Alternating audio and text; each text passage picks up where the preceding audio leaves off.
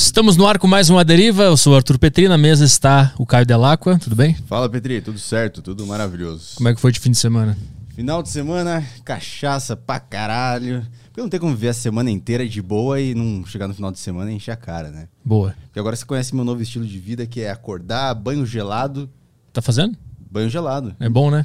É bom, bom pra caralho. É certo que. O cara fica muito louco com banho gelado. É bom pra cacete. Banho gelado não é bom nem de noite. o cara É quer acordar e fazer. Puta vida. É que depois de. Depois que tu tá no banho gelado e tu começa a pensar naturalmente sobre a vida, tu entende, caralho, isso aqui é foda pra caralho. Sim. Porque tu fica assim, né? Daqui a pouco tu vê tá natural, tu tá tomando banho gelado. Entendi. Do nada. Eu percebi que é só você ignorar que o banho tá gelado. Ah, é? é? só se ignorar que a água tá gelada que, que vai de boa. É uma auto-hipnose é uma auto-hipnose que o cara tem que fazer. Ah, é entendi. muito doido. Foda. Eu dei uma regada agora que ficou frio, eu fui pro quentinho. Não É? consigo, É. não consigo. Eu tomo aquele quente que, o, que chega o crânio a desfigurar. assim, sabe? Que o cara- O cara sai que nem aquele Sai cara do Batman. sabe? O cara do Batman. Duas aquele... caras, duas caras. Isso, o cara saiu duas caras do banho. É, o Arthur Dente entrou. Vamos lá pros avisos. Grupo do Aderiva no Telegram, sacocheio.tv. Você manda suas perguntas para os convidados lá. É, por áudio, dá pra mandar por, hoje por áudio ou não? Dá pra mandar por áudio, sim. Pode Então- mandar por áudio. Então mandem suas questões no grupo da Deriva no Telegram por áudio, que depois a gente passa aqui pro nosso convidado. O que mais que temos aí? Temos as Flow Coins na plataforma do Flow. Você pode mandar agora uma, escu- uma, uma novidade que tem, que você pode mandar também por é, perguntas por áudio na plataforma do Flow. Ó. E você pode mandar por vídeo também. Pelas Show. Flow Coins. Se você quiser mandar uma questão, uma pergunta aí, no que a gente vai ler no final do programa, a gente vai ouvir aqui, ou assistir. No caso, se você quiser mandar em vídeo, você tem essa opção agora na plataforma do Flow. E é isso aí. E a Twitch? A gente tá ao vivo também na Twitch TV, no site Roxo, porra. Site roxo por... E a Super Chatos? Super chatos serão lidos no final de, da live, se a gente quiser. Isso. Manda aí. É tipo, o nosso Super Chato é tipo um cassino. Você bota o dinheiro lá, provavelmente não vai ter valido a pena. Opa, tem essa armadilha aqui, gente? Como- Calma aí, com a armadilha? Sempre que acontece isso é porque a conversa é boa, entendeu? É, é mesmo? É, Sempre. pior Então que é ser verdade. boa, Vai ser boa. Só esses são os avisos, né? Tá tudo Esses certo. são os avisos. Extreme 21. XM21, treinos pra fazer em casa. Acesse aí arturpetri.com barra xtreme21. O XM21, como você tá vendo na tela aí, é uma plataforma com mais de 300 treinos pra você fazer na sua casa usando apenas o peso do seu corpo. Tem um treino que tá passando aí, eu acho que no vídeo, que o cara usa uns halteres, né? Mas você pode usar uma garrafa de água e tal. Esse é o único treino que precisa de halter ou pezinhos. Tem outros treinos lá que você só precisa de uma cadeira, mochila com livro. Você pode entrar em forma em casa sem precisar ir em academia nenhuma com o XM21. Acesse aí arturpetri.com barra xtreme21. Acabou? Ah, acabou. Então vamos trabalhar. Bora trabalhar. O convidado da deriva de hoje é o Nando Viana. E aí? Sou eu. Conterrâneo. Como está? Tá de onde exatamente? Porto Qual- Alegre, exatamente. do Porto mesmo? É, exatamente. Ah, privilégio, mano. Lá pra baixo, perto da Redenção lá. Pode crer. É, eu, eu sou de esteio mesmo, morei. Fui morar em Porto Alegre agora, ano passado, foi o que eu fui morar na casa da minha mina, ela morava lá. E aí fiquei um ano de Porto Alegre, mas não. Ah, tu não é de lá? Eu não sou natural de lá, sou de esteio mesmo, bicuíra, assim, do ruim, sabe? Do nascido no São Camilo. Eu só ia pra Esteio pra fazer tatuagem. Aonde você fazia? Era com um cara lá que. É mesmo? É O dele? Bafo? Não. Não, Júnior alguma coisa. Ele tinha uma. Quase que eu falei uma clínica. É porque é meio parecido, né? Tem umas marcas de dentista. É, parecida. É parecida. Asepsia, É. cuidados. Agulhas, É, é máscara, né? Máscara azul na cara do É, cara. Oito anos pra entrar na faculdade. Não, mentira. Ganha tanto quanto também. Tanto quanto. Aí eu ia pra Esteio lá fazer tatuagem na, Porra, com o cara. esteio- eu tava falando sobre tatuagem, eu tenho que fazer tatuagem também, não fiz até hoje. Não faço. Não, tu acha ruim fazer? É mano? horrível. É mesmo? Não vale Dói muito? Não, pra quê? É. Falou o cara, o cara. Mas não tem porquê. Eu sempre olho no espelho e penso, por que eu fiz Pra isso? que que tu fez? É. Que bobagem. Eu tenho vontade de fazer desde os 16. A minha mãe assinou um papel lá com 16 que eu podia fazer. Foi difícil convencer ela. Eu tinha ganho 50 pila, saca? Ai, 50 pila na época devia ser uma puta grana. E aí eu ia fazer, ia fazer, ia fazer, não fiz, passou o tempo, nunca mais fiz. Mas agora minha mulher me deu um vale tatuagem de Natal. Eu devo fazer esse ano. De Natal. É, é, Está no meio do ano já. Já, mas é porque tá fechado, o cara não se pilha muito pra ir. Fiquei inventando desculpa também. Mas não, não. O que tatuar é que é o difícil, assim. Porque pra tatuagem ir pro óbvio e pro coisa, e- ou ficar datada, é muito fácil, saca? Tu vê um cara com uma tribal, você fala, esse cara é dos anos 90. É, ou é o Rafinha Bastos. Ou é, isso, isso que é dos anos 90 também, que ele deve ter. O interesse da tribal dele veio nos anos 90, sacou? 80, 90. E aí ele quis fazer, só que ele só teve dinheiro mesmo em 2007. Aí eles, vou fazer meu sonho. Uma moda passa- passageira que ele manteve, assim. É né? essa que eu acho agora muito bonita, mas eu tenho medo de ser moda passageira, que é aquela que as pessoas, tipo, no peito, assim, tipo uma tinta guache, já viu? Que é meio umas cores, assim, tem uma paleta de cor, as pessoas fazem um pássaro, aí aquele rabo é dessa tinta guache. Pra que pra fazer trabalho isso? artístico. Compra um quadro, né? E pendura atrás da cama. É, é. Não precisa ficar botar no braço, assim. Os jude- Sabe que quando os judeus foram mortos no Holocausto, mano, isso é muito triste que eu vou falar, não tem nada a ver com esse assunto, mas me lembrou. Tinha um. Ah, a galera vai ficando. Já, só os ruins, né? Lá na, na Alemanha. Aí só foi ficando, assim, naquela época, foi ficando só os piores. Aí, quando sobrou mesmo a galerinha, começou a ter. o sadismo começou a pintar uns negócios, assim, saca? Sentindo a vontade, o sádico de propor coisa. E daí começaram a fazer babajur de pele de judeu morto. Tem até hoje em artigo pra vender essa porra e tudo. ta- Tatuado e tal, sacou? Eles faziam abajur e vendiam abajur de pele de, de, de ser humano. E aí isso aí a tatuagem do cara junto. E aí No a tatuagem do cara junto, se era, se era com tatuagem, era mais exótico ainda, sacou? Ah, mas aparecia a tatuagem do número dele na, Do número, por exemplo. É, Nossa, daí fica, que doideira, né? o cara comprava isso pra deixar do lado da cama pra lembrar todos os pra dias. lembrar, é. Olha o, o, o nível, quando não tem um parâmetro ali, a galera se solta, tá O ligado? cara acendia a luz e lembrava do que aconteceu. Olha só. 6 milhões, todo dia de manhã. 6 Sete- milhões. Todo dia. Ele acendia a luz e lembrava. Olha as ideias dos malandros, cara. Caralho, quem quer isso? Uma pele de um cara que morreu há Não, pouco tempo. é. E o, o trabalho do cara que tirou a pele também. É um, É um outro artesão, trabalho. né? Se quer pra tirar sem arrebentar, assim, o negócio. sem deixar a tatuagem intacta, né? Não, mas daqui a pouco é, é- daqui a pouco é fácil também. Daqui a pouco, tipo, quando tira de. Que eu já vi, assim, não vou querer comparar humanos com animais, mas assim, quando eu já vi de tirar de animais, eles têm um jeito de esquenta, né? E depois ela sai com mais facilidade. Jogo mágoa aqui. Quem é galinha? Já viu galinha? Cada galinha? Tu, tipo... Novamente, eu não estou comparando, né? Nada Judeus com animais. É, não, não é só esse universo, não é isso. Mas a questão da galinha também. Então deve ter um jeito de tirar a pele. E fazer abajur. Ia fazer abajur. Os caras inventaram fazer. isso, cara. Eu quero um abajur de pele de porco. E, pá, e tem, né? Abajur, abajur vegano, vou chamar. Abajur vegano. Isso, isso. Abajur É de uma, grande, alface. uma grande mandioca, assim, sacou? Em volta de pele de porco. É isso. Nossa, que horror. Um abajur de alface. A base é uma couve-flor em cima. Paradinha, ia ficar bonito o abajur de, de brócolis, assim, né? E eles brigam com quem tem abajur de carne de animal, de pele de animal. Isso. Aí vira uma conspiracy. Veja como é que faz. Uma conspiracy. É, eles- como se faz o abajur que vocês usam. Gra- eles mostrando as vacas morrendo. Conspiracy. Maravilhoso. Esse foi o melhor início da história da deriva. Adorei. Então a gente fica por aqui já. Vamos Muito embora. obrigado. Boa tarde, pessoal. tchau, tchau.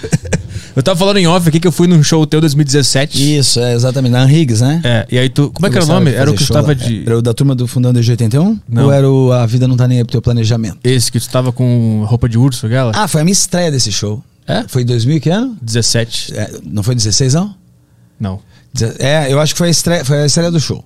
Desse show. Eu gravei outro em 2015, 2016, daí trabalhei ele em 2016 e eu acho que. do- acho eu, a minha timeline é muito boa.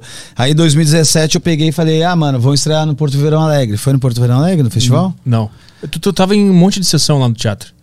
Várias sessões. É mesmo? O Dan Higgs é aquele perto da PUC lá, Esse né? aí, esse aí, Então, esse aí. tu tava com várias sessões por fim de semana. É, eu fiz, assim. é, eu tentei embarcar uma temporada, eu não me recordo, porque eu fiz várias vezes lá nesse, nesse período, assim, entre 2011 e 2015, eu fiz um monte de vezes na Riggs, então eu não consigo dizer, é, sabe, Aham. dizer exa- 2016, 17, exatamente quando foi, mas eu acho que foi alguma temporada que eu fiz, se é o do Panda, eu tava, eu, Do Panda, isso. eu tava, eu entrei com um buquê de flor amarelo, tu consegue lembrar disso? Caralho, acho que sim. Tá, então tá. Só esse achar já dá uma coisa. Então eu acho que foi a minha estreia mesmo de.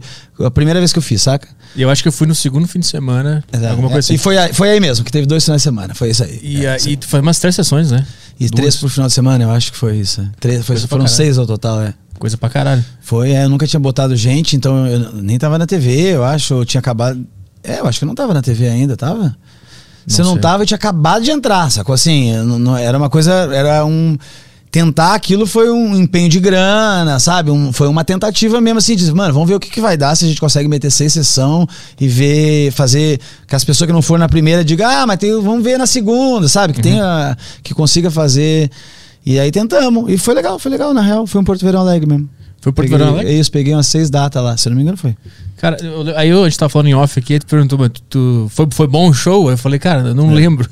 Aí tu falou, então se não foi É. Foi uma é merda, né? foi ruim. Foi uma merda. Aí eu já, quero- eu já quero puxar o, o, o gancho, que quando o Ventura vem aqui, ele falou que tu é um cara que tu acha que tudo que tu faz é uma merda. É, eu ten- tendo a achar. eu tento achar. Ele falou isso aqui? Ele falou, ele falou assim: tu é igual o Nano Viana, vocês vão se dar bem, porque ele sempre acha que o que ele faz é, uma eu merda. sempre acho. A minha autocri- eu comecei a fazer. Voltei pra terapia agora, depois de uns 8 anos, 10 anos sem fazer, sei lá. Eu voltei agora e eu sabia que eu sempre soube que eu sou um pouco autocrítico. Assim, né? Tem muita. E crítico no geral. Autocrítica é só uma, um, mais uma crítica que eu tenho, né? Porque eu fico criticando tudo. Aham. E aí eu tô tentando agora dar uma segurada nisso, assim, dar uma melhorada, porque eu acho que isso também depõe a gente a é uma vira uma obrigatoriedade algumas coisas, porque você sabe o padrão que você quer, você sabe aonde você quer chegar e você sabe que você tá no meio do caminho e daí tem uma impaciência, tem um tem um, né, uma pressão sobre isso que faz o trabalho às vezes não ser prazeroso, entendeu? Aham. Então eu tô tentando com a terapia diminuir um pouco dessa crítica aí, porque eu acho que ela vai me ajudar a produzir mais, se eu for menos crítico? Mas tu construiu bastante coisa, mesmo com essa autocrítica muito exagerada. Não é o que, o que eu e meus amigos próximos achamos, assim, talvez. Porque eu acho que eu produzi pouco em relação a outras pessoas, entendeu? Ah. Mas eu produzi muito em relação a outras pessoas também, e aí te dá esse parâmetro. Mas como eu tô no meio, eu acho que eu produzi pouco porque eu tô olhando pra cima e sou muito crítico. Então, tu deixa de produzir às vezes porque tu acha que aquela ideia não tá boa ainda. Não, eu, eu faço. Não, não, eu tento ter uma ideia muito grande, entendeu? Aham. E aí. E aí eu tento aumentar ela e tentar fazer alguma coisa justamente pra, talvez, uma, pra eu não chegar lá, sabe? Pra eu me inibir. Acho que é uma coisa psicológica muito doida aí. Uma síndrome do impostor misturada com um monte de coisa maluca, sacou? Aham, então eu não. Eu, eu gosto de ter as ideias muito grandes, ou eu fico me boicotando, começo a escrever. Eu, por exemplo, tô tentando escrever um livro. Eu tô sempre falando isso agora nos últimos tempos. Faz Pô, 10 mas- anos. Não, faz 10 anos. Não, não, foi agora, que a, a ideia desse livro foi agora. E aí eu fiquei. pá, tive uma ideia, a ideia é legal, tô com uns personagens, comecei a montar, fiquei um dia, sentei pra escrever, já dei uma bloqueada. Porque eu sei o tipo de livro que eu quero fazer. E daí eu já começo a escrever e já fico, e não é assim, ih, será? Será que tá indo? Ah, é essa opção ou essa opção? Isso, Sabe? Daí você começa a ficar nessa dúvida, e quando você vê, você tá bloqueado pra escrever, em vez de estar pensando na história e de- naquele flow gostoso, você tá meio pensando no bloqueio. E o que, que tu faz? Aí tu levanta e e sai da frente Daí da. eu não faço nada. eu nunca faço nada, babei tudo aqui. E aí tu não passa o dia inteiro se culpando, puta, não, não escrevi aquele Isso, bagulho. exatamente. eu é isso sei exatamente é como é isso, que é é isso aí. É isso aí, você viu? Eu já achei meio parecido, então. Exatamente. Aí eu fico o dia inteiro pensando, ah, mano, devia ter feito, devia estar fazendo mais, devia não sei o quê. É a culpa da, da crítica mesmo. Não, não é que a gente não saiba o que é bom, a gente realmente pode saber o que é bom, mas a gente tem um desencorajamento pra chegar até lá. Porque precisa de um- todo um trabalho, de toda uma refação, de todo uns erros pra você acertar os acertos. Aí você consegue uma versão mais ou menos daquilo que você queria, que nem era bem aquilo, e que daqui a pouco é um puta sucesso, super legal, e todo mundo queria aquilo, e ela é definitiva, sacou? E foda. E aí você conseguiu fazer, mas ah, nem era o que eu mirei, Aham, saca? Mas você conseguiu. Eu acho que é aí que você chega nas grandes coisas que a galera faz, assim. Tô- Qualquer gente, qualquer pessoa que produz, saca? Mas como é que tu conseguiu trabalhar com stand-up? Porque o stand-up ele é aquele feedback que vem na hora É mesmo, né? É. é. e. e- Eu, eu sei por quê. Ah. Eu vou- só que é uma coisa que é presunçosa o que eu vou falar. Porque eu nunca fui muito ruim, entendeu? Eu sempre fui de médio pra bonzinho. Ah. Mesmo quando eu comecei, porque quando eu comecei, tava todo mundo começando, tirando os que já estavam ali há um- dois anos fazendo, o Rafinho, o Danilo, essa galera. E, e daí a gente entrou na esteira e nós éramos amador e eles eram os caras que estavam começando a pegar lugar na TV, entendeu? Era essa a relação. Então a gente, eu e todo mundo que começou comigo era igual, assim, a não ser os ruins mesmo, assim, a galera que já diz, vai, isso aí não vai dar, sacou? Isso aí vai ter que se esforçar mais. Então eu nunca tive a sensação de que eu era muito ruim, eu sempre tive a sensação de que, olha, achei, consigo fazer sem embaixadinha, sabe? Você diz, olha, eu consigo fazer umas embaixadinhas, eu digo, olha, eu tô conseguindo, vou treinar mais, que ruim, ruim não. Claro que se eu olho agora, eu acho uma merda, se eu olho de três meses atrás eu acho uma merda, imagina eu olhar um de início de carreira. Mas na época não era esse sentimento, entendeu? Era um sentimento de atualidade. Eu tava fazendo o que estava se fazendo na atualidade, então me deixava um pouco confortável. Entendi. Então tu desenvolveu essa autocrítica depois que tu se estabeleceu nessa profissão? Não, eu acho que talvez o stand-up tenha me dado uma folga da autocrítica em um breve momento. entendeu? Ah. Eu acho que eu sempre fui, e eu acho que eu- quando eu encontrei a comédia, eu encontrei alguma coisa que eu. Eu sempre achei que eu não sabia fazer nada, irmão, sabe? Eu já tinha passado por 10 empresas, fiquei 9 anos na faculdade pra ter que terminar de pagar ela. Eu tava meio desacreditado já no bagulho que eu tava fazendo. Então, quando pintou a comédia, ela virou a meu a minha tábua de salvação, assim, de eu dizer, mano, e eu sempre tive uh, interesse, pela, não vou dizer vocação, mas interesse pelo assunto cômico desde criança. E de colecionar coisas. Uh, o Jô escrevia pra Veja, eu recortava aquela página do Jô e guardava, porque eu ia no consultório né, odonto. Aí eu vi que tinha, eu cortava, sabe? Uhum. Porque eu achava isso meio maneiro, esse universo. Saiu o Xangô de Baker Street em 92, sei lá quando ano que foi lançado. Eu pedi de presente de aniversário, porque eu era interessado nesse universo. Eu devia ter uns 12 aninhos, assim, era uma criancinha, mas eu gostava. Então, quando pintou a comédia, eu disse: caralho, eu vou poder fazer comédia, irmão. E, e, existe essa profissão, eu gosto dessa porra. Aí eu tentei e eu tinha, levava um pouco de jeito. Eu disse: não, tem como, tá ligado? Tô nove anos fazendo outro rolê que todo mundo tá dizendo que eu sou um bosta em todos os trabalhos que eu vou. O que, o que, que tu fazia antes? Eu sou publicitário de formação uhum, e uhum. trabalhei na área em várias coisas. Ah, sempre foi uma coisa ligada à criatividade e artes. Sempre foi, é. Sempre gostei mais disso, assim. Uhum. Era minha minha, minha opini, opção na faculdade antes de, de tentar publicidade era teatro mesmo, mas aí os, os meus pais ficaram meio me desacreditando, sabe? Essa coisa. Ai, filho, faz um curso paralelo e vai fazer a faculdade, essas coisas. Entrei nessa, até foi bom ter feito publicidade. É um, é um curso. É um curso meio. Merlin. É um meio merda, assim, saca? É um curso meio merda, porque você. É, você consegue aprender todas as coisas da publicidade trabalhando nela ativamente no, no, ramo que você quer especializar. Então ela, ela te dá um jeito de você entender mais ou menos, mas meio fajuto, assim. Uhum, e uhum. também porque os professores que estão na faculdade, eles, geralmente eles dando aula, não querendo desmerecer todos os professores do Brasil de, do curso de publicidade. Já mas muitas vezes, muitas vezes, eles são ex-pessoas do mercado que uhum. pararam de trabalhar no mercado para dar aula. E aí, no mercado publicitário, mano, ou qualquer mercado, cinco aninho já faz muita diferença. Uhum. Já mudou tudo. Já é outro programa, já é outro não sei o quê. Aí o Facebook entrou e a mídia mudou totalmente de, de, de parâmetro. E o negócio que era preencher tabela de mídia e dizer quanto tempo vai ficar no outdoor, agora é uma coisa muito mais complexa e muito. Uhum. Então, muda rápido e o cara fica meio defasado às vezes, rapidamente, sacou? Então, uhum. geralmente tem uns professores meio defasados. Eu lembro. Eu, tive, tive, eu fiz publicidade também, Opa. mesma coisa. É isso, né? Tinha muito professor que falou, cara, esse, eu olhava a aula e falava, cara, ele não tem ideia do que tá acontecendo não no mercado ideia, de publicidade. É. Eu lembro, João, eu lembro o diretor de arte meu que ele foi levar os desenhos que ele fazia na época dele, que era croquis. Porra, mano. Caralho, me traz o Photoshop. eu quero aprender isso. Era assim, né? É, é maluco, porque eu já, já teve professor falando assim. Não, bota um, bota um Comic Sans aqui nesse layout aqui que vai ficar bom. Sério? Ó, é isso aí. Caralho. É, esse, é, exatamente. É esse tipo tu encontra coisa. isso, assim esse nível de distanciamento da realidade. Eu nem sabia que essa fonte tinha sido usada em algum momento para algo sério, né? É. Eu acho que ela bombou em 96, 97, né? Assim, foi o tempo, o auge da Comic né? Sans. Antes de ter outras fontes. É, é, exato. Foi a terceira fonte criada na história da humanidade. É, até 99 ela foi foda, sacou? Assim, depois caiu em caiu, né? Virou um milênio, né, irmão? e no jornalismo era a mesma coisa, eu fiz jornalismo, né? Mesma coisa. E aí eu lembro fazer. que tinha. Tu fez também? Não, eu pensei, eu cheguei a ah, tá. preencher, tá. mas não passei no vestibular naquele ano e no ano seguinte fiz pra publicidade. Ah, eu lembro que na, no primeiro semestre era tudo misturado, né? Era uhum. jornalismo, publicidade e RP, todo mundo fazia junto, né? Pode crer. Puta, eu lembro das aulas, assim, era um negócio meio. É. Parecia uma creche, não sei, eram umas é. aulas meio. Não, meio é, estranhas. Isso, parece, isso, parece que você tá dando uma coisa muito simples pra criança, assim, sacou? É. E daí você que tá reduzindo ao máximo e dizer, mano, eu vou fazer isso aqui, ó. É, é o, quadrado. É, me parece um pouco isso, saca? As aulas de publicidade. Mas, mas, eu vou te dizer, cara, que apesar disso, foi importante ter feito. Embora foi um, uma via cruz ficar esse tempo todo na faculdade pagando e nesses estágios bosta, foi legal ter feito um monte de trabalho de, de merda e contado um monte de pau no cu e, e, e chefe chef assediador moral e contei de tudo né, nesse, no tempo que eu trabalhei em empresa.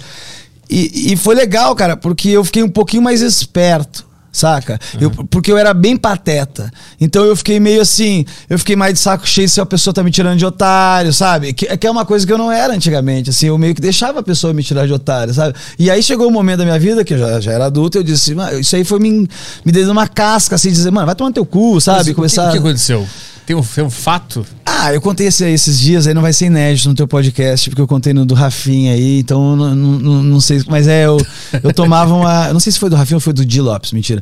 Eu tomava. Tinha um. Eu trabalhei num lugar, mano, que os caras. Aquele lugar foi doido demais. E o cara que me chamou, até que era um gurizão da faculdade, ele era aquele cara que ia ficar por cima. O poder não dá boas coisas para quem tem pouca cabeça, sabe? O cara fica abusivo muitas vezes. Então ele era um pouquinho abusivo, bem abusivo, na real.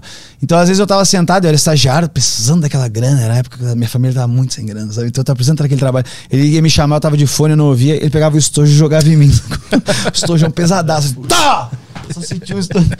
Acontece esses dias isso. Então, aí eu, não, nessa época eu ainda, ainda sofria, não era. Tava no meio da- do processo, sabe, de, de calejamento. Mas eu acho que eu aprendi bastante e me deu a publicidade uma noção de que.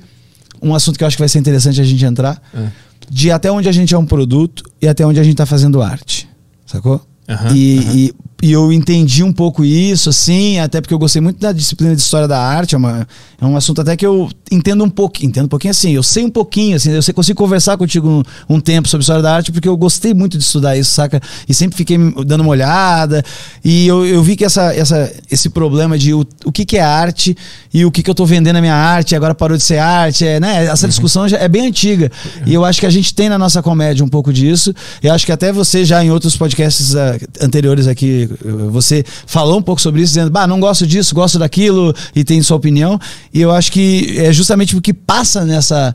Nesse negócio de, bah, esse cara tá se vendendo muito, isso aí tá pouco vendido, esse, entendeu? E aí a gente começa a formar opiniões sobre as coisas, assim, é eu particularmente eu tenho dificuldade ainda de achar um- o ponto exato, assim, porque às vezes eu quero ser muito, eu gosto muito do underground e muito do que os doidos faz, aquela coisa que não vende nada, tá ligado? E eu tenho muita vontade de fazer isso. Em contrapartida, eu tenho muita vontade de ganhar uma puta grana também, e ser um sucesso e tchá tchá tchá. E aí eu fico nessa de, de dizer, mano, abandona tudo e vai fazer um negócio totalmente artístico e foda-se.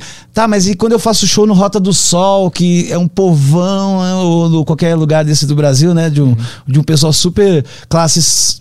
Grande maioria C e D, assim, um pessoal. E é, sei lá se existe, mas um pessoal super pobre. E você vai fazendo show nos lugares que você diz, bah, isso aqui não funciona lá, entendeu? E como é que eu faço esses dois universos conversar e que eu consiga ser essas duas coisas ao mesmo tempo? E é, um- é uma, Aham. é uma grande dúvida. Tu, tu, sa- tu saca esse cenário por causa da publicidade, porque a publicidade ela é arte, mas ela tem que vender um produto. Exatamente. E aí tu Isso. existe uma um, Um dilema. paradoxo, um Isso. dilema no meio de tudo isso. E aí, dentro da publicidade, tem pessoas que, que têm a vocação de ser artistas e elas se veem tendo que vender um produto. Uhum. E aí dá, uma, dá um baque. Dá um baque. E, e tu traz essa, esse modelo pra comédia também. Eu acho que funciona pra carreira, principalmente, Aham. assim, e, e carreira artística, entendeu? Porque se você. Carreira, se você fazer só uma carreira, carreira tu tem em qualquer segmento, né? Assim, eu tenho a carreira na advocacia, você pode ter, né? Mas uma carreira artística pressupõe que você tá eh, caminhando para o seu crescimento profissional e artístico e a sua sensibilidade artística ir aumentando e você conseguir produzir obras o, o- que diz lá nesses dicionários essas coisas o que, que é arte é- o que, que é o artista o artista é o cara que vê o mundo traduz a cabeça dele e traduz uma obra concreta ou abstrata sobre aquilo que ele viu ou sentiu ou, ou pensou. Então eu acho que que esse dilema, eu, eu sou um artista, entendeu? Eu- eu- a gente às vezes ridiculariza o stand-up comedy como uma arte menor, assim, ou, ou eu sinto isso de alguns segmentos artísticos. Se perguntar pra um ator mesmo, ele não vai achar o stand-up maneiro, sacou? Ele vai dizer, ah, uns guri, não sabe porra nenhuma, nunca leram Bukowski, ele vai falar qualquer coisa, saca? E na real ele vai estar certo. Só que o. só que a gente. Só que nós somos artistas, então eu, eu percebo colegas de profissão até que às vezes eles não têm esse sentimento que eles são artistas, às vezes eles são meio só pelo showbiz ou só pela, pela fama. Tem isso, assim. Eu que dei curso, eu percebo os alunos também, os interesses das pessoas, sabe? Eles acham que é um jeito fácil de ganhar dinheiro, Entendi. que eu não sei. Existe essas, esses profissionais no nosso mercado.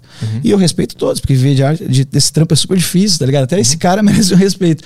Mas também tem aquela galera que quer fazer um negócio assim, ah, mano, eu quero lançar o especial de comédia, sacou? Eu quero fazer um cenário lindo no especial, eu quero entregar um produto fechado que tenha toda a minha ideia do que eu senti naquele momento, naqueles dois anos que eu trabalhei com aquilo. E tem esses profissionais também, sacou? Então, até onde até onde a gente eh, vende muito, até onde entregando vídeos na internet com a frequência que a gente entrega hoje em dia, até onde isso continua sendo arte ou isso já está muito para um Indústria. uma indústria, sacou? E é, eu, eu entendo esses questionamentos, eu acho que você já abriu alguns desses aqui no, no teu programa, e eu particularmente acho que são coisas a se pensar, então toda vez, às vezes as pessoas veem alguém falar e você fala alguma coisa no programa e dá uma zoada e não sei o quê, principalmente quem sente o, o cutuco, e aí fica puto com você, e eu sempre, geralmente quando eu escuto uma crítica assim, eu tento escutar ela, sacou? E eu não sou um cara muito de escutar, mas eu tento escutar ela porque eu digo assim, ah, talvez tenha um talvez seja as pessoas que estão bem à, à esquerda desse negócio aqui que eu falei, de, do underground, que estão questionando. E eu acho que eu preciso escutar um pouco isso, saca? Para entender se eu não, a gente, eu não tô me passando na vendagem da minha arte, entende? uhum. Então a gente, eu, eu fico escutando, mas também não acho que são os donos da verdade, assim, tanto Claro. é que eu me posiciono em outro, eh, de outro jeito. Mas eu acho importante escutar. Então eu escutei várias críticas tuas, assim, eu acho que quando a gente trabalha pra botar vídeo um monte pra caralho na internet, a qualidade, você encontra coisas que, não- que você questiona, coisas que não estão prontas. E eu, eu, eu acho que o. E eu também concordo, e acho que não estão prontos, e acho tudo isso. Só que eu acho que eu vejo outro lado, que é o lado do cara que, que a gente tá em evolução, sacou? E a gente tá trabalhando, a gente não se acha pronto, nenhum de nós se acha pronto, nenhum de nós se acha foda. E, ah, acho que manda bem ali, erra ali, não sabe fazer aqui, tá procurando. Nenhum de nós. Então, quando a gente faz essas coisas, é um grande treinamento botar esses vídeos todos na internet, sacou? É um grande treinamento artístico, Você assim. tá falando daquele. da. Como é que se chama isso? Da, do, do estilo de comédia que o cara vai no Comedy Club pra gerar um vídeo pro YouTube. É, isso, isso que acontece agora hoje em dia, esse Entendi. mercado nacional, assim, de ficar gravando, botando na internet, gravando e botando na internet. Aham. Uma coisa às vezes que tá meio bamba, nem foi a melhor gravação. Isso, Sim. Porque o, o algoritmo do YouTube pede uma frequência semanal Uhum. e aí você tenta se enquadrar um pouco naquilo e aí vira essa indústria mesmo que, Sim. Que, você É, citou. eu, eu acho que qualquer arte uma hora esbarra nessa, nessa, nesse paradoxo. Essa Né? dicotomia. é. Ou a gente ganha uma grana e paga as contas, ou eu faço a minha arte do jeito que eu quero fazer. Exato, sempre vai. Todas as artes, música cai aí n- Sempre, nesse cara. aspecto. Você vê o primeiro CD do Los Hermanos e vê o segundo, por exemplo, É. e vê uma diferença de, ah, tava trabalhando pra empresa, vou tentar fazer uma coisa muito doida só nós, sacou? Sim. Existe muito isso, essa. em todo o campo. É, e aí esbarra na, no campo dinheiro, que é, que é o que sempre fudeu a arte É, desde o início. Se a, É. gente tivesse uma, se a gente tivesse uma fonte ilimitada de, de comida e conforto, a arte seria completamente diferente. Seria. Se a gente não sentisse fome nem desconforto, Seria, seria, seria. e a gente vivesse só pela arte. Todo, mas tem gente que não. Tem gente que tem o cérebro pra outra coisa, né? Então ele tá cagando, ele nem entende. Ele, ele fala, ah, isso é uma bosta, sabe? Tem também essa. Tem a galera que é, é prática, assim, que o, o caminho que tem que ser pro entendimento e a mensagem tem que ser, é mais curto, precisa ser mais curto, porque ele que, tem essas pessoas. E tem gente não, que, que faz uma coisa mais romântica, que entende o subtexto, né? Que, que vai pra tu ver um quadro e, e, e descobre que o cara que fez não sei o que é o autorretrato, porque não sei o que, isso aí começa a ganhar a dimensão daquilo, né? Então, ou você entende a fase das cores, do Van Gogh, sei lá, tu, tu, tu- a arte tem um subtexto na parada toda dela, sabe? E, e daí tu descobre que o Van Gogh não vendeu nenhum quadro, e daí você diz, pô, caralho, sabe? Tem Sim. todo. Eu comprei a biografia dele esses dias. É, Pra- pra- eu gosto, é, eu gosto bastante do. Não é o que eu mais gosto, mas eu. Mas tem um, cara, Um um caso preferidos. interessante, né? Que ele morreu anônimo. Total, é. Ninguém comprava os quadros dele, ele viveu lá sendo sustentado pelo irmão, né? Morando Isso. num porão. Isso. enlouqueceu. isso. Dizem que ele se matou. Cortou, cortou a orelha. e outras também. pessoas dizem que. Eu, Eu- vi uma tese de que. Que, que Gauguin matou ele num duelo de espadas, eu vi é, isso. é, né? Saiu recentemente, né? Um biógrafo. É, eu tinha lido, eu tinha lido isso alguma coisa assim, sabe? Que alguma coisa que, na verdade, o Gauguin, que também é o do cara do, do falvismo lá, que é o movimento bem coladinho no, né, no do que o Van Gogh, eles final de 1900, e- né, 1890, que é aquele final do da, da século retrasado, né, que agora mudou de século, então é isso, né? E aí o Início ele, ele era o que gostava de fazer as cores toda. Ah, vamos mudar. A pele do cara não precisa ser essa cor de pele, pode ser não sei o que. Ele que puxou essa frente, né? E o Gauguin. E ele era muito amigo do Van Gogh, porque o Van Gogh também tinha um negócio de testar cor nova e tal, fazendo o expressionismo, talvez, se eu não estou enganado. Às vezes eu confundo com impressionismo, mas enfim, fazendo isso. E aí eles se encontraram, eles trocavam carta. E, e, o Van Gogh era holandês, o Gauguin não sei de onde é, não. E uma época eles moraram juntos numa casa, teve alguma coisa assim, e logo em seguida o Van Gogh teve o lance do incidente da orelha cortada, e no outro dia o Gauguin foi embora e se mandou de lá e nunca mais falaram, sacou? Então eu achava até que o Van Gogh podia ser gay e ter alguma coisa com, sabe, querer uma paixão, e eu achei que podia ter alguma coisa na história dos dois, assim, pelo quando eu li, assim. Mas não tive certeza e sempre tem teorias. O que o caso interessante do Van Gogh é que depois, eu não sei quanto tempo depois que ele morreu, que as pessoas viram valor na arte dele. Eu não sei quanto, quanto tempo demorou para as pessoas. ah, foi te pouco fa- tempo, foi, foi pouco, Foi pouco tempo. É claro. Isso te faz questionar tudo que existe no mundo. Todo, tudo que Sim. tu vê. eu- depois que eu descobri a história dele, eu não consigo mais acreditar nem no que eu acho hoje. É. Não, mas deve ter sido assim. Pro quadro do Van Gogh começar a valer um dinheiro mais legal, foi coisa assim de 10 anos, sacou? 8 anos ali que ele morreu, possivelmente, se eu tô chutando, mas foi Uhum. nessa faixa, com certeza, cara. Porque ele foi. Ó, a Semana da Arte, eu faço por associação, a Semana da Arte Moderna no Brasil foi em 22, sacou? Uhum. Então em 22 o movimento artístico modernismo chegou no Brasil, já deu tempo. O Van Gogh, ele tem que ser do final do século pro iníciozinho ali, e ter morrido ali na, na primeira década, 1910, até lá. Então, pelo menos 12 anos depois, a arte moderna estava muito popular, sacou? A ponto de chegar no Brasil, que era um negócio colonial em, 19- em 22. Então, eu acredito que nesse momento, do- 12 anos de- depois, ali, 10 anos depois, ele já estava totalmente aquecido a história da- das galerias, de vender tua arte, para muitos desses profissionais, e talvez o Van Gogh já póstumo, né? Aham. Mas tu imagina, ele acreditou no negócio dele durante a vida inteira dele. Aham. Ele acreditou até o fim. Muito. E ele, ele não viu que as pessoas uma hora aceitaram a arte dele. E aí, aí eu, eu fico me questionando até que ponto dá pra confiar no público. Até que ponto tu pode confiar. Ah, Mas tu pode ser muito à frente do que a galera tá agora, tá ligado? Isso não é um demérito teu. O difícil é saber lidar, mas você pode estar à frente e ser incompreendido. E... Quantas vezes você vê um programa que os caras lançam, não sei o que, depois lançam um negócio igualzinho, 10 anos depois, e é um puta sucesso, sabe? Sempre tem uns bagulho assim. Não tava no timing certo. Uhum. Não tava no time certo. Isso acontece várias vezes, cara. Invenção. A indústria não tava pronta ainda. O Murilo Gun, por exemplo, nosso amigo humorista, né? Que. que Tá morando numa ilha agora. Tá Né? morando lá na, em Florianópolis, agora virou o negócio da energia, Foi metafísica, virou não. metafísica. E era um cara totalmente, hum, sabe, ascético e totalmente assim. Ah, ele- ele era era agnóstico e tudo, o o ateu, sei lá como é que era. Agora tá todo espiritualizado, mas é mudanças que a gente tem, né? E ele, que legal que ele tenha dele, tomara que seja feliz, amo ele de paixão. Um dia, o que, que, tá- que, que nós falamos aqui? Por que, que eu falei do Gun? A gente tá falando de, de Van Gogh, está à frente do tempo. Ah, o Gam, disse, o Gam me falou que quando ele era criança, ele foi no jogo com 12 anos, né? 13 anos, por causa que ele tinha um site que bombou. E aí o, e o, o, o Hot Gun chamava o site. Daí bombou no IBEST, ele ganhou dois, dois anos seguidos. E legal. Aí ele me contou que nessa época ele inventou uma. Quando ele parou com o site, inventou um aplicativo que era pra pedir comida por pager.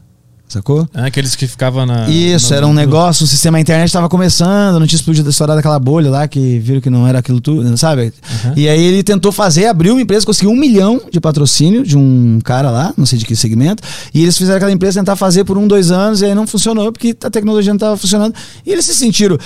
Dali até o dia que saiu o iFood, pra eles era assim, essa ideia não É uma tinha merda. uma merda, sacou Aham, assim? aham. Ou é uma boa ideia, mas ó, não sei por que que não deu. Uhum. Que estranho, é o fã aí, né? Pô, mas eu achei que tava tudo certo, porque a ideia tava à frente. Só conseguiu quando juntou tecnologia, nananana, aí o cara lançou. Acho que é a mesma coisa com a nossa arte, às vezes Aham. tem que entender e, lançar uma coisa que consiga se comunicar no momento certo, saca? Aham.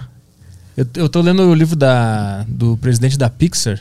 Hum. Ele demorou 20 anos pra conseguir fazer o, o, o Toy Story. Ah, O sonho dele era fazer uma- um filme animado feito por computadores. Era o sonho dele. Aham. Ele ficou 20 anos tendo- Esperando, esperando. esperando. E, Momento, e momento. não chegava, não chegava, não É, chegava. exatamente. E ninguém entendia a ideia. Tipo, ele trabalhou na Lucas Filmes com, com o George Lucas lá do Star Wars, caralho. E ninguém, ninguém entendia o que, que era animação. Era uma ideia de que os caras não aceitavam animação. Aham. E ele- o cara do Star Wars foi o primeiro que aceitou. Sim, o botar George Lucas, claro, adorava, né? Então, tipo, ele, ele tava vendo, né? Animação é do caralho. cigarro mesmo, né? Toca ficha. Ele via, né? Animação eu- vai ser do caralho, eu quero fazer animação. E o mercado, Hollywood, ninguém entendia que podia ser usado, que podia ter um filme feito por computadores. É, era muito à frente isso. E ele sim. demorou 20 anos pra conseguir botar em prática isso. Acontece o tempo inteiro, irmão. E, o, e eu não acho que a, nossa comédia, agora voltando também pra nossa vaca fria aqui, a nossa comédia tá na vanguarda e na- não acho que não acho isso, sacou? E eu aposto que o Ventura não acha isso, o Afonso não acha isso, e todos nós ali, a nossa galerinha, o Murilo Couto principalmente não deve achar isso. O, o- a gente acha que a gente é uns caras que tá tentando encontrar o seu jeito de, de fazer um negócio legal, saca? Um negócio que se orgulhe, um negócio que atinja, que, que conecte, mas que, que tem um pouco da, do teu DNA. Então eu Sim. vejo nós bem artistas, assim, na, na nossa filosofia, no nosso coração, eh, no stand-up. E, mas eu vejo a gente também tentando cumprir uma demanda de internet, uma demanda. E, e tentando conectar esses dois mundos e achando um jeito de conectar. E olha, longe da gente estar dono da verdade, sa- sacou assim? Deve ter vários vídeos ruins nossos. E, e- Mas eu acho que a gente tá tentando. Tá tentando, cara. Sacou? Só que a gente meio que se expõe, assim, porque tu põe o ruim pros outros ver, o mediano. É, tu bota o que tá rolando, Você né? bota o que tá quente, o que tá não sei o quê. Claro que às vezes eu olho uns negócios que eu fico revoltado, claro. Assim. Eu fi- não, dos outros, assim, também eu vejo Ah, coisas entendi, que eu digo, irmão, por que, que você tá falando da Suzana von Richthofen ainda, sacou? Assim, O goleiro Bruno. Caralho, goleiro Bruno, irmão. Olha o que, que nós já vivemos. O goleiro Bruno já foi solto, já teve três filhos depois, já jogou pelada no. Nós estamos nessa vida ainda. Eu me incomodo com essas coisas, com, com o clichê saturado. Aham, O clichê fórmula. O, não a fórmula que você inventa pra você. Essa aí é um direito seu e é, um é uma coisa artística. Assim. Depois a gente pode questionar e dizer, bah, já cansei dessa fórmula desse cara, sacou? Mas é, é um- tu pode inventar a tua fórmula. Agora, aquela fórmula que é meio de uso comum, como. Como esses dois exemplos que a gente deu agora, né? Pegar um nome de famoso e botar no punchline pra poder. Preta Gil. Preta Gil, porque Aham. tu falar famoso vai ser engraçado, é uma, é uma Fábio comparação, Aham. Fábio Sim. então você pega. en- Então, é, é, esse tipo de coisa, eu me. Eu, não que não se possa fazer piada com nome de celebridade também. Não é Mas isso. cabe a análise, né? É, eu acho que ele tem que estar na premissa e não no punch. É só isso, Ah, sacou? entendi, entendi. Sacou? Ele tem que ser o assunto que você vai querer. Aí você quer discorrer sobre o Fábio Assunção? Eu não acho ruim. Sacou? Fazer um texto sobre ele inteiro, de querendo falar, pá, que foda, como é o altos e baixos, não sei o quê, os personagens que ele fez e. e- Legal isso. Agora, tanana, cheirador, Fábio Assunção. Acho que é um pouquinho flat, sacou? Assim, um pouquinho já somos mais que isso. entendeu? Eu acho que. Mas tem, uns, tem umas coisas, uns, tem uns clichês que eu tolero também, saca? Quer ver um? Eu não, eu não gosto de fazer, mas o.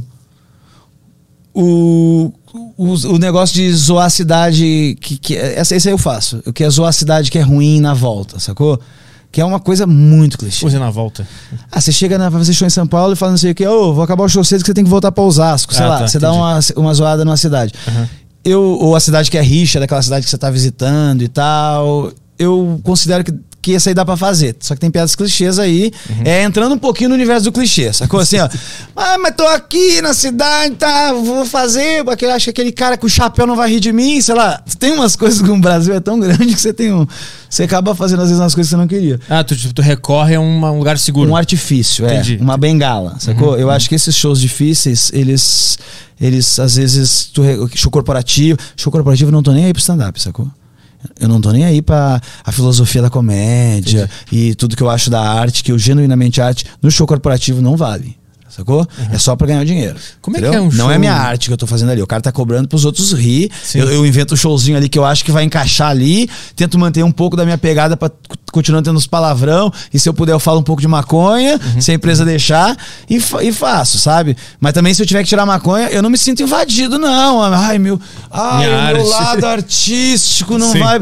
Mano, eu quero esses, esses 10 contos, sacou? Assim, nessa situação. E entregar um bagulho legal. Também não quer pegar teu dinheiro e ninguém ri, eu vou preferir te devolver, sabe? Uhum.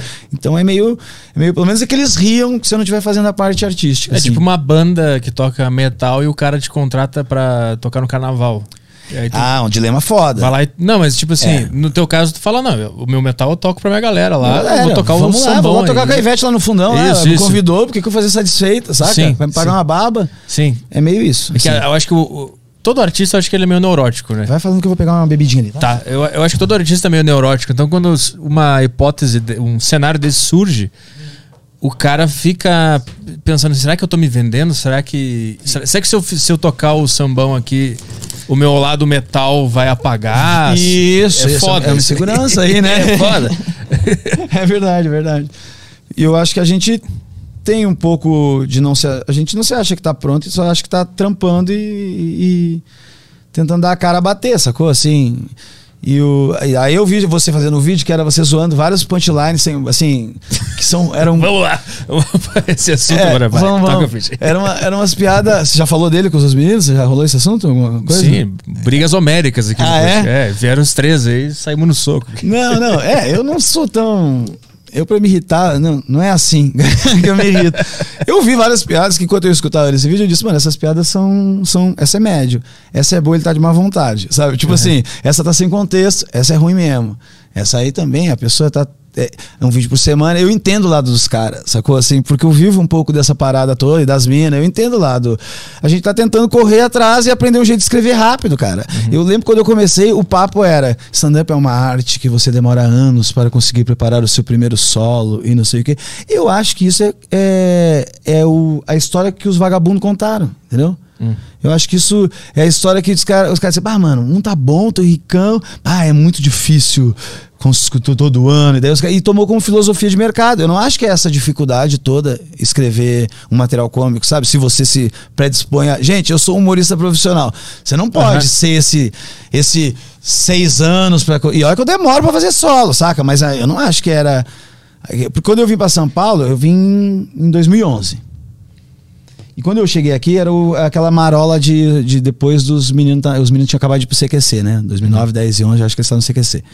E a galera foi pro CQC e, e, aí eu cheguei aqui, cara, e eu era, não tinha nada, um fudido dormindo em quarto de empregado, dos casos amigos e tal eu percebi que a galera tava muito acomodada aqui, sabe? Hum. Muito acomodada. As pessoas que faziam, que eram a, a, depois dessa primeira geração, que entraram nessa segunda geração, mas que estavam em São Paulo. Porque eu era dessa segunda geração, mas eu estava em Porto Alegre. Então eu tenho um desvio total aí, né? De quantidade de show para fazer, nananana, hum. frequência, né? Estilo, melhora. E os pessoal aqui já tava nessa galerinha. E essa galera tava com seus 15 minutos. E tava. E há muito tempo, sabia? Aí foi passando, aí entrou 2011, entrou 2012, a galera tava com seus 15, 20 minutos, entrou 2013. Fazendo o mesmo material. O mesmo material, uhum. muita gente, sabe assim? Uhum. E chegou uma galera que que aí eu me coloco, o Ventura, o Afonso, o Couto, o Renato Albani, uh, a Bruna Luiz, a Bruna Luiz veio um pouco depois, mas assim, pegou um pouco disso. E toda essa galera, a gente disse, mano, a gente não acha que é assim, não. Sacou? O Lucas Moreira também tá, sabe? E daí ficou isso, não, vamos fazer um Nathan, vamos fazer uma noite que a gente possa porque a gente percebeu assim que era um, um pouco lance assim, bah, os caras estão me pagando, eu não posso ir mal, tem que ir bem, tinha um pouco disso. Tem, tinha gente também que fazia por vaidade. Eu quero ser o melhor da noite, então vou fazer o texto garantido porque ele vai ser o melhor da noite. E eu acho que assim, o, o, o sistema, o mercado estava um pouco viciado nessa ótica. Uhum. Então, quando eu e a galera começou a dizer, mano, a gente quer escrever mais, quer lançar um solo por ano, igual os gringos. Como é que vai lançar um solo por ano, sacou? Tendo que cumprir tabela no Comedians e no, nos comedies que tinha na época, e ainda representando e fechando o show, mandando bem, testando piada. Pô, é difícil, tá ligado? É, já tentou entrar depois do Vitor Sarro, irmão? Sabe? É muito difícil, cara. Eu vi um show dele, cara, ele, ele é, é, muito potente, entendeu? É, assim, o que, é. que você vai fazer com piada nova depois do show que já tem quatro na noite, mano? O que, que você vai mostrar de. Cinco é pior ainda, o que, que você vai mostrar de diferente? Então, eu acho que a noite do Nathan foi para essa filosofia, para não, a gente quer escrever mais e fazer mais e fazer melhor. Acho que o YouTube começou a remunerar isso e aí entrou nessa fórmula matemática aí de uhum. um pouco de dinheiro, um pouco de não sei o quê, um pouco de, de fazer sempre demanda logarítmica, uhum, uhum. algorítmica, aliás. Mas eu não acho que é. Que é, mas eu acho que a, a, o, o start dessa ideia de começar a escrever muito veio de uma coisa genuína e artística, sabe? Sim. Eu, eu lembro que eu acho que eu vi uma entrevista do Rafinha, onde ele fala que ele não consegue fazer esse essa geração de conteúdo, porque ele disse que a piada pra ele é uma, uma coisa que ele tem que ficar lapidando até encontrar Isso, o negócio. Tem um pouco né? disso, o Rafinha eu sei que tem. E aí ele, ele, ele quer achar o ponto daquele, daquela frase, né? Tanto que ele fez alguma série de vídeos que ele mostrava como é eu que lembro. a piada tava. Uhum, com Banguela, né? É que o Jacaré Banguela na época. Acho que sim, mas depois quando ele foi pros Estados Unidos ele fez de novo.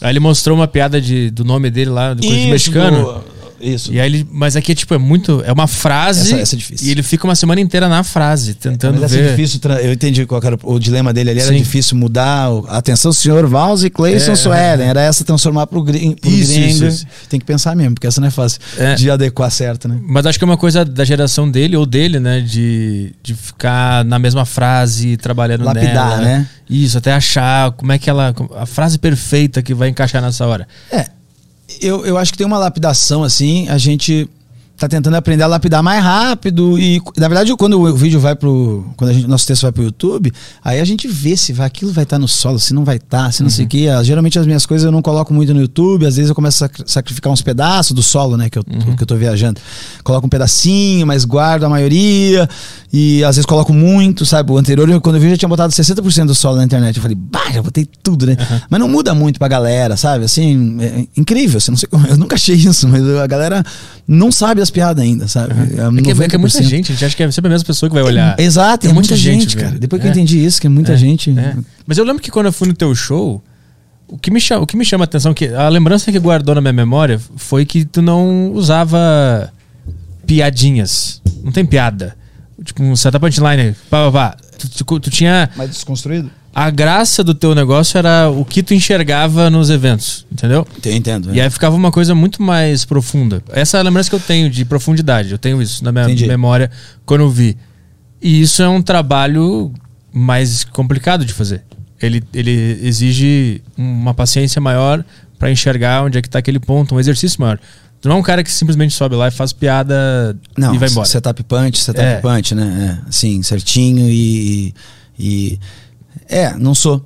Eu, assim, eu não sei onde entra o meu estilo nessa categoria de estilo aí, tá? Eu já fui exatamente essa pessoa que você tá falando, que fala o, o texto quadradinho, que faz umas regrinhas. Como seria se os advogados fizessem isso com a voz do Faustão, sabe? Sei lá, qualquer coisa desse tipo. Eu já, eu já fui assim, com, com essa entrega, com esse delivery. A diferença é que eu nunca achei que eu tava bom. Assim, eu sempre achei que eu tava na média, mas eu sempre achei que tem coisa pra fazer, sacou? É isso, assim, ó, tô fazendo igual os meninos, não sou ruim, legal, mas tem coisa pra melhorar. Eu nunca achei que, eu tava, que o bagulho tava ganho. E tem gente que acha que o bagulho tá ganho, né? Tem gente que, se- que se olha e se escuta. Tá ruim no vídeo e tá dizendo, não, foi bonzinho, foi legal, sabe? Que se ilude ou que não tem o. eu acho que se ilude mesmo, sabe? Assim, põe a vara aqui embaixo. Eu nunca coloquei a vara aqui embaixo, eu sempre quero ser. Eu vi, eu vi os gringos, eu disse, mano, eu quero fazer tipo os gringos, eu não quero fazer essas, essas piadas. Então, foi tendo um amadurecimento. No primeiro solo, você encontra umas piadas, todos os itens clichês estão no meu primeiro solo, sacou? Aquele que é da, da escola. da turma do fundão. Todos os universos clichês, eu posso até um ou outro não tratar tão clichê, mas os universos são clichês de todo ele. É o, o avião, é o a piada da gorda, é a, é piada de cagar na casa dos outros, entendeu? Estão todos aí, assim, eu consigo falar vários ainda. Tem a piada do se- piadas de sexo, né? Tem um, um beat de piada de sexo, tem tá tudo ali, porque era um material que quando eu comecei a aprender, a galera fazia, eu fazia, tava olhando, não sabia porra nenhuma, não tinha visto um DVD gringo, não tinha visto nada. Eu não sabia nem o que era setup punch, eu lembro que me explicaram um dia. Eu já tinha fazer, já tava indo fazer o show e foram me explicar o que era setup punch. tava no carro indo fazer o show. Sabe o que é setup punch? Eu disse, como é que é isso? A terminologia, Fernando Caruso no carro. Eu tinha essa conversa gravada em vídeo, não É tipo o cara tendo cozinhar. O que que é bife? É que que isso, um isso, bife? isso. Tempero é. O que que é tempero mesmo? Eu tava nessa, sacou? Eu tava nessa. Tempero é o quê?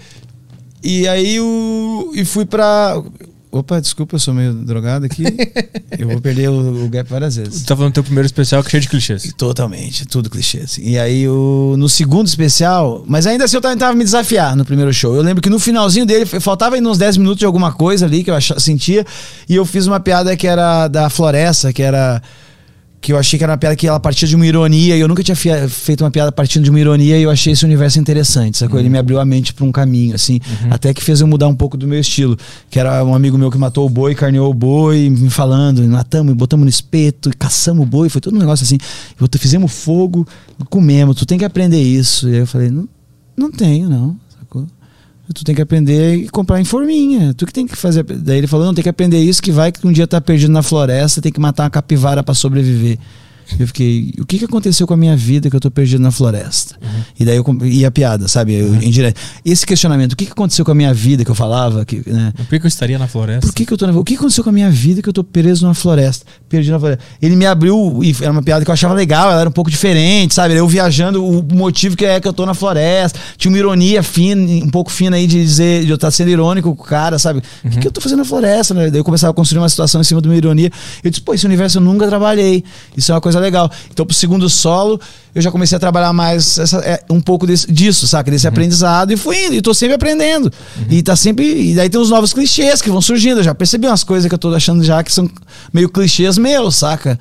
Uns negócios de maconha, uns não sei o quê. Eu já disse, mas isso aí eu já tenho que começar a matar, porque eu não tenho que ficar fazendo o, mesmo negócio. O trabalho tem que ir pra frente. Tu Entendeu? começa a sentir o que, que é essa sensação? É tipo um enjoo sobre o assunto? Ou é uma coisa mais técnica de eu tô repetindo esse assunto? Não, é uma coisa. Eu quero estar fazendo um trabalho atual, assim. E aí, para ter um trabalho atual, você tem que ver o que, que eu já falei muito, o que, que não é novo, o que, que foi, já foi. Tipo, falar que maconha faz a pessoa ficar esquecida, por exemplo. Tá? É um assunto que já foi dito muito. Eu já devo ter dito várias vezes também. Até quando eu vou.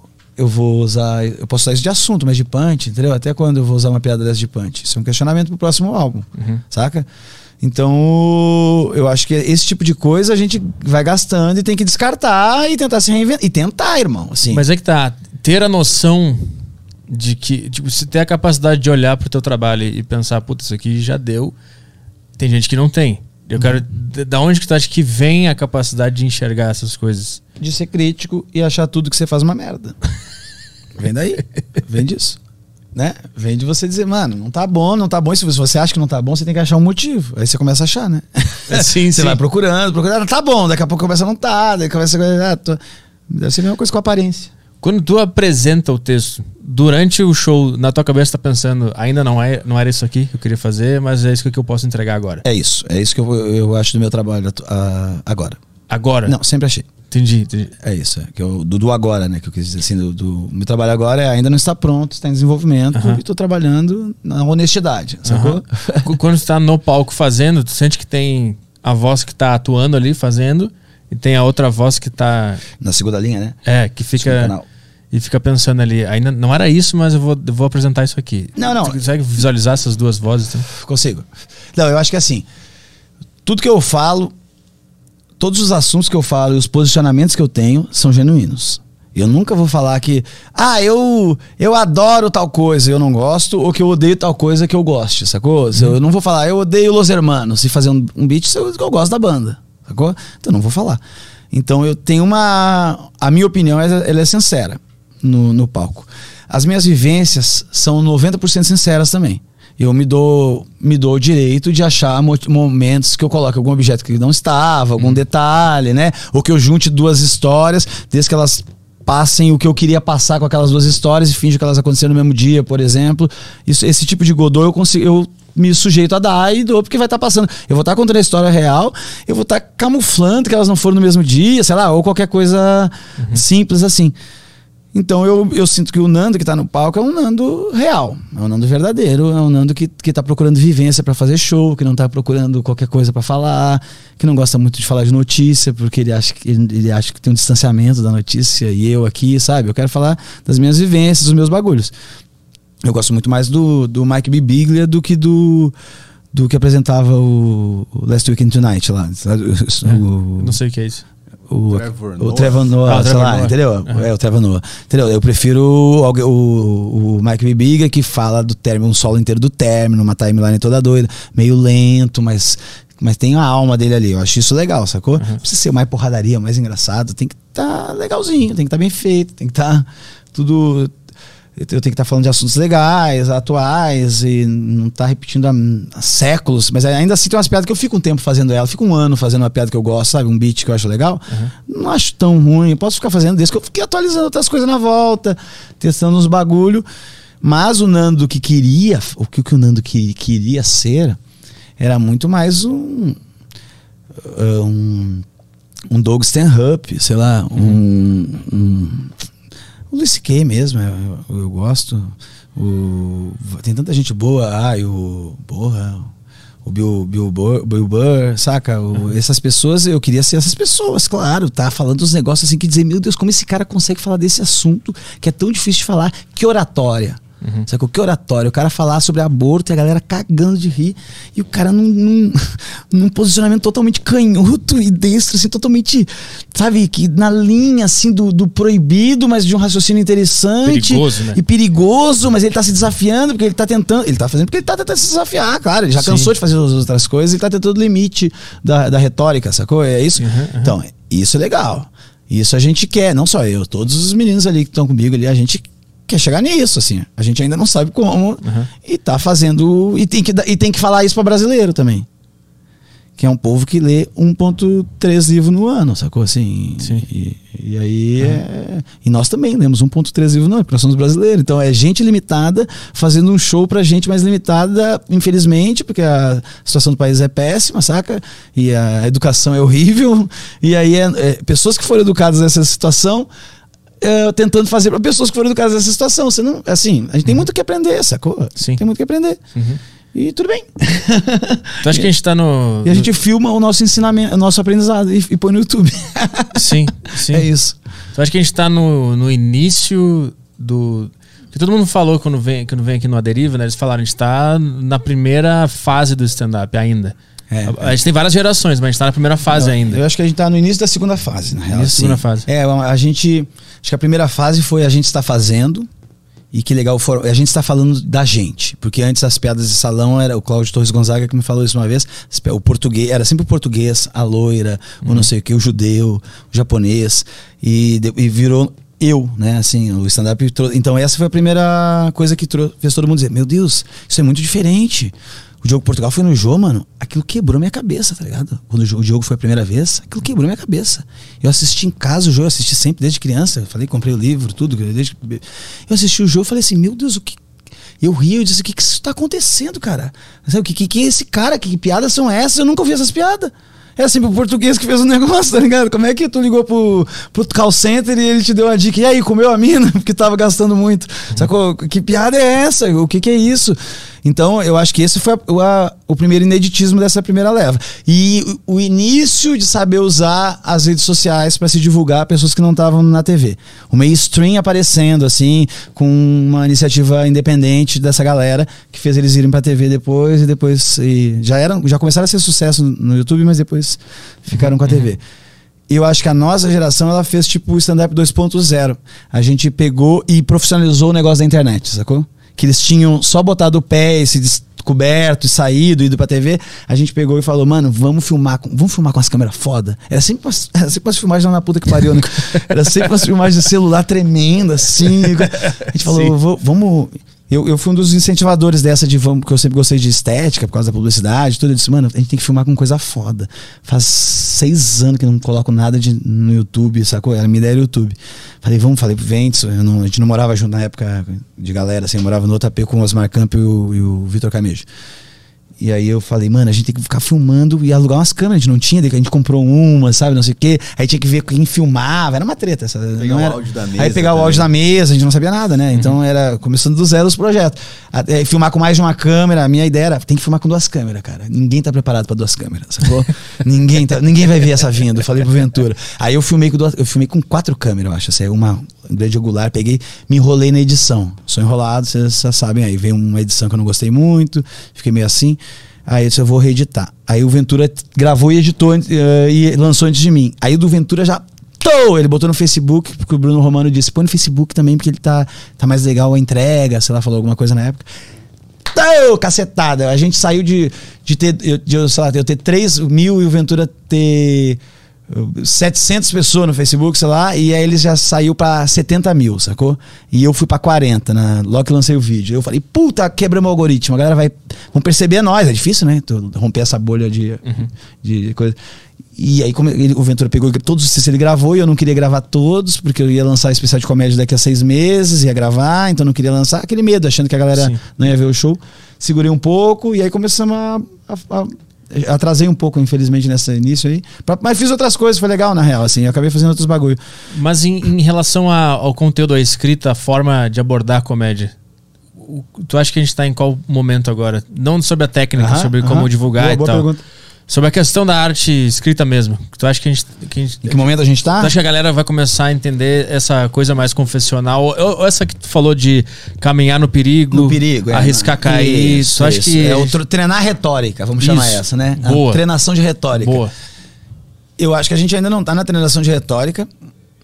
Eu acho assim, ó, no início de 2011, 2010, 11, 12 ali, teve uma safra da galera no Twitter tentando humor negro. Me recordo isso, piadas de, de, de sentido duvidoso, assim, né? De mais pesadas e tal. né?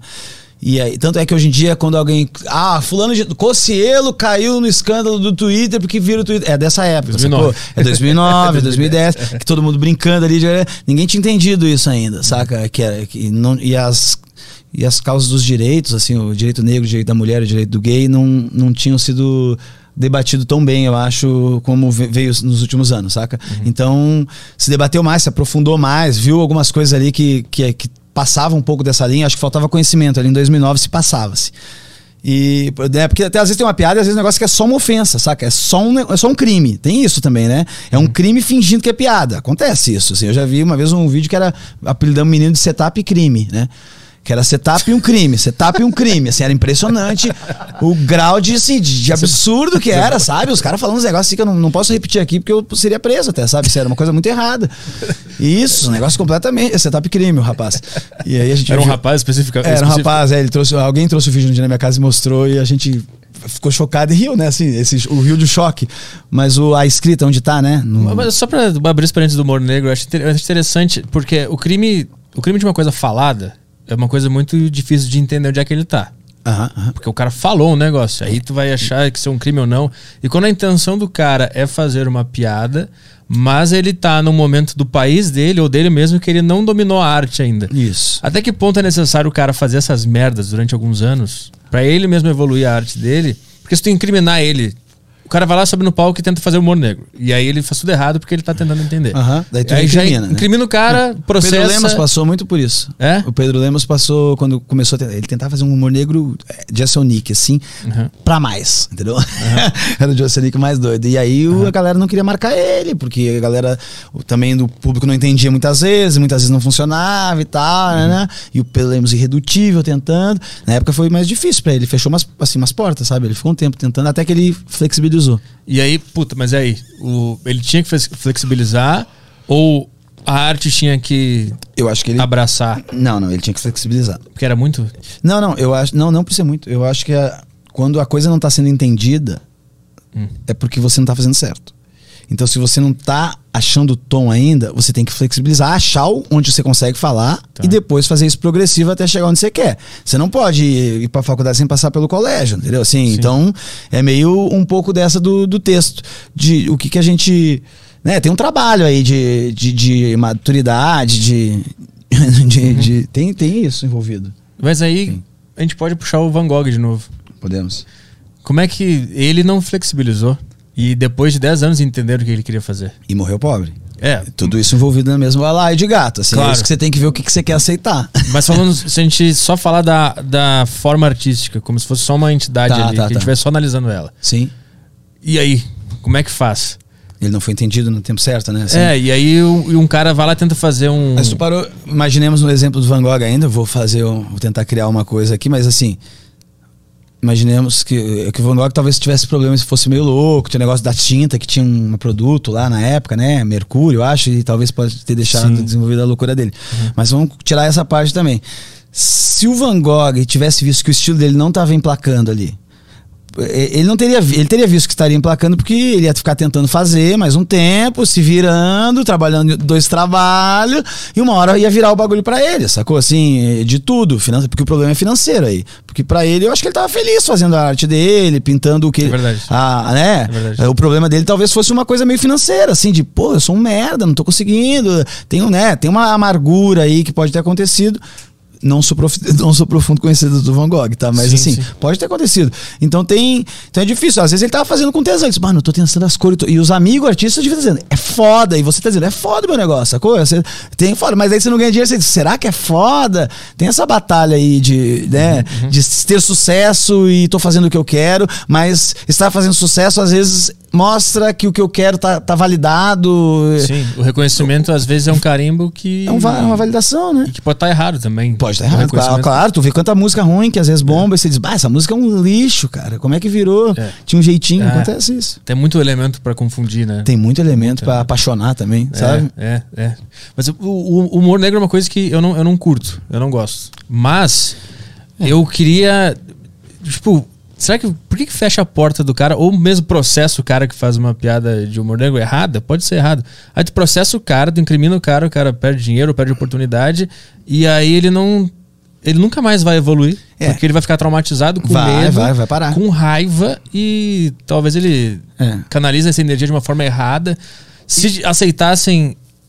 Eu não sei como é que. eu- O meu ponto é, eu não sei como é que algo que alguém fala pode ser considerado um crime. Um crime também não sei. A não ser que seja o Hitler Não, sei ordenando instigando, fazer instigando, é. Exatamente. É, eu acho que as pessoas elas acham que o- elas ficam tratando o crime dos humoristas como se fosse uma coisa absurda, sendo que é uma coisa assim desse tamanho perto do que acontece assim, né? Assim no, no Brasil é uma coisa de olhar porque por causa dessa batalha também, tem uma batalha ideológica no país, a gente sabe, tem, tem polos, posicionamentos, jornalistas, e daí toma um como lado do outro, daí xinga o Danilo lá, porque é de, de direita, e os caras de esquerda, aí xinga o Rafinha, porque não sei o que, não sei o que. Tem isso também, acon- acontece também, não tem que saber calcular.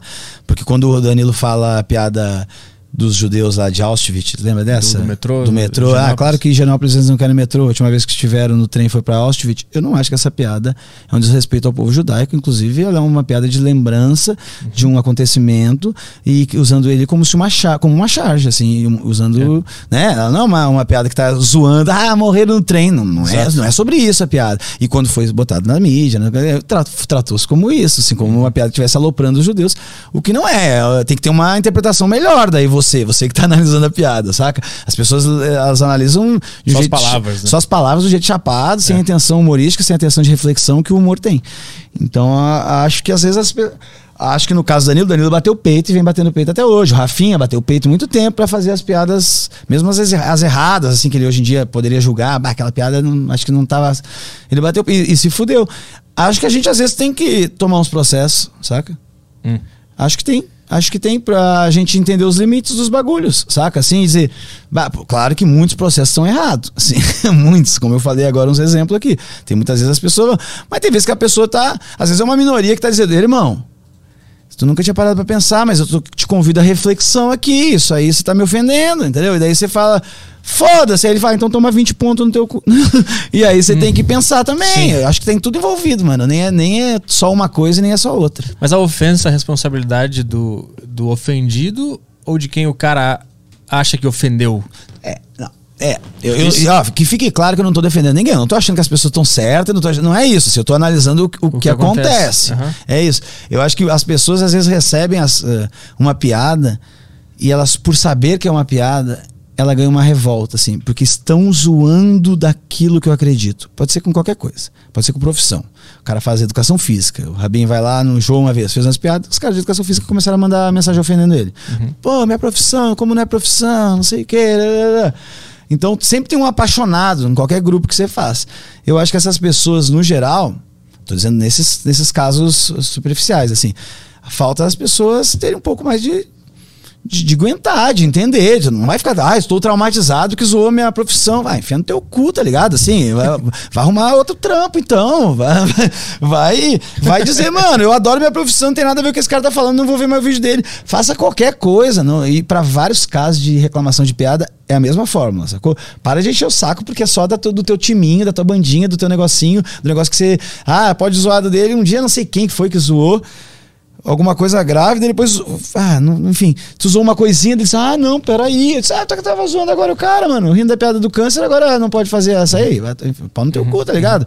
Não é assim que, não é pelos parâmetros do que eu acho, que eu não acho, então eu acho que tem muita reclamação, daí que entra o mimimi, que fala, que eu detesto essa frase, assim, porque às vezes ela é usada quando não é mimimi, né, quando é uma discussão séria, os caras falando, pô, os negros querem direito iguais, puta mimimi na rádio, porra, como mimimi, tamo- a galera tá trabalhando no negócio que tá um, um de um atraso absurdo e você tá falando que é mimimi. Então, assim, essa palavra é mal usada, eu não gosto. E às vezes também quando eu vejo, geralmente, humoristas usar, que são humoristas um pouco ignorantes, assim, sabe? Um pouco que, ah, essa pessoa, não, ele não sabe entender a reflexão sobre o assunto todo, então ele traduz, ah, é muito mimimi, saca? Não é muito só muito mimimi. Tem um pensamento maior. Mas tem muito mimimi, sim, tem muito, ai, meu Deus, ele ofendeu os anões, porque ele falou que ele passou a mão na cabeça do anão e o anão vai dar sorte pra ele. Sabe, um negócio assim, você diz, ah, cara, para com isso, assim, né? Como- sério ou não? Sério? Talvez, ah não, eu te recomendo, em vez de entrar num processo, talvez você entre numa terapia que vai te fazer você se aceitar como uma pessoa com nanismo e que te vai fazer muito mais feliz do que tu me meter 20 mil no meu cu, entendeu? E vai rir E da que vai piada. rir da piada, e vai entender o teu negócio, e vai. Porque eu tenho meus problemas, que às vezes não é um, um problema físico, mas eu tenho meus problemas e eu, eu aprendo a rir deles, e eu duvido que isso não sirva para as outras pessoas, sacou? Sim. Uhum. E eu sei que serve para as outras pessoas, e a pessoa diz, ah, você tá mandando eu me tratar porque você não sabe o que eu passo. Também é isso, é verdade, eu não sei o que você passa. Mas eu sempre recomendo a gente ser bem resolvido com os bagulho nossos, sacou? E se você é qualquer coisa e alguém te zoa e não sei o que, eu, eu acho muito melhor vocês ter uma resposta pra zoar o cara, a- a entender a sua, a sua defesa e rir quando a coisa não for. Não tá, não tá dizendo você é pior que ele porque você é assim. Aham. É isso que ofende, entendeu? Sim. Isso eu concordo que é, isso é ofensivo. Toda vez que isso é colocado de qualquer negocinho, é ofensivo. Sabe, você é pior porque você é gordo. Não acho que as piadas com gordo são assim. Aham. Mas eu acho que tem que ter piada com. Acho isso engraçado piada com gordo. Sacou? O que o amigo meu uma vez falou que era tão gordo que ele- o cara foi na Disney e as crianças falaram: mãe, eu quero ir nele. Cara, eu ri pra caralho disso, sacou? Porque isso é engraçado. Eu não tô dizendo que o gordo é pior, não, entendeu? Eu tô fazendo tá, uma piada de proporções. Sabe que uma vez na- eu falei com o Di Lopes aqui no, na Deriva, eu fiz uma entrevista, eu e um amigo meu, um amigo meu de Portugal, que Uhum. escrevia pra Vice lá de Portugal, e a gente entrevistou o Doug Stanhope, Porra, que legal. Quem que era teu amigo? Emanuel Pereira, ele. Porra, o Doug Stanhope vocês entrevistaram? É, pelo Skype. E aí a gente fez uma pautinha ali, né? E eu pedi pra ele, ó, pergunta pro Stanhope se ele já foi processado por alguma piada. Tu sabe que ele faz coisa, não, o né? limite que ele vai, né? É. E aí quando o cara, ele perguntou, né? Porque tava na onda do Rafinha ali, 2010, foi por ali. Sim, sim. E eu tava com esse assunto na minha cabeça. Eu, pergunta isso pra ele, só pra ver que ele responde. O tom de voz que ele ficou quando ele quando o meu amigo perguntou se alguém já se ele já tinha sido processado, foi tipo, o quê? Como? Que? Processado? Foi essa vibe que ele teve. Aham. Ele nem entendeu. Por, que alguém processaria porque, por causa de uma piada? Camelo no Alasca? É, Foi isso, né? foi tipo isso. E aí, quando eu, quando eu ouvi a gravação depois, né? Porque eu preparei a pauta com meu amigo e ele entrevistou pelo Skype, depois Sim. me mandou o áudio, né? Pá, e quando eu legal, ouvi o áudio e ele respondeu assim, eu fiquei, caralho, tem alguma coisa muito diferente na, nessa situação. ideologia da sociedade, assim, né? É, é muito diferente. Porque, pra quem não sabe, o Stanhope ele vai no limite das me coisas. contou lá como é que ele matou a mãe dele, lá, que É. ele tava em estado terminal e Isso. teve que ajudar ela na eutanásia, né? Isso, ele prati- praticamente revela um crime no, no Crime, palco, né? no, no- no show. Maravilhoso. Eu sei tudo que eu posso falar porque eu falei com os meus advogados. Ele falou, mano. Isso. E aí ele ficou assustado, assim. Porque eu imaginei, ele já deve ter tomado muito processo. Claro. Porque eu tava com a, cabeça do Rafinha, se Brasil. fudeu, blá blá. É. E lá não tem nada disso.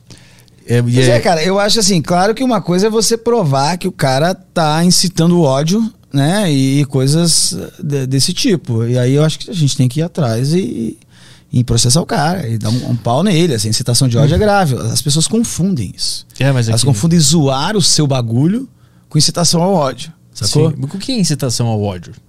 O que é incitação que ao é? ódio? É. Se eu falar qualquer coisa ah, sobre os negros que eu diga que eles são inferiores, por exemplo. Isso Ah. aí é uma incitação ao ódio, Aham. na minha opinião. Entendeu? Uma incitação a você está dizendo que uma classe é, é pior, uma, uma raça inteira de pessoas, né? É, melhor dizendo, é- são piores Uhum. do que outras. Isso é errado. Mas o que me parece, quando alguém tenta fazer uma piada mais perigosa, é que as pessoas não sacam o que tá rolando e acham que é uma incitação ao ódio. Isso Uhum. acontece muito, essa confusão, né? Ah, tá incitando ao ódio, o cara não tá. Não. E aí vira uma confusão. E Vira. aí, como é que. Como é que. O cara não tá incitando ao ódio. É. Sabe que ele não tá. Sim. Mas alguém vai interpretar como sim, ele tá incitando ao ódio. Cara, eu vi um livro no Amazon esses dias pra vender, eu tava procurando agora, que era A Comédia e o Direito. Era uma coisa assim, Ah. nacional. Um cara falando, eu não comprei porque eu tive outros pra comprar, mas eu tenho que comprar esse. Um cara, uma abordagem, um pensamento ético e coisa Foda. sobre a comédia, o direito e tcharanã. Jurídico. Até tem que comprar esse pra pensar um pouco mais sobre, Sim. sobre essas. Qual é a diferença de você. Ah, como é que é quando você fala de alguém e. e- Como Ai, assim? Como é que é quando você assim, você fala. Eu faço uma mentira sobre você. Ah, é uma difamação, calúnia, difamação tá. e não sei o que. Tem Aham. mais uma terceira. Ataque à honra, Ataque à honra. Eu não sei diferenciar nada disso. E a gente na comédia não quer fazer nada disso. Sacou? Esse que é o Sim, problema. sim. E aí as pessoas colocam essas coisas nossas dentro dessas, dessas leis, sacou? Isso, aí é Isso. uma. Isso aí tá dizendo que eu. Difamação. Difamando. É. Tá falando uma coisa que eu não sou.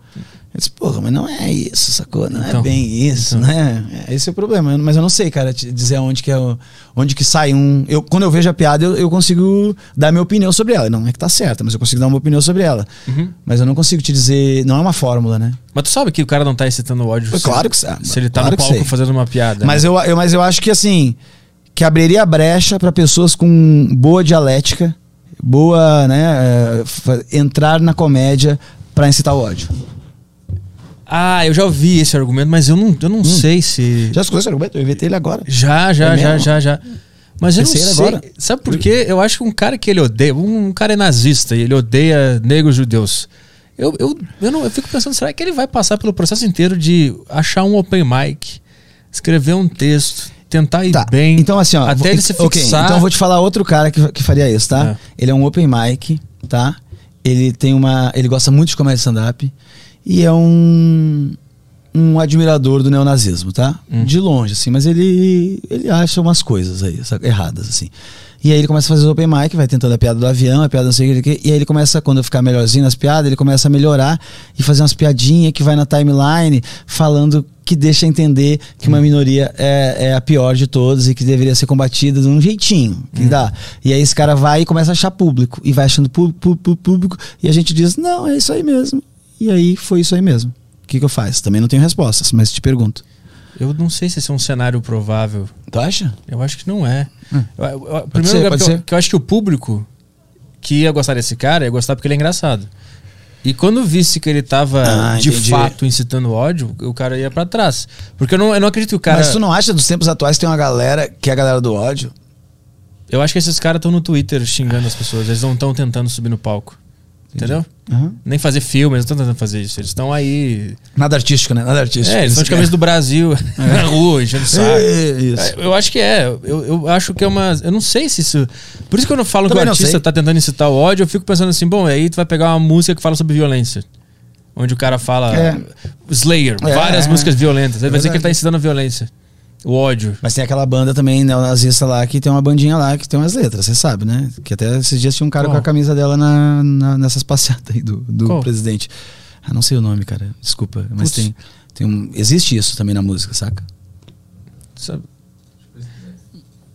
Eu, eu sei que as que são, elas são abertamente, né? Em São Paulo tem um monte de banda. Eu não sei se ainda tem, mas tinha bastante. É mas mesmo? eles são, claro, eles dizem, né? Nós somos. É, o negócio, olha o que a gente tá tendo aqui. que comparar né? neonazistas com humoristas. É, então, é muito doido isso. Olha que horror esse só tipo. fazer as pessoas só rirem, queria né? fazer umas piadas, sacou, irmão? Daí os caras. Mas é verdade, as pessoas. Hum. Eu acho que assim, o, o processo. Essas leis aí de interpretação de piada, elas são muito burras, porque às vezes tu pega um juiz totalmente limitado. Então, é, os juízes do Brasil não são foda, né? Não, né? não vai. Não é os caras mais foda, não é sempre assim. Você cansa de ver juiz imbecil. E aí cai na mão de alguém que já ah, falou, ah, falou da Vanessa Camargo, é? Ah, não sei o quê. Cara, não tem nada demais naquele. Nada É, demais. talvez um. Talvez fosse uma. Hum, que piadinha de mau gosto, No sabe máximo, assim? uma grosseria. Ah, uma grosseria. No Hum, máximo. Que, que grosseria. Isso, uma grosseria. Porque eu já fiz grosseria sem querer, assim, e, e sei como é que é no, no ímpeto de fazer ser engraçado. Você soltar uma grosseria e falar, hum, falei que a menina ali não sei o que não devia, sabe? Uma coisa assim. Acho que é possível, é, mas no máximo isso. Um processo, pedir dinheiro, porque metaforou que ela, ele quis fazer. O Rafinha quis dizer assim, ó, potencializar. Ele, como é que tu potencializa? Tu exagera muito. É. Tu diz, ela tá tão bonita, ela grávida tá tão bonita que eu comeria ela e o bebê. É, em outras palavras, ela é tão bonita que eu cometeria um crime para ter algo com ela. É isso, é isso, é É isso. isso que ela quis É dizer. é é um isso. exagero óbvio, né? Não, exagero, ele nunca assim, ela tá tão bonita. Ele nem, acho que ele nem vai pra essa profundidade assim. Ela, comeria ela e o bebê. É isso, assim, e que isso? É mesmo. Que assim, vou fazer uma metáfora. O feminismo uh, totalmente machista, assim, né? Assim, agora, mas era, era a ver com. Com. Nossa, eu. Eu, eu, eu comi, tomei o. O Yakut, mas eu bebi até o último gole. Sim. É isso, assim, é uma, poten- É. eu- uma potencialização do bagulho, mas eu lambi o pote do iogurte. É uma. Eu, eu, eu, eu comeria ela e o bebê, Com- sacou? Comi, comi até a colher. Até a colher, exatamente. Aí eu comi. Ih, mas sei lá, eu jantei e eu almocei, o- comi o prato depois. Eu mastiguei o prato. É isso. É uma, é uma variação dessa piada com Isso. um assunto mais delicado. Né? E Exatamente. aí, um, ah, meu Deus, não foi nada aquilo, sacou? Não foi É. nada. Não sei como é que resolve isso, assim, sacou? Porque dá pra perceber quando as piadas são e não, mas as pessoas são. São as pessoas, né, cara? a gente é uma bolha desse tamanho, assim, né? As pessoas É. que, que conseguem até até discutir isso com um mínimo de, de tentando ouvir os lados e tentando entender o que que é. É, é- mas é, é meio por cento da população, sacou? É Assim, uma arte muito específica com referências Totalmente muito específicas também, Isso, né? exatamente. Assim, é um nada da população, mais uns, uns caras de arte, mas não sei o que. ele- É isso aqui, cara, É, sabe? é. E, mas ela atinge. blum, atinge o Porque ca- qualquer um tá a um clique de, De- consumir aquele, aquela Exato, arte ali. tá né? o tempo inteiro no YouTube, o tempo inteiro na, na timeline dela. É. Aí ela fala. Aí tu chega pro cara lá, que, tem a N interpretação da vida, e tem todos os tipos de, de seres humanos aí. O cara pega o celular e fala: O que? Falou do- dos capoeiristas? Não, falou que capoeirista é tudo retardado. Vamos dar um pau no de Lopes, sacou? É. É. isso, daí vai pra isso. Daí tu acha um cara, motiva, inflama, acabou. E aí usa o aparato estatal também para. Usa o aparato estatal pra nada. É, pra Pra nada, pra nada. pra- Que nem o Monark que teve que se ir no Ministério Público. Por que que era? Por causa da maconha? Porque ele fuma maconha no programa. É. Aí ele foi lá e. É, é um problema que eu, eu entendo, eu sou, eu sou maconheiro aqui, também tô fumando e, e eu entendo que é um, é um problema de uma lei que a gente tá que a gente burla diariamente, porque ela é uma lei demagoga, uma lei que tem que ser repensada, e já temos ah, todo o aparato científico para poder conversar e tentar ver os reais problemas e as reais soluções que tem a maconha. Então, o problema é que tem um monte de gente que fica vivendo naquelas desculpinhas de ah, mas ela é uma droga, droga é droga. Primeira coisa, não, análise totalmente superficial. Ah, maconha alimenta o tráfico. Eu já cansei de receber essa, quando eu falo sobre maconha em algum podcast ou alguma coisa, e alguém comenta, esse aí ele fala, faz apologia. A pessoa não entendeu nada, né? Assim, eu não faço nada Ah, de ela, apologia. ela, à ela droga. tá em 2006 ainda. né? Tá em 2006, exatamente. Exatamente. Tá em 2006. É. Porque, assim, a, a discussão é muito mais ampla, cara. Como assim a maconha a- alimenta o tráfico? Então legaliza, porra. É. Pronto, parou de. Acabou o teu argumento. Por que, que não legaliza? Eu quero comprar no bar da esquina. Mas veja bem. Não, mas não pode legalizar. Porque... Ele vai pro segundo argumento. Porque é uma droga e vicia e a porta de entrada é pra outras drogas. Que porta de entrada, Sexo mano? vicia. Se- é? Sabe o que é a porta de entrada para outras drogas? Os amigos, Estar por exemplo. O- é estar vivo, sair de casa, é acordar, ter, ir para a escola, para a universidade, para o teu trabalho. Isso são as Hã? Curso de cursar jornalismo, cursar qualquer várias áreas na real, né? até limitar uma área é uma inocência, né? Assim, quantos dentistas maconheiros eu conheço, quantos médicos, assim, o tempo inteiro eu tenho amigo médico maconheiro, sacou? Já o tempo inteiro eu já conheci. Então assim, ficar né? Tem maconheiro em todos. Tamo aí, tamo espalhado em todos a, o tecido social. Segura aí que eu vou no banheiro. Agora que o papo é droga, ele sabe muito bem. Eu vou no banheiro já volto aí. Vai lá, vai, eu vou depois, Toca tá? a ficha com ele. Tá, beleza. Tá, Fala beleza. de droga. Faz Então- de droga. É, irmão, vai indo lá. que eu vou falar de droga, que eu vou estar expondo aqui a minha vida que eu não revelo pra ninguém. Nada. É, cara, Já leu o Portas da Percepção?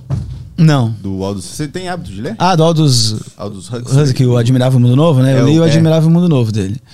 O Portas dessa aí não. Mas ele é um cara totalmente visionário, né? O cara eh, descreveu o projeto genoma em, em não sei que ano é aquilo, 60, em 50. Eu, o cara. eu, eu, eu acho que eu tô com o livro aqui, ó. Inclusive eu tô com ele aqui. O... o, ah, ele- Ah, Admirável- eu vi. Ah, é? Já tá, começou a ler, não? Não, não comecei, eu comprei e ficou parado É, aqui. eu li, eu li, eu tava no segundo ano de segundo grau, eu acho, sabe? Faz muito tempo, a professora mandou pra ler. E leu metade da turma leu, leu George Orwell com o, o Revolução dos, Bi- dos Bichos e metade da turma leu Admirável Mundo Novo. Ah, porra. Legal, né? Foi Legal, uma boa. ma- mandou bem? Era particular, mas era muito ruim. Era pagou, passou total. Eu fui lá porque eu tinha reprovado no ano anterior. Fui lá pra tentar fazer dependência, as matérias que eu tinha, mas o ano pra não perder o ano, né? Sempre achei um absurdo isso de tu repetir o ano, cara.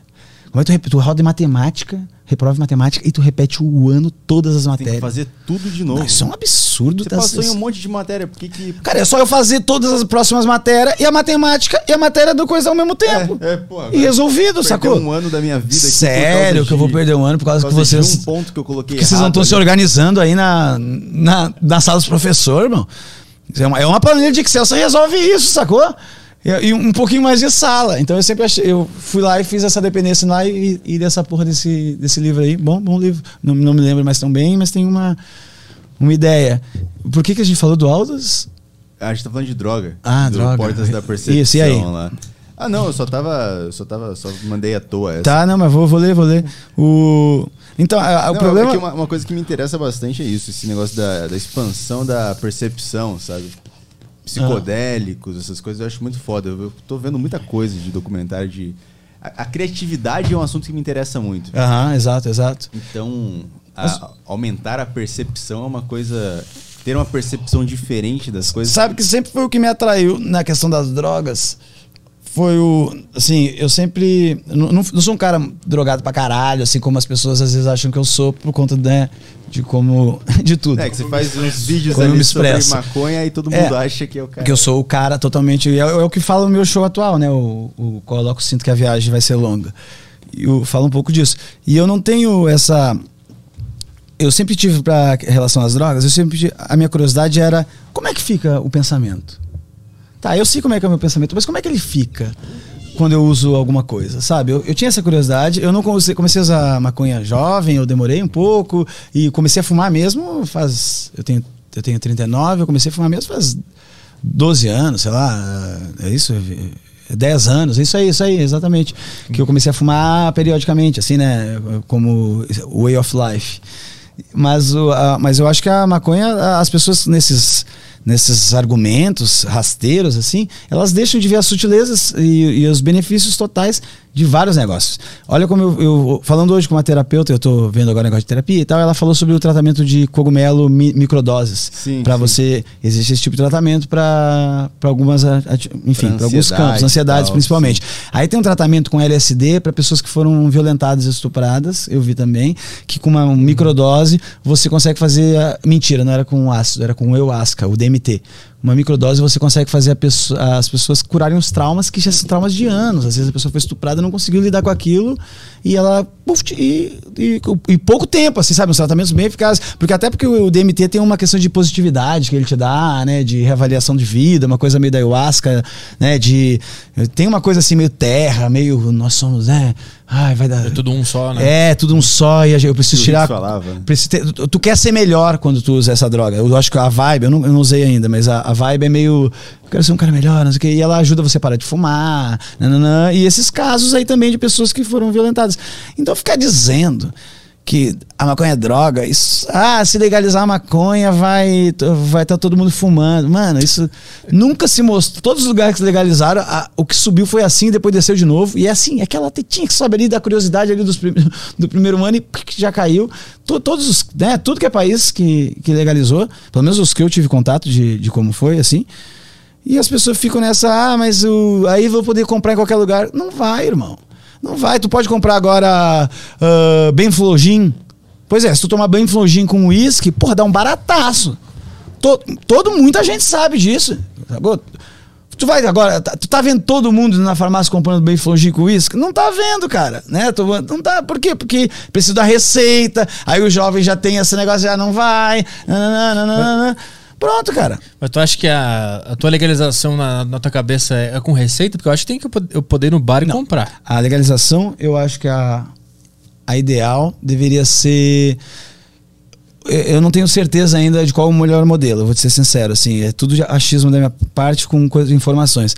Mas me parece que o, passar pelo Estado, não sacou? Porque o Estado, ele já, o nosso Estado já tem um hábito de entregar as coisas de um jeito, o serviço muito ruim e inflacionar os estados grandes, um monte de cabelo de emprego. Tá? Então eu não vejo o, o Estado como um, o Estado brasileiro, a maconha abraça sendo a melhor empresa do Brasil, porque não vai ser, sacou? Vai ser uma maconha, de bosta, vai ser chegar na tua casa errado, vai não sei o que, confusão do cadastro, vai ser uma treta. Então eu acredito que tem que ter estabelecimentos uh, credenciados e auditados e, e, supervisionados, assim como a bebida alcoólica para menores em qualquer bar da cidade, assim, as pessoas não ficam vendendo uh, bebida alcoólica e cigarro para menor, sacou? E quando é, os, eles estão cravada, que eles ficam com medo de fazer isso. Quantas vezes eu vi na Augusto, uma época que tinha um bar ali que tava fazendo, puf, no outro dia tomou uma... uma Dá um puta de um problema. Um puta de um assim. problema, sabe? Fechar o bar e tudo. É claro, tá vendendo bebida alcoólica para menor, não pode. Nunca mais bebeu. Era bem perto de onde eu fazia show. Vi, nunca mais venderam. É aí que tu controla esse tipo de coisa, entendeu? Uhum. Com, com, com, supervisão. E, e, não é difícil fazer supervisão médica, gente. Olha quanto. Olha o mercado de receitas. De, de receitas médicas, sacou? O, as pessoas lá no hospital, no, na farmácia, é todo um rolê para dar um remédio de tarja preta, tudo, né? Então não, não tem por que esse tipo de coisa bem organizado, ou por, ou por farmácias, ou por estabelecimentos específicos de maconha, não tem por que não mas tu acha que a maconha vai ser vendida no, no, em farmácia ou ela vai ser num, num, bar? Porque eu acho que tinha que ser num bar, que nem compra cigarro. Tu hum. vai ali e hum. compra uma maconha. Eu acho que você poderia fumar no bar, mas ela deveria ser vendida num lugar, num lugar, num lugar medicinal. Ah, o, o teu aspecto é o. Tu pega mais no medicinal do negócio, não no recreativo. Não, não. Eu acho que o recreativo ele tem que ter, ser tratado como medicinal. Porque você. Ele é uma parcela do medicinal, entendeu? O recreativo. É para Você tem ansiedade, você tem depressão, você tem sei lá o quê, você tem dificuldade para dormir, que é uma coisa que se usa muito, aí a maconha entra, entendeu? Você quer ser mais criativo, usar alguma coisa, de vez em quando, não sei o quê. A maconha entra aí também, é bem-estar, é uma, é, tem, tem a ver com isso. Sacou? Assim como você toma uma vitamina pra não sei o quê, você toma um remédio. Quantos remédios tem, gente, né? Que as pessoas tomam pra, pra ficar acordado, ritalina, pra, pra quem tem déficit de atenção, rivotril. Que isso? Você quer querer falar que a maconha é um grande problema se você puder dosar e coisa. Ah, você fuma quanto por mês? Ah, se eu fumar três. É dois baseados por dia, sei lá. Exa- um caso exagero. É um baseado por dia. Quanto que você dá de cálculo? Ah, dá tantas gramas por mês. Vai lá, pega a tua. Acabou, resolvido. Acho que, acho que a legalização no Brasil, ela entra por aí. De outro jeito, ela não vai entrar, entendeu? Sim. Mas esse é o cenário que tu acha que é possível, não o que tu acha o melhor. Eu achei isso possível. Ah, entendi. É, eu achei isso possível. Eu acho ele, eu acho ele o melhor para nossa situação, entendeu? Ah, sim. O Brasil é muito do jeitinho, não é assim também vender maconha em qualquer lugar, não, não é assim, entendeu? É que eu tô tentando Ela é tipo com- o álcool, ela tinha que É. ser tipo o álcool, é isso. Mas o álcool é livre em qualquer lugar, menos tá, mas o menores. estabelecimento ele tem que ser auditado e, e- vender. Ele tem Um monte de, de coisa aí para poder, né? Um monte de, de certificado que você Uma tem que ter para abrir um bar, né? Tem, tem um monte de coisa. Eu acho que você quer abrir um estabelecimento, não é um bar. Bar é de trago, entendeu? Uhum. Um estabelecimento de maconha é um estabelecimento de maconha. Claro que você pode ter um, um, um estabelecimento, um bar. Que, nem, nem em Amsterdã, mano, os, a maioria dos pubs que vende ceva não tem, não tem back. E os pu- pub que tem back não tem ceva. Tem vários, vários. Eu fui em vários. Não tem ceva no, no- É um pub de maconha. E aí o Bulldog, que é um muito popular, por exemplo, né? Ele tem uma das unidades dele. Eu não, não tenho certeza disso que eu vou falar, mas eu acredito, se, se eu não me engano, uma das unidades dele, essa pode ter álcool. E eu fui, eu sei porque eu fui lá assistir o jogo da Holanda lá, saca? Na época da Copa do Mundo. E aí eu vi que podia beber e trago. Mas esse é o que eu vi que podia, que eu me recordo agora. É porque é meio. Tem a galera da maconha e tem a galera do álcool. E parece que a galera que é da maconha e do álcool é a menos, né? É, Eu exato. não sei, é o que eu vejo em É, são duas personalidades diferentes, É, né? O cara que bebe são- um uísque, o cara que fuma maconha. São duas pessoas distintas, né? É, não é a mesma pessoa. Então dá pra ter no mesmo bar os dois, pô. Não, tem, É. não precisa ficar. É, mas eu não acho que devia ser vendido. Inicial. É, eu não sei, eu não tenho certeza, tá? Eu não tenho certeza de qual que é o. Se o mo- como eu falei antes, o modelo melhor. Se é ser vendido selfie, sabe? Que chega e pega e, Que e uma pegou dose de uísque. com uma dose de uísque. Eu não sei se é, eu não sei se a gente consegue entrar. Eu adoraria. Claro que eu adoraria, é, é evidente. Mas eu não sei se é o melhor ah, pela saúde, pela perspectiva da saúde. Porque é uma droga. Então tem vício, tem, tem coisas vinculadas e eu não quero ser demagogo nem para um lado nem para outro, entendeu? Então tem um vício, tem um, um hábito, tem um, um, às vezes um excesso, assim como o álcool. Então eu não sei exatamente o, o, a, a, a facilidade que é, mas com certificação, daqui a pouco até um bar, né? Com audição, com gente. Mas eu acredito que mais a questão da farmácia, o estabelecimento coffee shop, um lugar para isso. Acho que vai ser mais. Um coffee shop que tenha serviço de trago. e Que possa ter álcool, entendeu? Aí você consegue ir para uma legislação pertinente. Agora, um bar qualquer vendendo no, no maço de cigarro, acho difícil. entendeu? Quer ir no banheiro ali? Eu vou, eu vou. Toca ficha. eu vou, eu vou. eu vou poder. Boa ideia, cara. Boa, ideia. Essa- Gostei dessa sugestão, cara. Como é que tá aí de, de perguntas? Temos? temos, temos. Per... Pera aí, deixa eu abrir o Telegram aqui. O Telegram tá fechado. Temos superchatos. ah, Telegram. Muito. Ah, o Telegram tá aqui. Temos Tem sim, tem muito um- bolsonaros brabos com o assunto maconha. Ah, que vão pra puta que pariu esses caras mala do caralho. Sempre que algum corte do Aderiva viraliza, me dá um aperto no coração. Eu penso, puta, não era. pra- Não era pra ter chegado lá. Eu fico meio e os mal. fortes estão dando bem pra caralho agora, É. né? Graças ao joelho aí. Eu fico bem. Mas Nosso eu fico. amigão aí. É, joelho, diminui a produção. Faz É. uns cortes piores aí. Porque não dá. Não dá. Quanto maior, pior.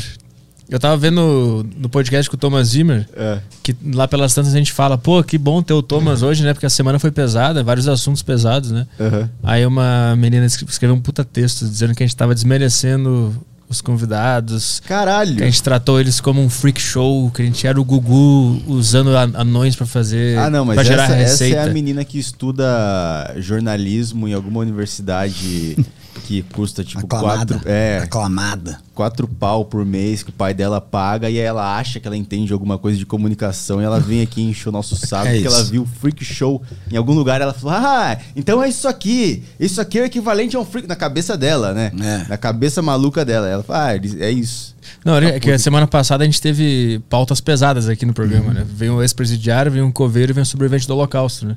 Porque esse é o espírito da deriva. É, aí É na isso, sexta, deriva. na sexta vem um- o Thomas Zimmer, que é o cara do charuto, aí ele trouxe um vinho.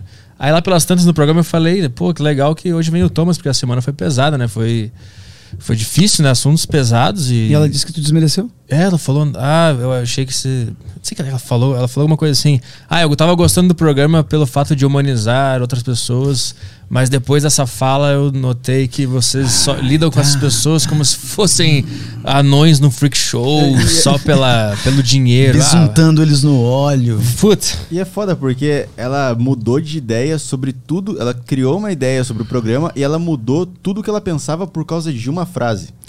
Tipo assim, ela na- cabeça dela ela não entende que você pode ter se expressado mal ou que ela pode ter uma, uma outro tipo de, de entendimento, um negócio que pra gente a gente tava entendendo de boa, ela entendeu de outra forma, porque ela é de outro estado. O de que ela outra- tá errada. O que ela tá errada, que é o certo, né? Ela tá errada. É, ela tá sabe, errada. sabe o que eu pensei sobre a questão de locais pra vender, se a maconha deveria É. ser vendido no bar?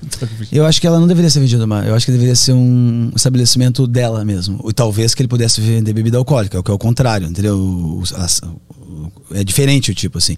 Mas eu acho que seria mais interessante. Estabelecimento só de maconha. É, porque assim, porque se, se eu, eu. Tu passa no estabelecimento de maconha, compra tua maconha, tá com ela, vai pro bar. Resolvido, não é, que você, não, não é que você não pode fumar no bar, nada assim. Eu acho que a questão da distribuição talvez teria que ser um, um pouquinho ah, específico para esse negócio. Porque, por exemplo, ah, tu vai dizer, ah, mas eu vou no bar e eu quero comprar lá. Por exemplo, às vezes tu gosta de bolo. Tu vai no bar, não tem bolo lá. Sacou? Você tem que comprar um bolo em algum lugar para trazer pro bar, sei lá, qualquer coisa, saca? Sim. É um negócio que não é. A maconha não quer dizer que ela é do bar. Sabe? Ah, mas ela meio que é do bar também. É, mas aí também o, o- Aí também tem muitas outras coisas que poderiam ser também, saca? É que, o- é que o bolo não é do bar, ninguém vai no bar comer um bolo, É, né? não vai, mas tu vai fazer aniversário, você quer tá aqui um bolinho ali pra não sei o que, Aí você tu quer compra um, e leva pro bar. Leva pro bar, sei lá, qualquer coisa que você quiser, não sei, não sei mas eu- me parece que não é o que eu acho que que- não sei, tem que ser pensado mesmo, assim, não, não tenho uma resposta pronta. Eu acho que é tudo. de- É um negócio que a gente tá conversando. Às vezes as pessoas, Petri, porque eu fico falando de maconha no, nos meus shows e no Culpa do Cabral, elas vêm nas redes sociais, como eu falei antes, atacar com essas coisas, essas coisas superficiais que não perco um segundo para. O que eu penso de tempo é pensando qual, qual resposta que é boa para aquilo, para quando eu, eu me cruzar com, esse, cruzar com esse assunto de novo, eu tenho uma boa resposta, pra, até para ele elucidar. As pessoas tendem a falar assim: ah, eu não gosto desse comediante porque ele é o comediante que fala de maconha, banaliza maconha e tal. E, e a pessoa não entendeu meu trabalho, na real, a linha que eu faço. Porque eu não sou comediante que banaliza a maconha. Eu sou comediante que eu, eu quero tratar a maconha como. E, mas isso não é tratar ela como banal. Eu quero tratar ela como algo comum, que ela é. Ela é algo comum. Ela, ela é algo que toda. Porque o banal, pelo menos na minha interpretação, ele tem uma coisa de pff, banal. Ele é abaixo do. Ela é uma coisa básica a maconha. Ela tá aí em qualquer lugar. Se eu sair do estúdio, não porque eu estou aqui no estúdio perto do estúdio do Flow, que seria fácil localizar a maconha, mas, mas se eu tivesse. Se você me larga em qualquer lugar, ou qualquer maconheiro, é muito fácil achar maconha. É muito fácil. E não precisa entrar nos lugares, não é nada. Não, assim, é muito simples isso aí. Então, querer dizer que não tá tendo maconha, que não querer fingir isso, assim, para mim é uma demagogia muito grande, sacou? Eu não. Eu não acho que é por aí. Eu, eu fumo maconha? Eu fumo? Não fumo? Então eu vou falar que eu fumo. Por que que eu não vou falar que eu fumo? Tô fazendo algo errado? Não tô. Ah, mas é ilegal. Pois é, o que é errado é que é ilegal, sacou? Isso. O não que eu tô fazendo. Eu tô fazendo porque a gente não tá conseguindo resolver essa pauta. Assim como, devidas às proporções, eu não tô querendo relativizar, comparar isso, mas assim, a escravidão em um momento, pessoas dizem assim, mano, essa é a lei. É isso que Sim. é a lei, cara. Tu vai fazer o quê? É a lei. E tu diz, não, mas os caras estão apanhando aqui, irmão. Isso aqui é completamente imoral. Tem gente morrendo por causa disso. Tu fala, mas vai querer mudar a lei? Era esse o discurso que se tinha na época, entendeu? Eu, para esse assunto. É o mesmo discurso agora também para outra lei que é totalmente diferente, com outros danos, eh, que não chega nem aos pés dos danos daqueles, eh, possivelmente, mas, mas é uma lei, cara, é uma lei idiota e que a gente tem que ficar fingindo, não, mas é a lei. Sim. Cara, teu cu com lei ruim, eh, o- foi o. Quem foi que falou? O, esqueci o nome do presidente dos Estados Unidos que falou que leis idiotas são para ser Ah, não foi. quebradas. Acho que foi o Abraham Lincoln. Não sei, não sei. alguma coisa assim. Então, as leis idiotas são pra ser quebradas, cara. São pra, são pra ser rebatidas. E como é que eu rebato a lei? Eu digo, cara, eu fumo maconha, é super normal, muita gente fuma, e não é muita gente dos os drogados, muita gente pai de família que tá aí levando o, o filho pra escola do teu filho, sacou? Ele tá levando o filho porque ele acabou de fumar uma bomba antes de sair de casa e tá deixando o filho, como eu fiz várias vezes, sacou? Porque não estava dirigindo, claro, mas fiz várias vezes. É, é- é- isso aqui acontece sempre inteiro dentro, então eu só não trato com demagogia. O meu trabalho não é sobre deixar ela. Ai, maconha, libertinagem. Não é isso. Meu trabalho é um trabalho de trazer. De, de ser franco mesmo, assim, de ser franco com Sim. a maconha, assim, de dizer, olha, isso tá errado, vou falar, é normal, eu não vou fingir que não é normal, eu não tenho emprego para perder, eu não tenho chefe que poderia achar ruim, não tenho nada, tenho família que, que ainda assim pe- preferi preferi arcar com isso, divulgar e falar abertamente. Meu trabalho é sobre liberdade, não é sobre libertinagem maconha. É sobre liberdade de poder falar, de poder agir, de poder ser, de poder fumar. Até porque se o cara fosse seguir tudo que tá na lei, ele não vivia a vida, né? Vixe, tanta lei idiota. Todo- quase todas as leis são muito imbecis. E o cara que te fala isso, ah, tá na lei, não pode fumar. Eu, duvido que ele não faça nada contrário Mas, que tá ah, mas esses são os piores, né? Aquela tradicional família brasileira, que é o que tem a família e a amante, né? É a tradicional família brasileira. Um dia- um dia foi lei não poder católica, né? família e amante. Hã? Um dia foi ler, não poder, lei, não poder ter outra família, né? E ele tá lá agora tendo escondido. E é isso, irmão. Assim, Ele tá usufruindo dos avanços da sociedade. As pessoas que mais reclamam, assim, os, os, os mais coxinha, geral, o coxinha no sentido assim, porque geralmente o cara que vê como fuma maconha ou qualquer coisa assim, das artes, ele é o subvertido, né? E daí tem no outro canto o coxinha, que é o carinha que, que ele que usa sapatênis, é aquele, né? Iludido. Dória. né? Aquele- O, cara acha- o Dória é tipo É, Dória. e o Dória, é isso, o Dória é coxa. O Luciano Huck também, é, coxa, coxa, né? Assim, de- turma toda. É, é um, é um coxa. Às vezes são pessoas incríveis. Eu não conheço o Luciano Huck, por exemplo. Às vezes é um cara legal de trocar papo, tem uma puta fumava ideia. maconha, né? Fuma e maconha. fumava maconha. Eu, se eu não me engano, o Luciano Huck fumava maconha. Assim, não quero tomar um. um Fuma um até hoje coisa, lá no- mas- na ilha dele. É, exato. É. Ele tem uma plantação na ilha. O cara, o cara arruma um processo. né? O cara Luciano Huck do nada. O cara começa a inventar uma história. é um problemão segunda-feira. Mas assim, um monte de gente. E as pessoas que nem se imaginam, mano. Então eu falo, é, eu falo sobre maconha pra poder falar sobre liberdade, assim, pra você ser livre pra falar e tentar ajudar a gente a ser livre pra fumar. E, e é uma pequena pedrinha que eu coloco, assim como várias outras pessoas que foram entusiastas de tratar sobre a maconha no seu trabalho autoral. Como, não vou querer me comparar a essas pessoas também, as suas artes distintas, que são, em maioria das vezes, melhores que as minhas, mas o D2 era isso, o Planet Ramp foi isso também. Era, gente, vamos fazer umas músicas, só uma banda só temática disso pra, pra falar disso aqui que não tô falando. E, e, e o Bezerra, antes, né, também falava, e tantas outras pessoas que tentaram trazer isso. Eu tento trazer de uma. De uma Posso que quem assiste o Culpa do Cabral, eu fico muito feliz de saber. Uma vez um primo meu me questionou que o filho dele, que é meu primo também, primo segundo, assistiu o Culpa do Cabral, tava falando muito sobre maconha. Ele falou: Ai, primo, pô, você fala muito sobre maconha, nada a ver, não sei o quê. Meu pai até veio comentar isso comigo. E eu falei, pá, mas é que não é pra cri- é ele, entendeu? Sim. É, Ele tem 9 é o anos, 7 público-alvo. anos. Então, não é o público-alvo. Eu não tô falando pra ele. Eu falo, ah, o Rodrigo falou que as, as prostitutas chegam à época da Copa do Mundo, elas ficam amolando a buceta antes da galera chegar. ele falou isso no programa, tá vendo? Não é um programa pra criança de 9 anos. Então, o, o teu filho não tem que estar escutando isso. E eu fico feliz de chegar pra famílias, e as famílias assistem muito o Cabral, que é uma coisa inimaginável, mas é uma coisa que, eu- como é que isso aconteceu? Mas as famílias assistem junto, o Cabral, a galera toda, mano. E então eu tá chegando na sala das pessoas com normalidade. De, de- porque eu também eu sou um maconheiro estereotipado, mas não tanto, assim, saca? Eu sou maconheiro que eu sou esquecido, porque eu sou esquecido, não porque eu sou maconheiro. Eu já era esquecido antes, então não, não, a, meu- a meu esquecimento não vem daí, né? Eu, eu, a pessoa, eu chegar na sala da casa da pessoa e a pessoa dizer, pô, esse cara, olha lá, Galera normal, sabe? O cara que, que conseguiu alguma coisa, que tá trabalhando, tá ralando. Um cara que, que cuida bem do filho dele, é um bom pai de família. Esse cara fuma maconha. Que legal que, que saber disso, saber que o meu filho, que eu descobri agora, que eu tenho baseado na mochila, não está com a vida perdida e com o futuro acabado, como se achava nos anos Sim. 90, sacou? E a choradeira da minha Porra, vizinha que descobriu que o filho. Nossa. Porra, irmão. E tem outra coisa disso. também, né? As pessoas gostam de música. Muito provavelmente elas têm álbuns de bandas. né? Todos aqueles álbuns foram criados graças a muitas drogas. Todos foram criados. Se você gosta de Beatles, Todos Cala a boca, criaram. não fala mais É nada isso, sobre droga. É isso, não pode falar. Hicks falava isso aí. É, né? você velho que gosta de, de Beatles e tá brabo com maconha, se joga fuder. fora o disco. É isso, Queima tudo. todos. tu- qualquer coisa que você imagina, mas desde de invenções do seu cotidiano, assim, o, o- esse frigobar que tá aqui, sacou? Essa, esse, sei lá como é essa porra, esse, É, né? o frigobar. frigobar.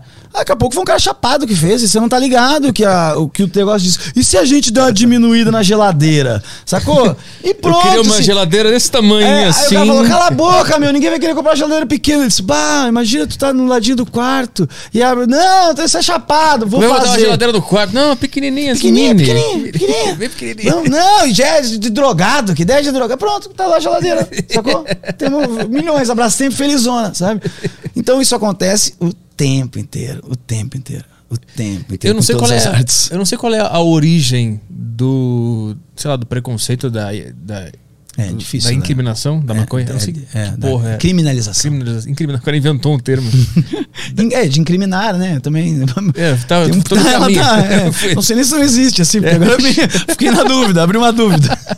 Eu não sei de onde que, que chegou. Eu já ouvi o papo que era porque os mexicanos usavam, os Já, imigrantes. vi, já li sobre isso Mas também. não sei qual foi o ponto. Acho que é onde... soma de fatores Acho aí. que são, foram os Illuminati, né? É, foram os Illuminati. Porque. Eu acho que tem a questão do cânhamo, de, fi, de, de ser o. Tem também isso, assim, é, era os mexicanos, é, pelo que eu lembro, os mexicanos também chegavam nos Estados Unidos, daí tem aquela coisa de, ah, os caras estão chegando aqui pegando nosso emprego, sempre teve esse negócio aqui, fuma maconha, daí começa já a achar ruim fumar Associar, né? maconha e, e associar, e raci- e dizer, ah, então tá errado isso, pra... Uhum. tem isso, misturado também com algum cara que era de um cargo importante da, dos Estados Unidos lá, da- do governo, que em algum momento ele tinha uma, muita empresa de algodão. E daí fazia. Fi... Era algodão, meu Deus? Eu não sei o que é, mas eu sei que fazia uns negócios pra navio, saca? Aqueles mastros, umas paradas Ah, assim. sim. Era, era- E aí o cânhamo veio forte no segmento, assim, o que veio da maconha, o cânhamo, a fibra. E ele era bonzão, mais barato, não sei o que, não sei o que. Aí o que ele fez? Ah, vai, vai, então proíbe tudo, entendeu? Ah. E tirou isso da pauta do, do- botou na pauta do Congresso, tiraram lá atrás e daí veio toda a mitologia, todos esses anos. Aí teve ainda presidentes, o Nixon, se não me engano, que ficou falando a maconha é a droga do, do- Porta de entrada. a porta, o problema do milênio, eu vou combater, ele ficou, não sei se foi o Nixon, mas foi alguém, vou combater o meu mandato contra as drogas e daí ficou o, ou se foi o Bush pai, sei lá, foi algum desses otários, sabe? E aí ficou tentando batendo o ano inteiro. Aí vai, vai popularizando, vai pegando estigma, não tem ninguém pra rebater. É difícil rebater um negócio que todo mundo tá falando que é o contrário, né? Um Sim. monte de idiota que não pesquisou. Tu sabe quem foi o primeiro cara que viu a planta e, e pensou em fumar? Porque isso, isso é o mais curioso de, de toda essa história. Não, o ovo é mais curioso. O ovo. Claro. Porra, o ovo, o cara que disse assim, mano, esse bagulho branco saiu do cu da galinha. Vou quebrar. Quebrou, saiu uma geleca amarela. Ele falou, dá pra fritar. Impossível. Também é uma invenção. Tu chegar, né? Tu chegar nesse. Será que a frigideira já existia até então? Não, Não, mas ele tinha fumado maconha. Ele Ti- viu a, fi- ele viu a larica. galinha. É, Ele falou, vou comer até esse ovo. Se a gente come a galinha? Sai do cu do bicho, assim, pro cara chegar na opção. Do, ah, esse bagulho que saiu do cu. Sempre cai merda dos cu do bicho. o cara sabia disso até esse momento, só tinha visto merda. Aí um dia ele viu um bagulho branco. Aí saiu, não saiu um negócio, não saiu um bolinho, um cupcake, sabe? Que ele, hum, que saboroso. Saiu um bagulho nojento, amarelo, com não sei o quê. Ele falou, Não, e ele teve que tirar a galinha de cima e ver que tinha. vê né? que tinha. Porque ela não sai de cima, ela, ela já. Fica até chocada, Ela né, fica ali. lá, né? Então, então tu imagina o que que é o, o né, muita isso aí, é um, isso é um guerreiro, esse foi o guerreiro. O cara da maconha, eu acho que é fácil, vamos fumar os matos, não tem nada. Começou a fumar um negócio, foi um negócio, vai, é te- tentativa e erro, né? Tentativa e. Daqui a pouco ele falou, ô, oh, tira aquela esse ga- bagulho aqui. Aí o Sumário. Olha aquela, aquela galinha ali. olha aquela, olha o ovo. Aí inventaram a frigideira E aí fez- foi, né, irmão? Então a existência inteira a gente tem que dar Aí a graças Tramontina maco- tá maconha. feliz. Isso aí. Obrigado, Maconha, por inventar tudo. É, mano. Que existe. Eu não sei se tudo, mas o álcool também, quantos livros, quantos escritores, quanto É. o que o álcool fez pela música, o que o É. álcool por tudo, os caras querer, né? É porque o negócio é que tem o excesso. E existe o excesso. Eu me cedo também com a maconha, não, não posso. Seria, teria ser demagogo se eu não falasse. Eu fumo bastante, fumo pra caralho. Fumo mais, muito cigarro. O cigarro me atrapalha mais do que a maconha, até nesse sentido. Por Porque eu fumo, eu dou uns peguinhos no beck e, e fumo cigarro, entendeu? Então toda vez que eu quero fumar cigarro, eu dou uns peguinhos no beck. Se eu tivesse sem cigarro, eu fico um tempão sem fumar. Assim, eu, eu digo, ah, vou fumar. Entendeu? E daí fumo, porque. E, e só fumo. Eu tenho um ritualzinho pra fumar, eu fumo só com cigarro, eu tenho que estar bebendo alguma coisa. ah, então tem um negócio do. Um hábito nada saudável pra minha saúde de misturar suco de caixinha, cigarro e beck na sequência, entendeu? então eu. Há, há bastante tempo. Então eu não acho que é saudável você ritmar e tem que ter um pouco de organização, que é difícil, não vou negar, é difícil. Aham. Tem que tomar cuidado. E, e que, mas ainda assim, é um total direito da pessoa. A mesma coisa com álcool. Eu poderia tá, be- beber bastante, não poderia? Assim, acontece. Quanta gente que é alcoólatra, quanta gente que estragou várias famílias e quanta gente bebe de boa e faz o, o churrasco da tua casa. E é uma felicidade o churrasco da tua casa, que tá todo mundo bebendo e feliz, confraternizando.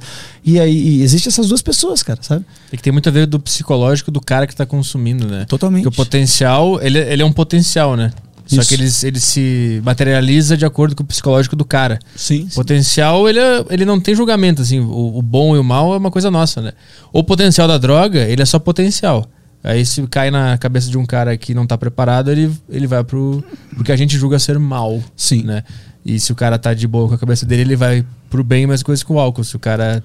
Exatamente. O potencial do Total. álcool, ele é destruidor e construtor ao mesmo Ele tempo. faz né? ficar com raiva, ele faz não sei o quê. O álcool tem muito disso. Escreve, tu- É. Às vezes as pessoas já me perguntaram a questão do meu filho, que eu tenho um filho de 4 anos e meio, veio de uma história toda doida e tal, e, e sempre falei dele muito nos meus shows. Foi bem quando a minha carreira começou a dar um- uma guinada, entrou o filho no meio daquela, da vida não tá nem aí pro teu planejamento, e aí virou esse nome pro show. E aí as pessoas perguntam, ah, tu é maconheiro, não sei o que, que exemplo tu vai dar pro teu filho? Já peguei esses, esses comentários. Cara, o melhor exemplo, sacou? Primeiro ele vai saber tudo, né? Ele vai ter total consciência, ele não vai cair nas demagogias, ele vai entender o problema, vai entender o, o benefício, vai entender a monitoração que ele precisa ter para ter um, um uso saudável, sabe? Um, vai entender tudo isso, diferente de, de todas as outras gerações. E, e, e agora, se tu perguntar, tu vai, se incomodaria se seu filho fumasse maconha? Nenhuma incomodação, não tem nenhum problema. Para mim, maconha não é tabu, sabe? Não tem nenhum problema. Eu acho que tem uma questão de idade ali, tem uma questão de cérebro em formação, 17, 18, 19 anos não é uma boa idade para fumar maconha, isso se sabe por estudos, sacou? Não é uma idade saudável. Então, tem que esperar 20, 21 para poder ser um fumante de maconha, porque teu cérebro já tá maduro, digamos assim, na, na evolução dele. Porque eu já vi também gente que fuma desde novinho e fica meio lesado. Eu sou, né, meio. o- um jeito de pensar que tu é um pouco. quem usa maconha sabe como é que é, assim. Você tem atenção um pouco diferente, né? A tua cabeça você pensa mais alto. Eu acho que a. a- então tem uma coisa da dessa faixa de idade ali que é problemático, sim, tem que tomar um cuidado e dar uma olhadinha. Mas, fora isso, como tudo na vida. né, como tudo também. na vida, como não como eu começar a beber com 16 também, É. como não sei o quê. E como eu não vai voltar bêbado pra casa, com, quando voltar com 19 eu não ia ficar preocupado bêbado? Vou ficar um pouco preocupado, claro, a gente é pai, fica preocupado. Vai ficar um pouco chapado, veio com 19? Vou ficar preocupado, claro que vou. Assim, de, pô, já tá ficando com 19, entendeu? Assim, é, é, tá, vamos esperar mais um pouco, quem sabe mais 20, 21 ali, aí você pode pegar firme, mas vamos na manha, é, meio isso, assim, mas não pela questão de, ah, meu Deus, meu filho não vai ter futuro. Ah, Pica, o que, que é isso, cara? Tem, tem tanta coisa pra te se, se envergonhar na- de um filho, né, de alguma coisa, do que se envergonhar que fuma maconha, que é uma planta, que não tem, nasce do chão ali, joga uma É. semente, nasce, não faz mal pra ninguém, assim, você não faz mal pra ninguém. Tem alguma outra planta que é proibida no Brasil?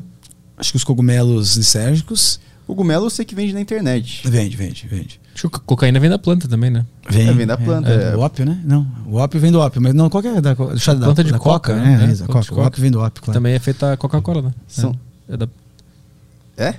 É a mesma coisa? não, mas tipo assim, porque se, se é feita da. é, se a coca é feita da mesma planta que a cocaína. Quê? Não, peraí. Se a planta é feita mesmo com a cocaína? Não, peraí. Legal, pega a cocaína e faz uma planta. Nossa, é a solução pro Os dois, reflorestamento. os dois vêm da coca. Mas a coca ela é plantada onde? Ela é plantada aqui no Brasil? Ah, depende, é, depende. Eu acho que deve ser. Vi... mas Deve ter muita coisa perdida na Amazônia que o pessoal não vai usar aquele terreno lá pra não esconder nada, sacou? Ah, e aí. E deve ter muita coisa nas mediações, a Colômbia, Colômbia. Bolívia. E, e- É. Ah, ali na. Ali deve ser bem. É, a legal. América Latina é uma maravilha. É, ali é. Ah, aqui é um. Mas, um mas deve ter um monte de lugar, assim, porque pra dar a demanda de pó do mundo, não pode se pensar só em floresta pra botar, sacou? Deve ter um monte de prédio, de, de sei lá, de onde que faz. Tem o refino, não sei É, direito é. os trâmites do bagulho. Tem um, tem um, tem um rapper aqui no, no Brasil que não é muito conhecido. Como é que é o nome dele? Aquele cara que tem a música do Fábio Assunção lá, o Teco Global. Ah, peraí, deixa eu ver. aqui. Dela, Dela Rhyme, Dela Rhyme, como é que é o nome daquele cara? Que ele tem uns. Eu já vi uns vídeos dele que ele fala que a cocaína é ligação direta com Deus. É muito foda. Delaheim. Eh, Delaheim, ele tem toda uma tese É? sobre cocaína. Eu nunca tive paciência pra cocaína. Sempre. Eu, nunca tive- eu, eu sempre tive medo de viciar nas drogas, sabia? Assim, pode ser engraçado isso, mas eu sempre. Minha família, de- muito, muito sempre em cima, meio criadinho embaixo das asas dos meus pais, assim, um menino de apartamento quase. Então eu sempre tive um pouco de curiosidade, mas, mas né, de tudo. Tenho curiosidade do mundo, tenho curiosidade de qualquer droga, eu tenho curiosidade, claro que eu tenho. Assim, o crack, super curiosidade. Como será que é o efeito dessa droga que faz a pessoa morar embaixo da ponte, sabe? Que coisa que é essa que dá? Deve ser muito louco no teu cérebro essa sensação. É. Claro que eu tenho esse pensamento, mas assim. O custo-benefício é muito alto de tu se fuder muito. Com... Então não vou, entendeu? É, o meu pensamento é esse: tem drogas que são ardilosas, que você usa umas vezes ali e já tá fudido. E daí o fudido não é o meu fudido que eu esqueço o aniversário de alguém. É porque sacou? tu vende a televisão. É, um, é uns fudido grave. É Uhum. uns fudido do maluco que. E, e é, também tem um vórtice, uma bolinha de neve ali da galera que vai pro pó, e daí daqui a pouco. Né, tem, existe um negócio assim de, de, de buraco que às vezes você vai. Mas nem de longe a maconha entra nesse, nesse bagulho, sabe? Nem de longe assim a maconha te joga pro buraco, pra, você consegue, não, para de, de fumar e treme. Nossa, é muito. é muito disparo. Não tem isso Sim, na maconha, sim. entendeu? Assim, você vai ficar, pô, podia ter fumado um negócio. E deu, vai passar, vai ficar 10 dias, vai passar. Sabe? Mas é isso. Eu já usei a cocaína e maconha. E É? eu não gostei de nenhuma. Não gostou de maconha? Usou poucas vezes ou mais de uma? Mais, mais de uma. Ah, tá. Mais de uma É, e. é, daí sim, é quando eu uso uma vez só, é que, às vezes é a experiência da vez. Então eu entendo que não gosto de eu dou umas vez. insistidas assim, sabe? Volta Mas e não meia. vai, né? Tem e gente que não é a droga pega. sua. Eu E a entendo. cocaína eu usei algumas vezes também. E Nunca tive paciência pra pau, mas claro que eu já experimentei, porque a vida é longa e nós é curioso. mas o. Eu só lembro de ficar muito confiante. Só isso. É, eu tava Tipo meio assim- bêbado, eu usei umas duas vezes. eu misturou acho. com, com álcool. É, eu tenho uma. Eu, eu inventei uma regra pra mim, quando eu comecei a fumar mais maconha, que era assim. E a questão de experimentar drogas, e eu daí usei lança-perfume umas vezes, uma vez, né? Umas duas, três vezes. E aí depois o ácido, usei umas duas vezes. E que eu fiz uma regra que era: eu só posso usar a droga umas três vezes no máximo. Duas de preferência, e se as duas não tiver sido uma experiência que eu não ter acertado, às vezes uma só é ruim, aí eu uso uma terceira, mas só nesse caso, e daí e já entendeu, e se entendeu, entendeu, se não entendeu, não entende mais. Não que eu tenha usado com muitas, mas eu fiz com. O, o- já cheirei pó uma- umas duas, três vezes pela para ver qual é que era quando era mais novo, não sei o quê. Falei, ah, vamos ver como é que é, rarará, mas assim, não gostei, não achei, entendi, entendi porque vicia, entendi que é do cara, mas eu já me sinto com pó em mim mesmo, assim, saca? eu já me sinto com essa energia de vida que o pó dá. O energético dá um pouco disso, na real, Sim. sabe? Quando você toma energético uísque demais e você Vontade fica de realizar os sonhos na hora. e você fica meio hiperventilando na balada, assim, sabe? O teu coração acelerado. Então, eu, eu, eu vejo que elas, elas têm, elas são similares, assim, elas são primas, talvez, saca? A sensação do uísque energético e, e o pó. Diferentes, mas, mas primas. E eu senti que eu, eu não vejo graça, assim, também não queria usar mais três vezes. Pó sempre derruba. O que eu já tive de, de gente, já vi gente de derrubada de, de pó, então não tenho paciência, sacou? Pra isso, Sim. de ficar. É, não não tem custo, não é, não é custo-benefício, mas não é, não é, não vale a pena. Não, não vale a a pena. sensação não, é pra tão mim, boa Não assim. é tão boa pra fazer, ficar tentando tanto a ponto de viciar e não conseguir perder o bagulho. É. Não é esse o caminho, sacou? Eu senti claro a- que é uma sensação irada. Fiquei né? confiante e pensei, caralho, eu poderia fazer tudo agora. Isso. Mas é meio que ilusório também. É ilusório. eu acho que se tu já tentou se apresentar é, sob efeito de alguma droga? Maconha. Já se apresenta. Tu fuma antes de entrar no palco. Regularmente. Há E- muitos anos. Ah, tu é um. Já é um. Porque eu já vi alguém falando, acho que um lá de fora, falando que não, não consegue. O cara fuma. Acho que foi o Joe. Rogan falou. Dias. É, um, foi um deles. Que eles falaram, né? Que eles usam, né? Maconha Aham. pra caralho, mas eles falaram, ó, é só depois do show. Antes do show Ah, eu não, não, consigo. não, acho que era Acho que é o Joe. Rogan. O- o Ah, Joe eu vi, eu vi. Eu vi essa entrevista também. Eu vi ele falando isso. O Joe Rogan falou isso. Eu, eu consegui porque eu tive um treino forte, tá? De falar de maconha. As outras drogas eu não tentei. Uma vez eu tomei uma corte, ah, tomei ácido três vezes, eu te falei.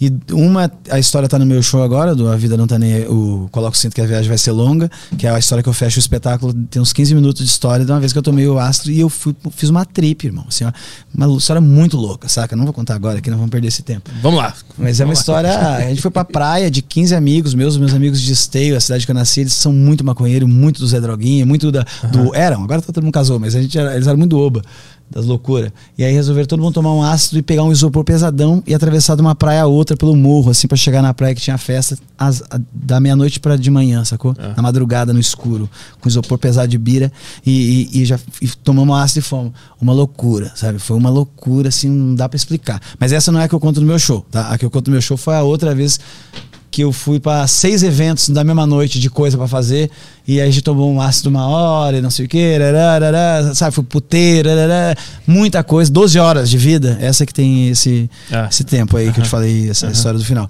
E tem mais uma vez, que é essa terceira vez que eu tomei uma cortinhola, que eu ganhei, fiz um show no apartamento uma vez, quando eu já estava em São Paulo, morava com, com o Osmar e com o Camejo, e o Murilo Couto combinamos de fazer um show no apartamento pra tentar show em pequenas proporções, sacou? Era já o início do Nathan, assim, antes de começar o Nathan, uns dois anos antes, um ano antes, a gente pensando, ah, a gente queria fazer uma coisa mais intimista, tentar falar as coisas pessoal, tava, a gente tava conversando isso, vendo os gringos, o que, que os gringos estavam fazendo e percebendo a diferença. A gente marcou de fazer lá no, lá, lá no apartamento do show. Fizemos alguns, daí um dia assumiu um negócio e a gente parou de fazer. A gente chamava pessoas, né? Pessoas da internet pra ir pra nossa casa, 30 pessoas, imagina essa loucura. Aí a gente tá fazendo essa porra desse show. E um dia no final do show chegou uma menina frita pra mim, assim, no nosso AP, falou pra mim assim: Ei, eu não tenho dinheiro pra pagar ingresso, mas eu tenho uns ácidos, tu quer? Eu falei, pá, não quero, valeu. E ela saiu e eu pensei, mano, vou querer. Não sei o que me deu, assim, sabe? Eu disse, "Ok, me dá um. Não. E guardei lá num bagulho. E um dia, ficou muito tempo, ficou tipo oito meses, daí perdeu a validade. E eu tava indo fazer um show muito ruim do Bruninho Mano, aquele show que só o Bruninho Mano te oferece. Às vezes o Bruninho Mano pega uns que não tem nada a ver. Hoje em dia melhorou, é bem mais profissional. Mas na época, assim, era, e a gente era engatado, já me dava muita grana, o Bruninho pagou muito aluguel pra mim, sabe? Esses produtor do interior e stand-up comedy do interior que fica trabalhando pra caralho, arrumam um show pra nós. Não faz o estilo que tu gosta, mas, mas, mas tu trampa aí e te, e acaba ajudando, né? E eu respeito todo mundo aí. E aí um dia eu fui fazer o show com o Bruninho e disse, ah, esse show vai ser muito ruim. Vou pegar, tomei esse ácido e fui fazer o show.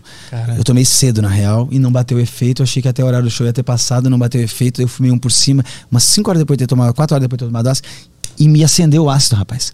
E eu fui pra essa porra desse show e faltava pouco tempo, e eu com os olhos desse tamanho, um brilhão, falando meio rápido, e fiz esse show uma vez num lugar muito ruim. E eu era MC ainda, pior, pior, pior ainda.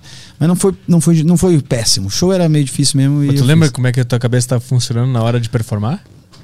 Tava, reduz a velocidade, eu pensando comigo mesmo, reduz a velocidade, reduz a velocidade pra não acelerar, reduz a velocidade pra não acelerar, senão você vai, vai embolado, sabe? Ou mantém o ritmo, controla, vai aí. Acho que foi isso. Mas não vejo. Mas foi, tu sentiu uma diferença de qualidade? Foi legal? Não, não, não, não. Foi ruim, lixo. foi não, foi ruim, foi pior, foi foi, ruim. pior. Não, Entendi. ruim, ruim, ruim. Ruim, você não é a mesma pessoa. Maconha não me dá isso. Eu acho que pra quem nunca fez, pode ser que sim, que é novo na maconha, pode fumar um dia baseado e dizer como é que o Nando consegue fazer as atividades físicas fumando baseado. Mas eu consigo porque eu- a gente fazia show no bar ao vivo, aqui em São Paulo, um bar que Primeiro bar que eu fiz stand-up. o primeiro bar que fez stand-up de São Paulo, ele tinha o. De lá saiu o Comédia ao Vivo, né? Que era fazer o show lá, e depois o Comédia ao Vivo foi pro teatro. Fiz parte um tempo, hoje em dia não faço mais. Esse bar aí fechou? E o bar fechou. Mas o bar ao vivo, quando o Comédia ao Vivo saiu, começou a entrar grupos. Aí um grupo ficou mais uns dois anos lá, a galera que fazia na época. E aí eu vim pra São Paulo e essa galera tava saindo do bar, desistiu de fazer lá, que não tava dando mais público. Era um bar em Moema, meio escondidinho ali, é meio É. ruim o lugar. E nós pegamos, vamos fazer junto, vamos entrar aí. E aí o show foi a época que eu aprendi a ser humorista mesmo. Eu sempre falo isso, assim, aprendi nesse bar. Esse bar, vontade de gravar o, meu segundo especial Era foi lá, bonito, mas eu né, não aquele bar. consegui, era bem legal. Fecharam o bar, abriu outro lugar, não deu. Agora tá fechado de novo, eu vi, passei lá na frente esses dias. E aí eu fui nesse bar, mano, e esse bar era o seguinte, tinha em cima o- a sala do escritório. E o dono, o Cris, era muito brother nosso. E eu falei, eu tava começando a fumar mais antes do show. Falei, Cris, eu posso ficar fumando na tua sala lá? E antes de fazer o show, ele pode, não sei o quê. Então eu comecei a ter o hábito de ficar fumando e eu ouvia assim, e com vocês, Nando Viana! E eu ir pro palco, sacou? Na época que eu tava desenvolvendo o bagulho de ser, de ficar melhor como comediante. Então eu já tava melhor e daí peguei coragem e comecei a fazer isso, sabe? Já tava uns um ano e meio ali, um ritmo legal ali, aqui em São Paulo. Comecei a fazer isso. E aí, malandro, o... comecei a mudar meu estilo também. Isso foi trazendo umas novas ferramentas, saca? Silêncio que eu não usava. Eu era muita gritaria, né? Agora eu tô uma gritaria, que eu não paro de falar, mas eu comecei a usar silêncio, comecei a usar acting, que eu não tinha. Aí disse, eu vou fazer uma piada com acting nesse show, só de eu tentando abrir uma garrafa d'água e não conseguindo em Amsterdã, sabe? E tentando beber, e daí tu desconcentra e bebe com tampa, sabe, mano? Uhum. Aí fui lá e tentei trabalhar isso, por conta dessa coisa da maconha mesmo, assim, de, de, de querer mudar, né? De querer fazer sempre diferente. Acho que a maconha, é, essa época me ensinou, não a maconha me ensinou a ser humorista. Aprendi no bar ao vivo, mas essa época aí me foi boa para testar. A maconha me ajudou a testar. Tá? Ela te ajudou na tua arte? É, me ajudou a, a achar um estilo que eu não tinha, entendeu? Uhum. Eu, eu não o estilo maconheiro pautado nisso, não, Sim, mas um, artístico. um uhum. estilo artístico, uma coisa de um jeito que entrega a piada, aonde eu consigo ir, te passar uma ideia muito doida e você mas o que, que ela, ela, ela, te acalma? A ideia. Ela te acalma pra tu aceitar aquela ideia e curtir ela melhor? Não, não, não. O que, que é? Não, ela, ela deixa o corpo num relax, assim, que é difícil explicar, mas tem um, um relax, assim. sabe, um, negócio, um negocinho aqui. Da... Tem a maconha, tem um pouquinho disso, sabe? um bagulhinho meio, meio no corporal de vista, assim, por isso que ela dá uma caída, assim, você se sente meio bochado, meio nessa atmosfera. Mas o que eu gosto da maconha, por que, que eu gosto da maconha, mano, hoje em dia? É, ela não dá o efeito que dava outrora, né? É diferente. Mas eu gosto de, de um. O que, que eu gosto da maconha, cara? Que boa pergunta. Eu gosto do, da vibe, eu gosto da vibe que fica, assim, eu gosto do jeito que a gente ri com os amigos, eu gosto disso, sacou? Eu gosto do jeito que eu me divirto no show, porque essa arte de fazer a mesma coisa ou por muito tempo, ou repetidas vezes, chega uma hora que você pode se exaurir e começar a entregar de um jeito totalmente superficial ou, ou, ou direto, que tu percebe assim, puta, cara, parou de funcionar esse negócio, era a minha melhor piada, o que, que aconteceu? É um pouco dessa entrega, você perdeu, você vê um vídeo antigo, você diz, ah, mas eu dava essa, esse respirinho aqui, era assim, eu fazia com essa animação. Eu acho que a maconha. Eu sou um cara animado no palco sem a maconha, mas a maconha me faz me divertir com. Fica mais presente?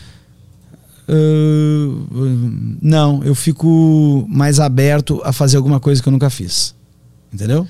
A me soltar mais, a fazer um acting, Entendi. a tentar um negócio, a tentar falar um jeito um pouquinho diferente hoje. Aí eu analiso depois com o jeito de ontem, assim, e acho um meio termo. Uhum. E tenta, eu acho que me ajuda nisso, assim. Sacou? A enxergar possibilidades. Possibilidades uhum. e um pouco de diversão também. Eu acho que.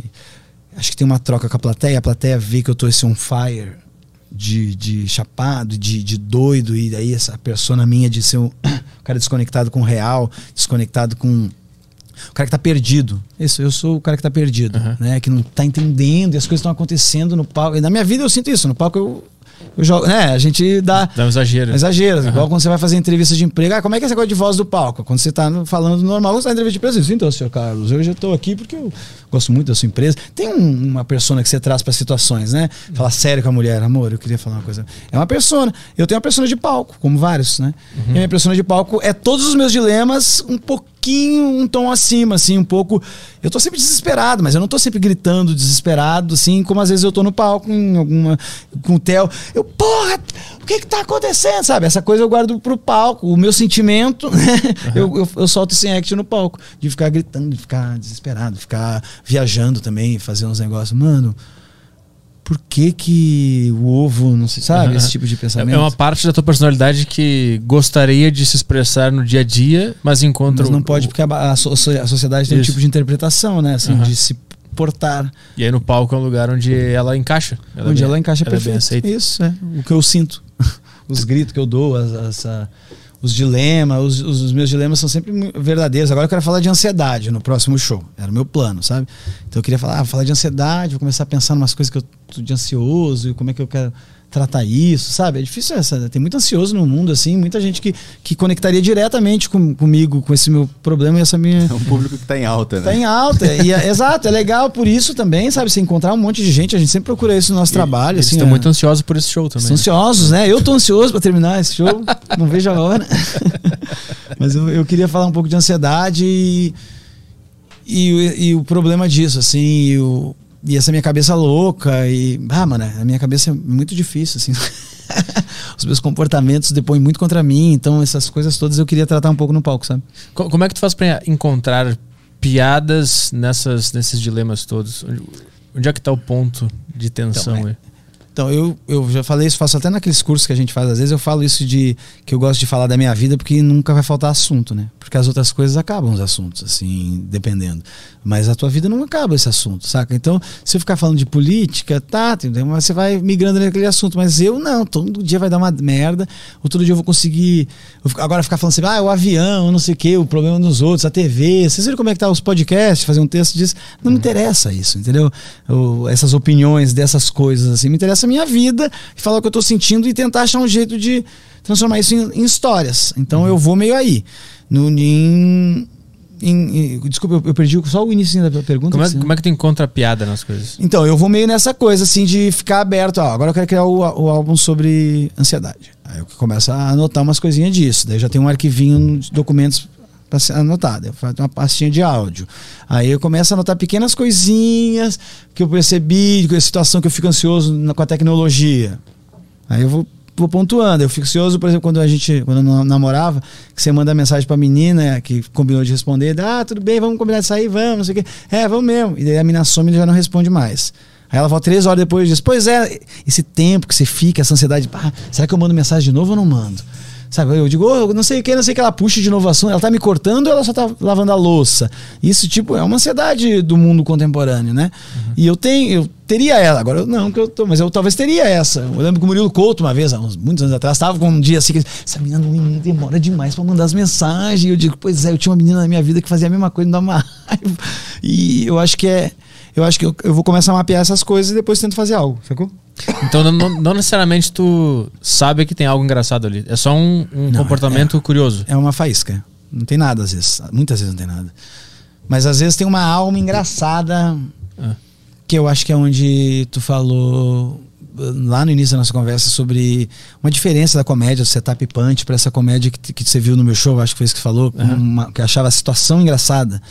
Eu acho que tem uma um lance de você achar a situação como é que a situação tem potencial? Eu não sei te explicar, é assim, é, né? é, difícil, assim, porque vai da tua comicidade vai de uma coisa que você desenvolve com o tempo com base em olhar referência, olhar um monte de coisa. Eu, a, a, minha comicidade era super fraca no início da minha carreira, assim, mas era, era nada. Eu não sabia o que era engraçado. Eu lembro de eu indo pro Comédia em Pé fazer meu open mic, com um monte de coisinha anotada numa agenda do La Salle, que eu estudei uma época, eu tinha, é umas coisas de criança e umas coisas um pouquinho mais atual, anotada da vida. E eu olhando assim, mano, que, que engraçado isso aqui, assim, que eu não tenho ideia. Não tenho ideia de o que, que fala, como é que é. Como é né, onde está o humor das coisas. E eu acho que esse tempo todo trampando com comédia, observando os colegas, os gringos, eu não vejo muita série de humor até, mas, mas ficando um pouco atento, eu consegui achar a alma da graça dos bagulho. Saca? Uhum. Como o dia que a, a menina que eu namorava comigo falou alguma coisa do. Passamos no pastel com borda, e ela que falou. É, é a Eva, borda como, Eva, sem borda. Né? Isso, ela falou: Ah, isso. Ela disse: Isso aí ia ser. Como, mas todo pastel tem borda, ela me disse. Eu disse: É mesmo, todo pastel tem borda. E fiquei com isso na cabeça, essa coisa assim de todo pastel tem borda. Achei engraçado. Aí eu falei: E pizza sem borda? Como é que é a pizza? Não, claro que não tem borda. Eu, pizza com borda ou sem borda? Não, Toda pizza tem uma borda. Nenhuma pizza continua até o infinito. Conhece essa? E, e, é, é maravilhoso. Ah, eu liguei pro. A mulher falou da tela pizza. Você quer pizza com borda ou sem borda? Eu falei, eu não conheço nenhuma pizza sem borda. Nenhuma pizza continua até o infinito e não para nunca. esperando. Quem é que. O mundo inteiro é uma pizza, então, sabe? Uma galáxia de pizza. Porque quem é que pediu a pizza se só tem pizza na galáxia? Sacou? É só uma grande pizza ligando para quem. Sabe? Era uma, um devaneio por causa de uma bobagem. É isso. Essa aí. É, então, nessa ocasião, a Eva, que era minha namorada na época, falou isso e eu percebi alguma coisa engraçada. A gente riu e trouxe pra comédia. Uhum.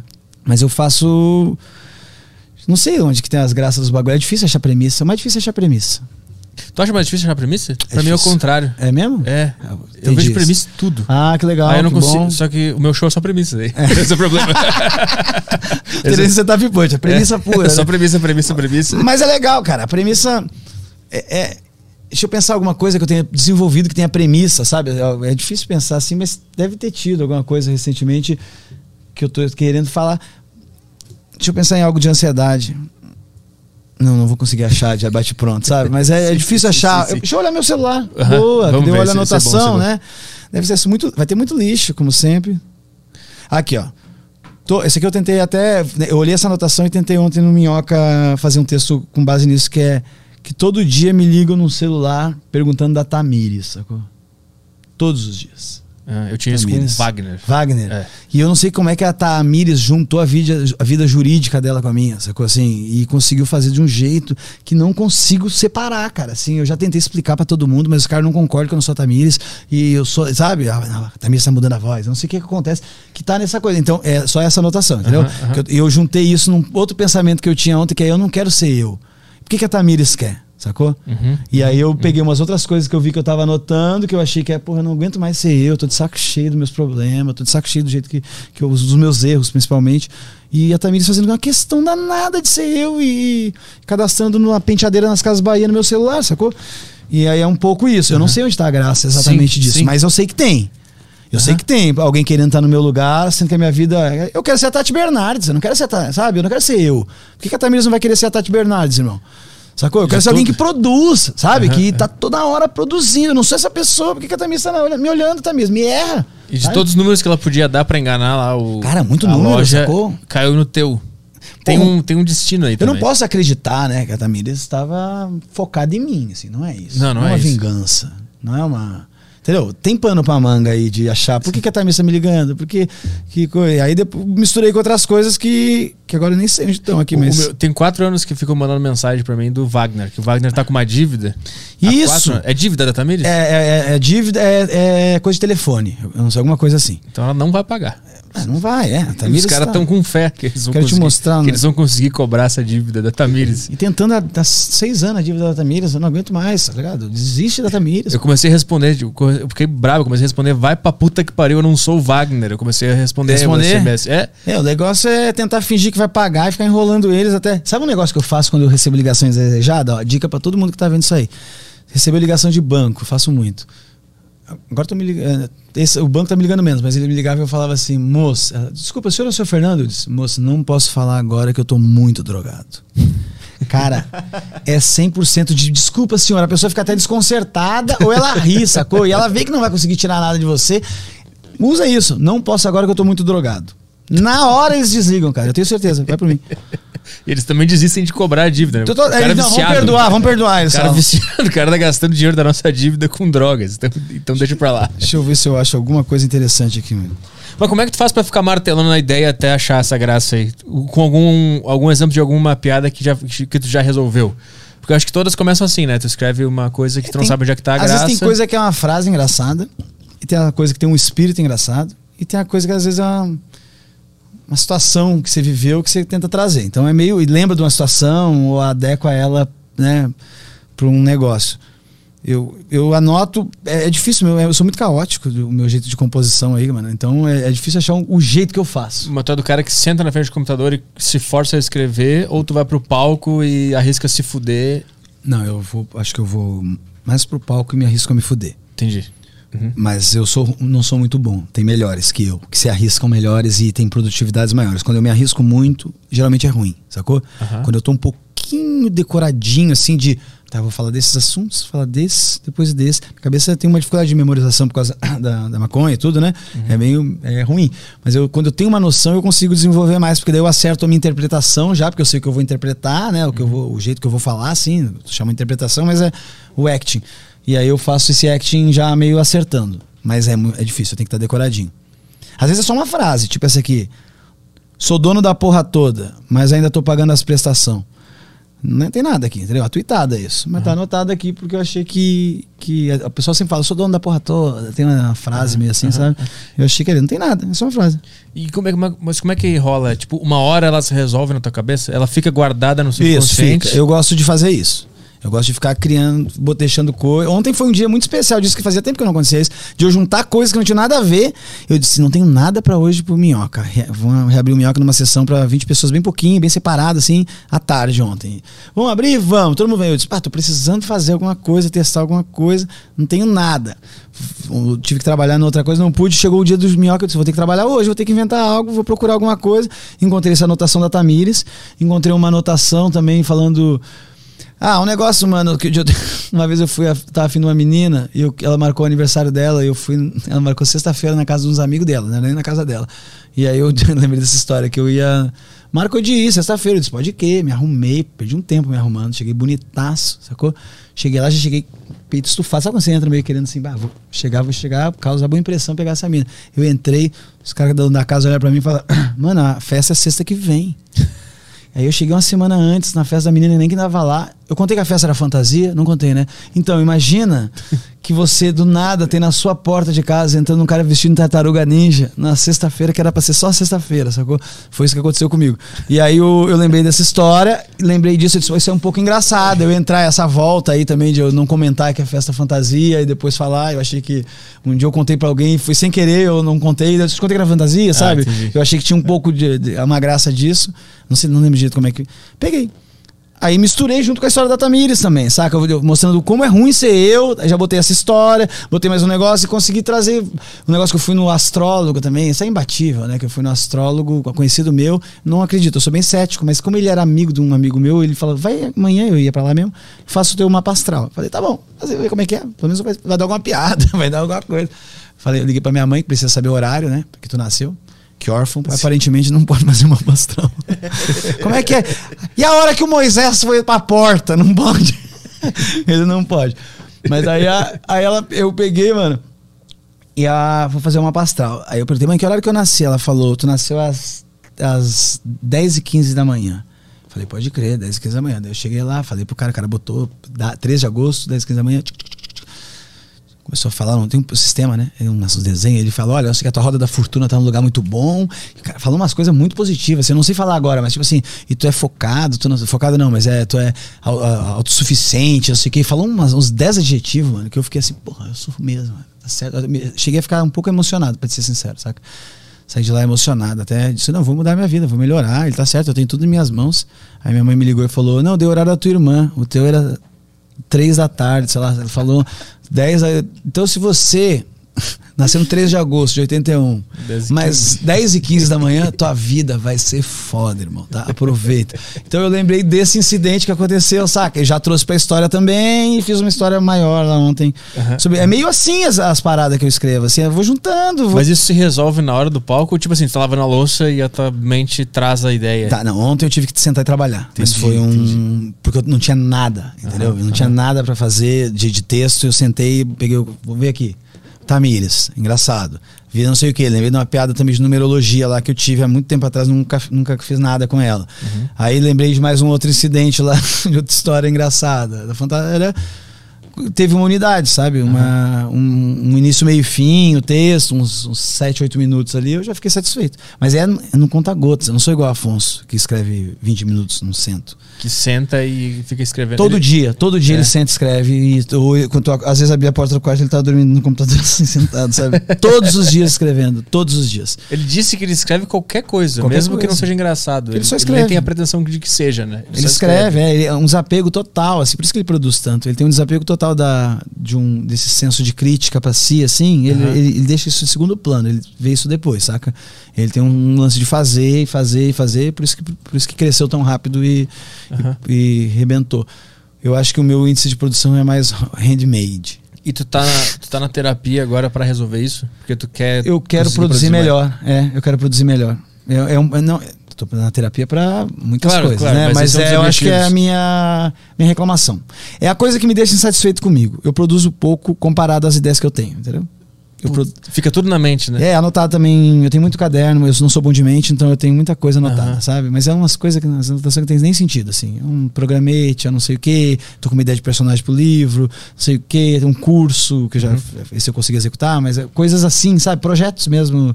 E é difícil se organizar mentalmente com o cérebro que eu tenho, que é muito bom para umas coisas, mas de organização ele é ruim, sabe? Aham. Então eu tô tentando com a terapia novos caminhos, principalmente da autocrítica aí, que me atrapalha na composição. Eu, eu sei exatamente o que é isso, porque eu tenho muita dificuldade de sentar e, e escrever. É Agora eu difícil. vou organizar essa ideia. Porque eu olho pra ideia e fico. Não, não, não, essa- não, não tem nada nessa ideia. Essa, essa ideia é ruim. Eu É. começo a, a fazer isso com a própria ideia. É, o, o fazer por semana me ajudou a perder isso.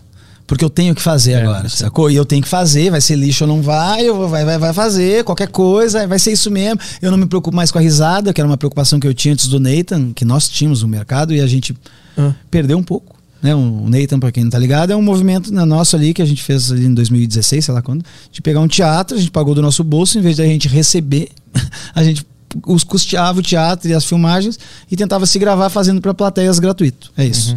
E aí virou esse nome, né? Virou uma noite legal, a nossa carreira também começou a crescer, entramos na TV alguns, outros não sei o que, ficou todo mundo legal e tá com a vida maneira hoje em dia, acredito eu muito por conta desse levante de produção mesmo, né? De trampar, de vamos fazer diferente, vamos parar de se preocupar com o outro que veio antes da gente que foi bem. Foda-se, foda-se se não vão rir. É melhor que não ria. Eu lembro que eu fui dias assim, hoje é melhor que não ria, sacou? Hoje eu vou pra perder mesmo, não tenho nada. Vou falar de horóscopo, eu vou perguntar qual que é o signo, o que, que ele sabe da pessoa e vou tentar conversar com ela sobre isso. E foda-se, uma merda foi, sacou? E era isso, era isso. Eu queria que fosse uma merda. E eu vi que a galera tava produzindo bem, era bem no início do Nathan. A gente filmava pouco época, filmava pouco, né? Galera produzindo os textos bons e eu não conseguia ainda, saca? Eu não- tinha essa fa- facilidade, não. Meus textos eram garimpados. Falei, vou ir só pra passar vergonha e esquecer que, que isso é vergonha. Não é mais vergonha agora. Aqui no Neita não é vergonha. Aqui no Neita a gente tá. Você veio pra isso, você veio pra ver o ruim. Se eu for bom, ah, você deu uma sorte boa, mas é pra ser ruim aqui. E é por isso que não tá pagando. Você não tem direito a reclamar também. E aí isso motivou eu a não me preocupar mais. Então eu vou desapegado. Às vezes eu chego dizendo, hoje eu não tenho nada, galera, só um. Só não tá decorado. É a minha, minha reclamação maior, né? Porque o, f- o meu flow fica pior. Quando eu tô decorado, eu. Eu vou bem, assim, eu disfarço bem a piada, sabe assim? Sim. Eu- quando eu não tô, eu fico, eu disfarço pior. Mas me- mesmo tendo esse, digamos assim, esse escudo no, no Nathan, né? É, quando tu sai do show e vai mal, tu sente alguma batalha? Não, mente de não, eu perdi. que- Eu É? perdi ela. É uma das poucas. Eu, eu sou, eu tenho ba- bastante de baixa estima, né? E eu acho que essa é uma das poucas au- autoestimas que eu tenho. Acho que é aí, né? É baixa autoestima e autoestima. Isso. Uma das poucas autoestimas que eu tenho é porque o meu show é bem constante. Então eu vou bem há muito tempo, a maioria dos shows, sacou? Eu, eu vou. Pelo menos um bem assim que a- o pessoal viu legal, assim, ninguém vai- tá, sai com cara de. Vai, ninguém parece que vai reclamar, sabe? Todo mundo gostou, foi maneiro. Geralmente é assim. Quando é ruim, às vezes é médio, sabe? Assim, quando é ruim, ah, hoje foi ruim. Por quê? Porque, porque não riram nessa e nessa piada, mas, e nem nessa, mas o resto tudo riram, sabe? Ainda assim é bom. Se eu, se eu fosse analisar, às vezes, com outros olhos, se, alguém de fora diz, não, teu show foi excelente. Eu disse, pá, foi o pior show da- do final de semana. Disse, não, mas foi muito bom, olha como riram. Eu disse, é, você não viu sexta, entendeu? Porque, Sim, porque sim. tem esse detalhe fino. Aham. Mas eu não vejo. Eu, me vejo constante e, e daí quando você é constante há muito tempo, e há muito tempo você vai bem, e no, 85, 90% dos shows você vai bem, você diz assim, cara, não tem como eu, eu não sou ruim nisso. Você pode não gostar dos meus assuntos, você pode achar eu rasteiro, você pode achar qualquer coisa, você não pode me achar que eu não funciono, eu funciono. Aí isso te dá um pouco de confiança de, Entendi. de não achar que você é um lixo, de não ter uma crise de, de ah, meu Deus, eu sou ruim toda vez, sabe, vai mal e acho que é ruim. Não, não tem essa crise porque o percentual de acerto é bem maior. Então, quando eu chego numa noite dessas, ou quando eu estou disposto a testar e não vai nada bem, e isso acontece frequentemente, não se aproveita nada do meu vídeo, eu não fico nem um pouco chateado. Eu fico, putz, podia ter gravado hoje, ia ser tão bom ter um vídeo hoje, ia ganhar até, sabe, ia botar no YouTube, ia ter frequência, a pessoa ia continuar vendo, me conhecendo, ia ganhar um dinheiro, se pá, ainda. Então o meu dilema é. A insatisfação é mais essa. Agora, se não riram. Não, então não acertei. Sabe que faz parte do processo aquilo ali, né? É, exato. essa, eu, não- eu não- eu sinto dor assim. Se eu tô no festival, o Risadaria, o Risorama, Risadaria não, eu não gosto de Risadaria. Risorama. Aí tô lá no Risorama com o jogo Portugal, não sei o que, o, o line-up tá ótimo, eu vejo que todos os humoristas são bons. Ah, dá uma diminuidinha que eu, eu agradeço. tá com frio? Deu uma fri, friaca. O line-up tá ótimo, todos os convidados são bons, um foi bem, outro foi bem, outro foi bem. Aí eu entro, eu vou mal. Isso eu me incomodo. Entendeu? Porque eu tô no festival, porque é um show importante, assim, é um show mais importante que a Não que todos não são importantes, mas esse é mais importante que a média, porque ele é um show de galera, muita gente, é legal até os bastidores de festival, sabe? Tem uma vibe legal festival. Adoro fe- festival. Adoro. Parece que tu tá encontrando com teus colegas de emprego, é muito legal o festival, sabe? Você, Ai, que legal, o que, que você tá achando? Não sei o que, faz tempo que eu não vejo esse cara, vamos ver o que, que ele tá aprontando. Então eu, eu gosto. Então se eu não vou bem, aí eu me chateio. Eu fico, puta, hoje eu podia ter ido tão melhor. Mas é um chateio que vai durar até amanhã. Vai, não vai durar até amanhã, não vai durar até a noite, sacou? Eu- daí eu posso ficar inseguro do outro dia. Pá, tomara que eu não vá depois do Murilo Couto. Eu começo a pensar alguma coisa assim. Sabe? Ô, gente, me põe antes. eu- isso eu faço.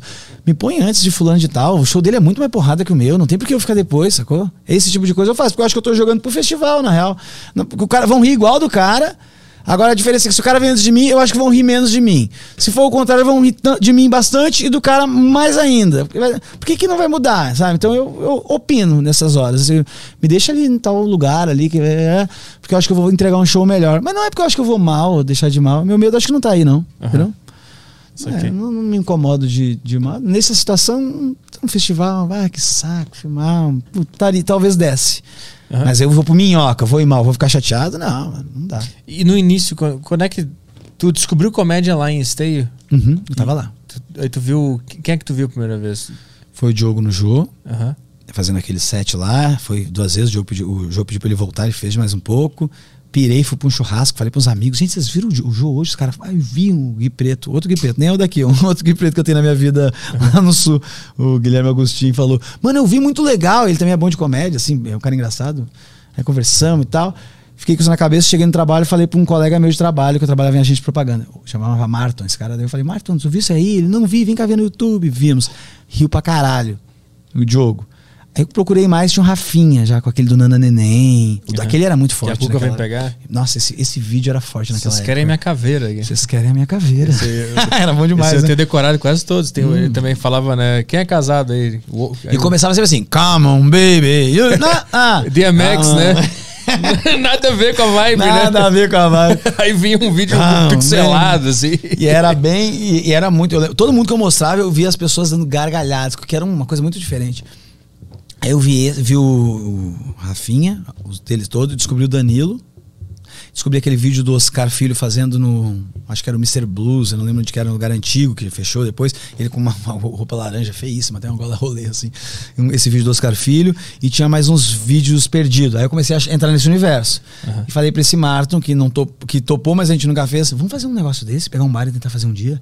E ele fazia um negócio engraçado, esse cara. Foi isso que me motivou também, sabe? Que ele fazia um negócio engraçado que era. Já viu essas pessoas na máquina de dança? Ele ficava pulando de um jeito.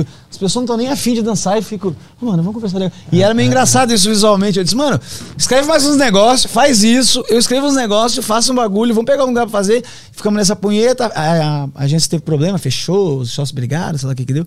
Saí de lá, mudei de emprego. Aí no final do ano, foi tipo assim, era 2016, do- desculpa, 2006 isso, né? Fi- Final de 2000, meio em 2007, eu consegui. eu- o Rafinha fez uma promoção que era se Maomé não vai à montanha, a montanha vai a Maomé. Eu lembro disso. Lembra dessa? Aham. A primeira que teve. E eu mandei meu vídeo, eu tinha umas coisas escritas, voltei numa festa, gravei, até tava até meio bêbado num, num dos vídeos ali, gravei uns três vídeos, botei umas risadinhas de fundo, umas claques, que eu vi que uns caras tinham feito, mandei pro Rafinha. E, fiquei, e aí o Rafinha, lá na final, teve uns 30 vídeos, 20 e poucos vídeos. Rafinha botou o meu e do Murilo Couto e disse: Gente, tô na dúvida desses dois, quem que vocês querem? E aí eu ganhei o Murilo no outro dia. Mentira, não era quem vocês querem. Vou pensar, mas me falem o que vocês acharam. Era uma coisa assim. E aí o Murilo Couto venceu. Eu até conversei com o Rafinha no podcast dele também sobre isso, porque que ele escolheu o Murilo e tal. Falou que ficou no dilema, mas a piada que o Murilo tinha do Teleton era muito engraçada. E aí aquilo. E eu, mas eu fiquei muito feliz, cara, de ter ficado entre os dois, porque isso validou a minha ideia, assim, de caralho, olha, tô adorando isso e eu tenho um pouquinho de jeito, senão eu não ficava entre os Eu nunca fiquei entre os dois em nada, irmão, sacou? Eu fiquei em comédia e tinha um monte de vídeo, muita coisa ruim, claro, mas tinha uns dois, três ali, quatro, que eram competitivos também comigo, saca? E disse, nossa, isso é bom demais. Daí eu peguei esse vídeo, não ganhei a promoção, mas mandei pro. Eu descobri o Nigel Goodman, que eu adoro, né? Bom pra caralho. É, pra mim é o. no- das minhas re- eu, eu referencio pro Nigel, assim, sabe? À Eu- frente do seu tempo também, eu, né? eu sempre tento fazer o que o Nigel fa- o que o Nigel faria no meu lugar, mas que eu consiga fazer uma pessoa Sim. também encaixar nisso, sacou? Assim, porque o Nigel às vezes é umas loucuras muito, muito louca, né? Sim. Eu não, eu não preciso ser tão louco, mas eu, eu me inspiro no Nigel, assim. assim. Que- É um dos parou? três que eu inspiro. Ele parou de fazer? Parou, infelizmente. É. É, assim, ele tá com. Eles têm uns hiatos, mas o Nigel é doidão, né? Eu mandei uma Não. mensagem pra ele chamando ele pra deriva, mas ele não nem viu. ainda? É? Ele nem viu. É, eu- então, o- eu pintou o Nigel, eu vi um vídeo dele falando sobre entrevista de emprego numa época, gravado no, no cinema, com comédia em pé. E falei, pô, tem mais uns moleque começando. Aí eu me animei, sacou? Assim também. Falei, ô, ô Nigel. Encontrei ele nesses grupos de Orkut da vida que tinha, de stand-up, e ele troquei MSN, não lembro qual era o programa da época. E aí na conversa eu falei, quero fazer aí. Ele disse, eu consigo pra te fazer aqui no Louco é Pouco, que era um grupo do Jericó. e do Alex Paim. Um grupo que apresentava num lugar chamado Drinqueria Maldita. Era um dos piores lugares que tinha, assim, pra fazer. Tinha dois banheiros atrás, era, tava tudo errado ali, sacou? E eu disse, não, tava tudo errado, não tinha nada certo, nada certo. Tava, tudo- tipo, tipo, botar, botar abaixo, vamos fazer tudo de novo, pra poder se orientar. Fui, eu disse, eu vou fazer com eles. Daí eu consegui. Tu tem um contato de alguém de comédia em pé? Ele me deu do Fernando Caruso. Aí eu mandei um e-mail pro Fernando Caruso, que me recebeu do jeito muito querido. muito- eu tinha até o e-mail dele há poucos anos, mas eu perdi a senha do, do, do IG lá e perdi. Uma pena. E ele disse: vou mandar o vídeo pro Cláudio Torres Gonzaga.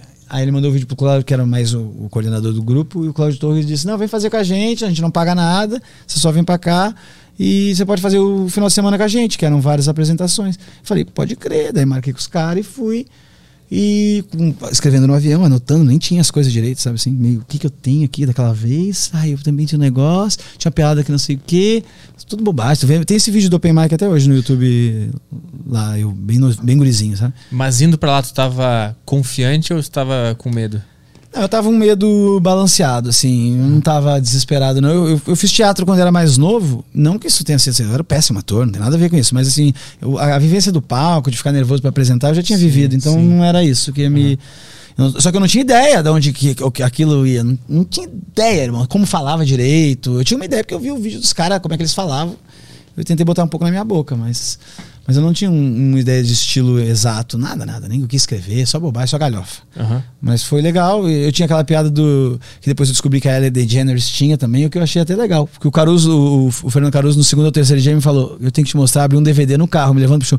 Essa piada tua é parecida com a dessa humorista da Ellen. Era aquela de tropeçar e fingir que tá correndo, sabe? É. Já aconteceu de você tropeçar e fingir que tá correndo? E você dá um piquezinho assim, Aham. como se tivesse lembrado de um compromisso. Era a minha primeira piada, a primeira linha. Eu escrevi, nunca vi nada dela, assim, escrevi de próprio punho total. E ele me falou, e aí eu já fiquei, tá, tem que tirar isso. Demorei um pouco pra tirar, admito, no início de carreira.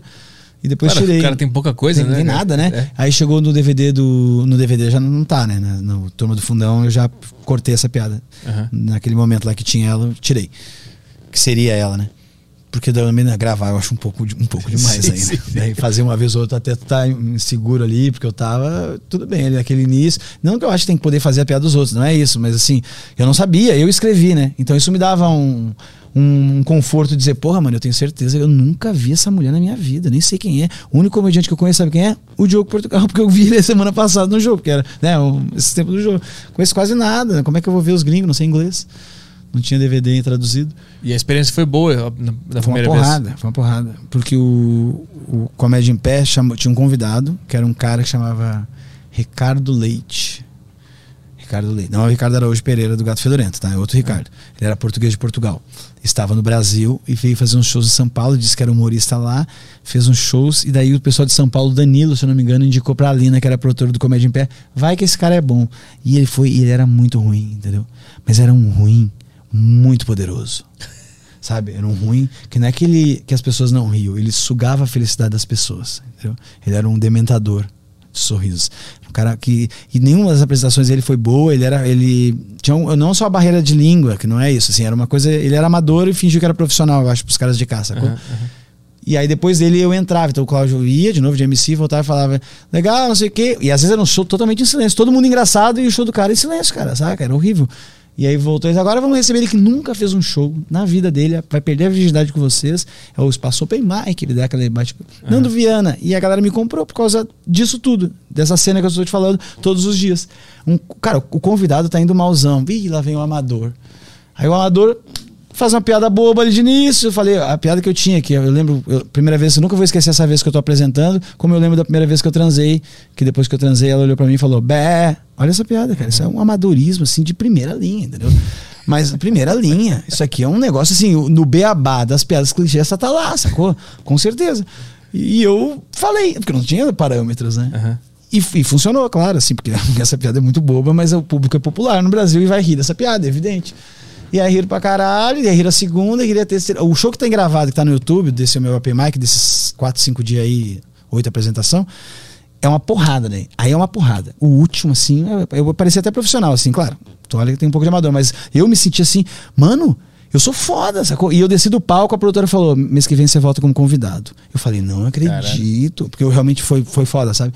E aí eu disse. E eu lembro que depois, todos os shows que eu fiz dali, daquele dia, até os próximos dois anos pra frente, era eu tentando emular o que eu consegui aquela noite. Porque eu nunca conseguia mais, sacou? É. Nunca mais conseguia. Era sempre meiote. Lá eu tava com uma energia rápida. O Pochá era rápido e eu admirava isso nele, porque os humoristas não eram muito rápidos. Eles eram meio. E o Pochá era rápido e eu consegui. Tava meio rápido lá também, falando umas coisas. Eu disse, caralho, irmão. Só que eu não conseguia fazer mais aquilo, sabe? A galera não engatava. Eu não conseguia a aura que eu consegui naqueles primeiros dias. Demorei. Por que, que tu acha que não conseguiu mais pegar aquele, aquele estilo? É, não- Eu acho que a situação do português fez as pessoas gostarem muito mais de mim do que devia. E aí eu pareci muito bom nessa, nesses open mics. Sacou? Uma lá que eu fui médio. E Eu acho que. E daí no último eu já tava com mais energia, muito texto e pouco tempo. Eu quis falar tudo de uma vez só pra ver se cabia nos cinco minutos que me deram, que eles me deram até seis nesse dia. E daí, deu um ritmo. Foi isso assim, foi meio. né? Mas eu não conseguia fazer de novo, porque você tá inseguro quando você tá começando. Você faz alguma coisa que eu não sei explicar, mas que passa insegurança pra quem tá vendo. Assim, Sim, eles farejam muito bem, né? eles farejam direitinho, É. que você tá um jeito seu, um jeito de construir. é, A vibe tem que estar perfeita, né? Pra E entrar. tava lá, e esse teatro tava lotado e regaçou, e aí eu comecei a ter uma carreira, sacou? Então, aí tu fez esse open mic e a produtora falou, mês que vem tu volta, aí Isso. tu voltou pra Esteio, viveu Eu tua vida normal, Esteio, trabalho Eu tinha um tal. trabalho lá, numa É. empresa de materiais elétricos, se eu não me engano. Ah. Eu acho que era lá que eu trabalhava já. E aí ela disse: Ah, eu falei, eu posso ir aí? Você falou mês que vem? Ela disse, claro, tal dia. Daí eu fui lá, fiz o final de semana, ganhei. Ganhei um cachê, não acreditei. Tipo assim, deu o final de semana, chegou na segunda-feira, eles me deram dois contos na mão. Eu Cara. falei, não pode ser. Ou foi 1.500, dois contos. Eu disse, não pode ser. Eu ganhei dois mil reais pra fazer isso aí. Eu, eu, eu ganho, sei lá, 1.300 no meu trabalho, sacou? Pra trabalhar o mês inteiro já. Começa aqueles cálculos doidos de humorista início de carreira, né? o cara pega um bar, eu não sei o quê, eu faço aconteça. Mas não era o momento ainda. Eu até saí do trabalho, mas não, não deu pra me sustentar. Eu tive que voltar uns 10 meses depois, sacou? Assim, pra. A comédia não me- nesse início. Ficou indo e vindo, São Paulo e voltava. é, eu fazia assim, daí eu ficava em Porto Alegre, aí eu conseguia esse negócio de comédia de pé, voltei pro comédia de pé como convidado. E aí isso me abriu muita porta. Sou grato até hoje a eles. Por isso que eu sempre falo do nome do Cláudio, da, da Lina, do Caruso, do Paulo Carvalho, não vou esquecer de todos, e o Porchat. Aí eu cheguei pra lá e falei, mandei o vídeo do meu stand-up. No Rio de Janeiro, já, que daí eu já tinha gravação no show, toda cagada, mas um dia bom. E mandei pro pessoal de São Paulo e falei, Ei, galera, tudo bom? Eu sou humorista gaúcho e tal, tô tentando trazer a cena pra cá. Esse argumento pegava muito, né, naquele tempo. Ó, que legal, alguém do Sul. Pô, não tem ninguém do Sul ainda, cara. Eu disse, pois é, eu tô tentando aí fazer o bagulho. Pega esse vídeo aí, é o meu. Ah, então quando você vier pra São Paulo, marca aqui que eu vou fazer. Eu disse, vou sim, ó, vou dia 18, fico 18 a, a 31. Legal, então eu vou marcar você aqui. Eu já preparava uns 3, 4 shows, chegava lá, chegava aqui e fazia, entendeu? E conhecia as pessoas e tal, não chegava aí mal no show. Mentira, uma vez eu fiz o Clube da Comédia, a primeira vez que eu fiz foi um lixo. E fiz dois shows seguidos, um foi legal, minhas amigas tudo assistindo. Elas ficaram pra assistir o segundo, o segundo foi a pior. Cara, não ri de nada, foi impressionante. Eu tinha esse vídeo gravado, ai, perdi. Toda vez que eu lembro que eu perdi esse HD, eu fico nervoso. Mas no início de carreira, essa, essa ir mal te, te, te Foi des- desestruturava? É, me dava, dava vergonha, ainda mais com conhecido, sabe? Ah, me desestruturava, claro. No sentido de, de, de pensar, puta, Até o Nathan sempre me desestruturava. de chegar a pensar, puta, não é isso aqui, eu tô vivendo uma, uma fantasia Ah, passageira. não, não, não, não. Eu consegui. Eu, eu tinha muito pouco a perder. Entendi. Eu tinha ganhava mil, e- mil reais, mil e cem, mil e duzentos, sei lá. Não, não sei se ganhava isso, sacou? Eu disse, mano, é a coisa mais fácil. Acho que não ganhava isso, cara. Isso é a coisa mais fácil do mundo, largar essa merda desse emprego. É uma coisa que eu não gosto, que eu tô querendo. Tô há nove anos nessa merda dessa faculdade, não aguento mais. Ah, não, vamos. Vamos fazer isso aí. E aí comecei a fazer encarnado, cara. Assim, esse foi ruim, mas a maioria era legal, de verdade, assim, sabe? Sim, É, sim. Dava, se não era legal, ele tinha uma piada minha da, da lista de ex-namorada, que, que na época tu entra com menos tempo também, era uma piada que funcionava, que é uma bobagem também, coisa, não tem nada a ver. Hoje em dia falar essas piadas, mas eram as piadas bobas. E foi indo, foi indo. Aí eu voltei pra São Paulo de novo, outra vez. Aí eu voltei pro Rio de Janeiro de novo outra vez, no mesmo no outro ano. Chamaram pra convidado mais uma vez, aí pararam de me chamar. Tinha muita gente pedindo pra ser convidado, fiquei um tempão sem ser chamado. Aí fui mais uma vez pra São Paulo, teve um risadaria. Depois de três anos vivendo assim em Porto Alegre e tentando fazer cena local. Tem esse trabalho paralelo rolando, sacou lá? Sim. Aí não conseguindo, aí encontra o pessoal da Perestroika, que era a escola de criatividades Eu criativas. lembro disso. O Felipe. Agnoni e o Léo tinham feito um dia numa aula, uma aula sobre stand-up, e daí aí entrou- chegou esse assunto no meu ouvido, de uma amiga minha que fez o curso, Bárbara, e eu disse, vou, eu vou, ela disse, vou te apresentar eles. Me apresentou, eu falei, eu faço, ó, tem o meu vídeo aqui, fiz lá no Rio. Pô, que legal, alguém daqui de esteio. Isso que foi curioso, aqueles cara, o cara de esteio fazendo stand-up, vem pra cá. E aí a gente começou a fazer na turma deles lá, dos 20, 30 alunos, uma vez por mês. Aí começou indo, indo, indo, indo, e quando viu, eles pararam de fazer, foram fazer as atividades dele, eu queria fazer ainda mais. Tentei fazer mais umas iniciativas que não deram certo outras pessoas que surgiram e morreram na comédia lá no sul nesse tempo. Sim. E aí chegou um dia que eu vim fazer. Eu consegui que meu chefe, na empresa de materiais elétricos. Ah, não, daí que é a empresa. Eu, eu comecei a carreira antes da empresa de materiais elétricos. Eu, eu tava enganado. Foi na agência aquela lá. Aí na empresa de materiais elétricos, um dia eu falei: meu chefe, tu, tu me libera ficar 15 dias fora, eu trabalhando remoto, porque tenho, quero participar do festival, vai ter risadaria em São Paulo tal. Ele me liberou. Esse cara era muito legal, o Salles. Aí eu vim. Fiquei num hostel que ficava ali na Praça da Árvore. O Rominho Braga ficou no mesmo hostel que o meu. É, Ele perguntou, tá onde? Que a gente não tinha dinheiro nenhum, era tudo uns duros, né? Chegava, tinha que passar 12 dias com 200 pilas, sabe? Eram uns cálculos assim que não dava a projeção. Se não roubasse alguém, tu não, não vivia. E a gente chegava sempre na Pinaíba. Aí eu tava no hostel e disse, cara, eu vou ficar em risadaria todos os dias no hostel. E ele ia fazer, porque ele, enfim, entrou numa, num lugar lá, ia fazer o- no risadaria, que era na época que era lá no, no MASP, super bonito. Lá, no MASP não, no, na, na praça lá, caralho. O Parque Ibirapuera. Ah, era aham. lá dentro, no saguão lá da Bienal. Era bonito a risadaria lá. Aí eu ficamos fazendo lá, aí eu fui todos os dias à risadaria e eu percebi nessa vez que eu tava ficando de fora do bagulho, do correrio. Porque os caras que faziam comigo estavam começando a ficar melhor que eu. Tipo, o Marcos Castro, o Nigel, o Felipe Absalão na época, também faz até hoje, mas eu todos os, os caras, a cena carioca, a cena paulista, todo mundo começou a melhorar. E não era assim nas outras vezes que eu vim, sacou? A gente era meio parelho. Tava nivelado. E, e fazia um, tipo uns 10 meses que eu não vinha também, tinha um negócio de, Tava nivelado, não tava mais. Aí isso me ficou na, ficou na minha cabeça, eu voltei pra Porto Alegre, disse, ah, vou ter que pedir demissão do emprego e não sei o quê. Já comecei a cogitar essas paradas. E aí pedi demissão e fui vim morar pra cá, sacou? Por causa desse, dessa questão. Tu viu que quem tava aqui evoluía mais rápido. É, eu ia ficar pra trás. Era Isso, isso. Eu não posso ficar pra trás, uma hora vai ter uma segunda leva. Eu só acreditava nisso, saca? De teve essa galera toda que venceu, vamos lá fazer acontecer quando eu ficar bom. Tomara que chegue esse momento eu esteja bom o suficiente pra aproveitar ele, ter Aham. coragem de encarar um teatro sozinho, ter coragem de qualquer coisa, né? Uhum. Desse tipo. uhum. E aí e aí foi indo, vim pra cá. Eu até falei, eu não tava nessa empresa, eu tava numa agência de propaganda já nessa época. Eu, eu confundi aqui, mas enfim, outra agência. Mas tu veio pra cá e foi fazer comédia e conseguiu se sustentar logo de Não, cara. foi- aí eu foi assim, eu, o- eu, já, eu já era conhecido então há uns três anos como um cara que fazia comédia em Porto Alegre e, e mediações. O cara de stand-up que fazia lá. O outro representante era o Rafinha. O Rafinha estava em São Paulo desde sempre, fez, então não, não contavam com ele em Porto Alegre. Então eu estava tentando lá. Então quem ia atrás ia me procurava, pintava as novas iniciativas. Vamos fazer uma noite em tal bar, eu tenho tal bar, eu, vamos lá. Isso ia acontecendo. E um dia o, o a Iquiririm Produções aqui de, de São Paulo, o Fábio Tume, precisava de um cara de cinco estados, cada um no seu estado ia visitar 60 farmácias, eh, era Panvel, se eu não me engano. Ia visitar 60 Panvéis para mostrar a menina, a, a promoter vai mostrar um produto e você vai contar umas piadas falando do produto e não sei o que, que era um Listerine. Uhum. E aí botaram um terno roxo em mim, mediram lá, não sei o que, um horrível terno, uma vergonha, eu detesto usar roupa estranha, estranha mas era 12, 14 mil, entendeu? O grana porque eram 60 farmácias que eu tinha que ir, né? E era, aí eu falei, tá, pode crer, o Tom me falou 14 conto. Eu peguei essa grana quando veio, peguei a minha rescisão também, que eu tinha alguma coisinha ali, que eu tava um ano de carteira assinada, foi meu único ano de carteira assinada, sei lá, dois anos que eu tive. E juntei, fiquei com uns 14 conto, acho que foi isso, e vim pra cá, foi isso. Com a grana contada. Contada, 12 ou 14. Acontece que nessa época, no- lá pelo terceiro ano que eu tava fazendo comédia, isso deve ser 2011. Em 2011, uma galera começou a morar aqui, se mudar pra cá. Sacou? O Murilo Couto veio pra cá, porque ele ia pro programa novo do Danilo. Aí veio junto o Banguela, que tava no Rio também, que por causa de coisas dele. Aí veio junto os meninos de Belém começaram a querer vir. De Belém do Pará. Começou a gente a se falar, né? Veio o Marcos Castro, alugou apartamento em São Paulo. Por causa do YouTube, tava começando a bombar no YouTube. O Marcos Zene de Curitiba pegou o mesmo apartamento que era do Luiz França, que não tava morando, pra alugar, eles pagavam mil reais, sei lá, sei quanto por Luiz, e, e fazia, ficava lá. Só tinha colchão na casa e um sofá, sacou? Eu falei, ô Marcos, tem um quarto de empregado aí? Ele falou, tem, mas não cabe a tua perna dentro. Assim, você vai ter que ficar com os pés pra fora e tal. Eu disse, não, não tem. Era um quarto muito pequeno. Eu falei, quanto que me cobra? Ele, diz 300, 400 pila. Eu disse, tá bom, fechou. Perfeito, é o que eu preciso, né? Um colchãozinho aí, fico nessa coisa.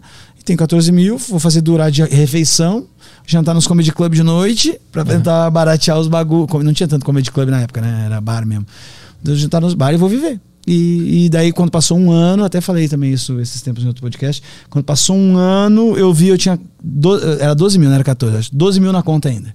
Sacou? Cara, Consegui com um dinheirinho dos, dos cachê, Ah, viver, sabe? Aham. Assim, eu dava 1.500 no mês, aí eu comecei a, a me chamar mais, começou a me dar uns 2 mil no mês.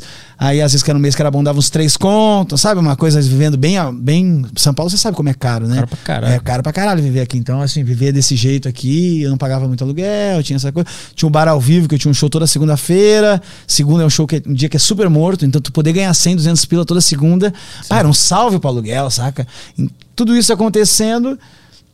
Pronto, uma, uma hora eu comecei a ser chamado mesmo, efetivamente. Eu virei tipo um cara do mercado efetivo, assim, que todo mundo chamava. Tem show, tem esse, esse, esse, o Nando também tá, nanana, porque vai bem, esse vai bem, esse vai bem. Isso ali pro- pelo terceiro. Daí eu já tava em São Paulo há uns três anos, né? Mas tu ficou no quartinho quanto tempo?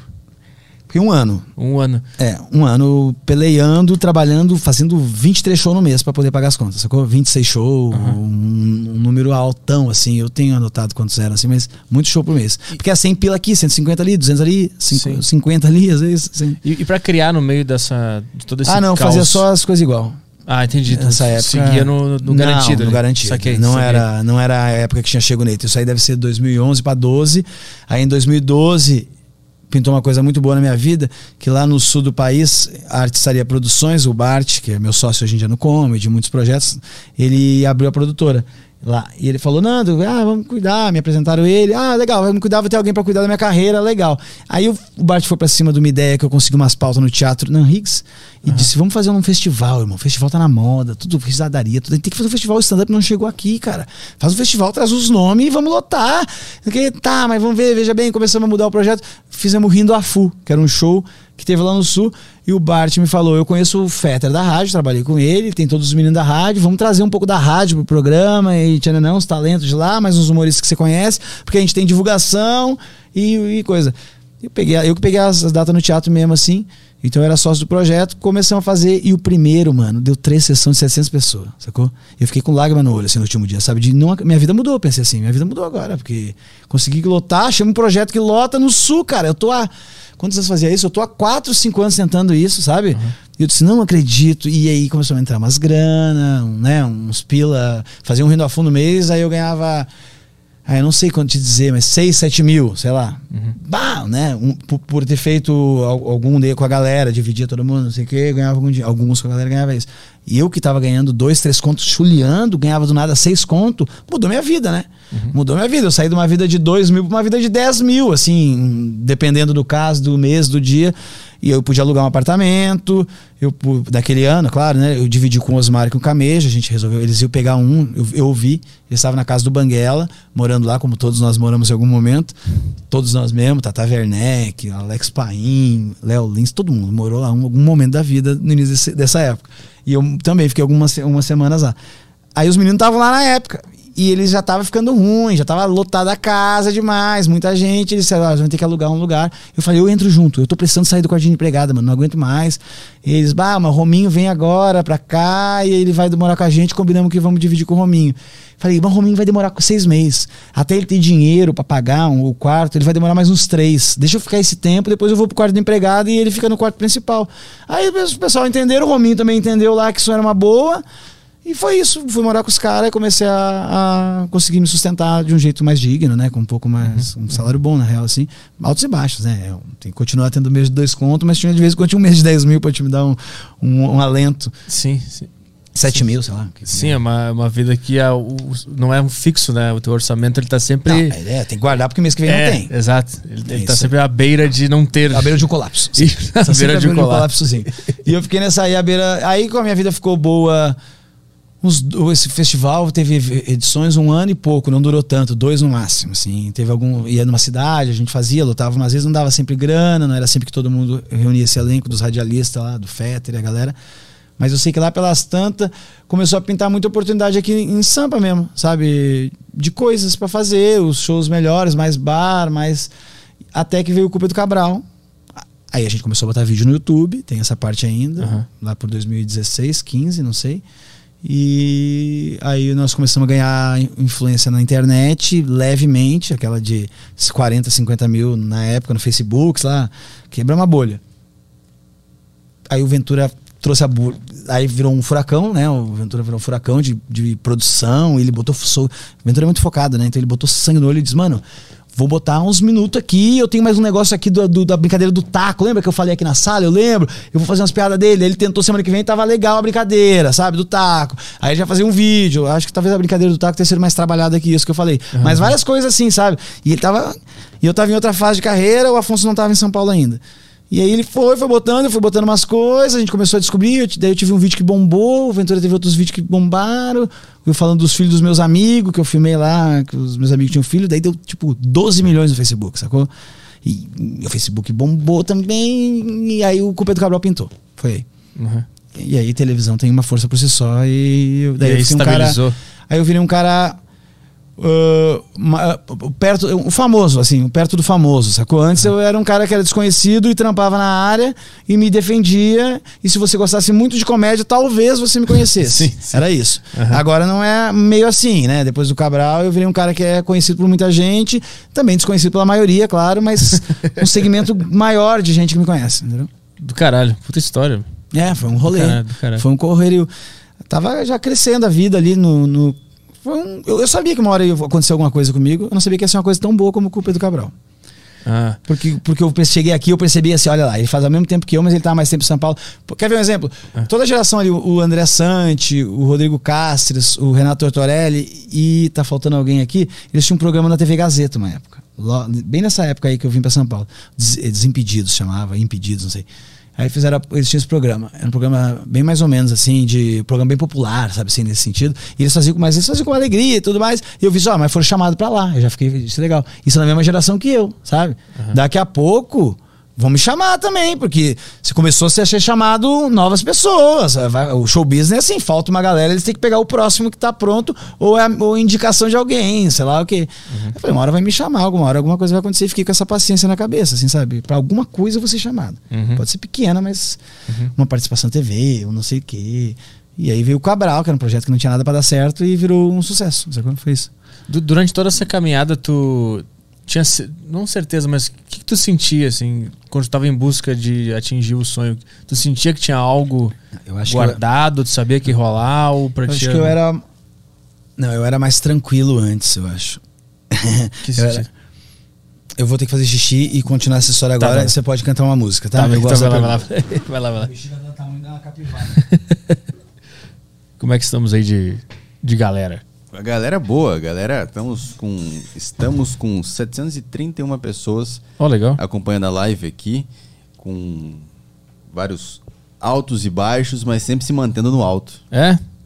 Contra um princípio da deriva que é se manter embaixo, né?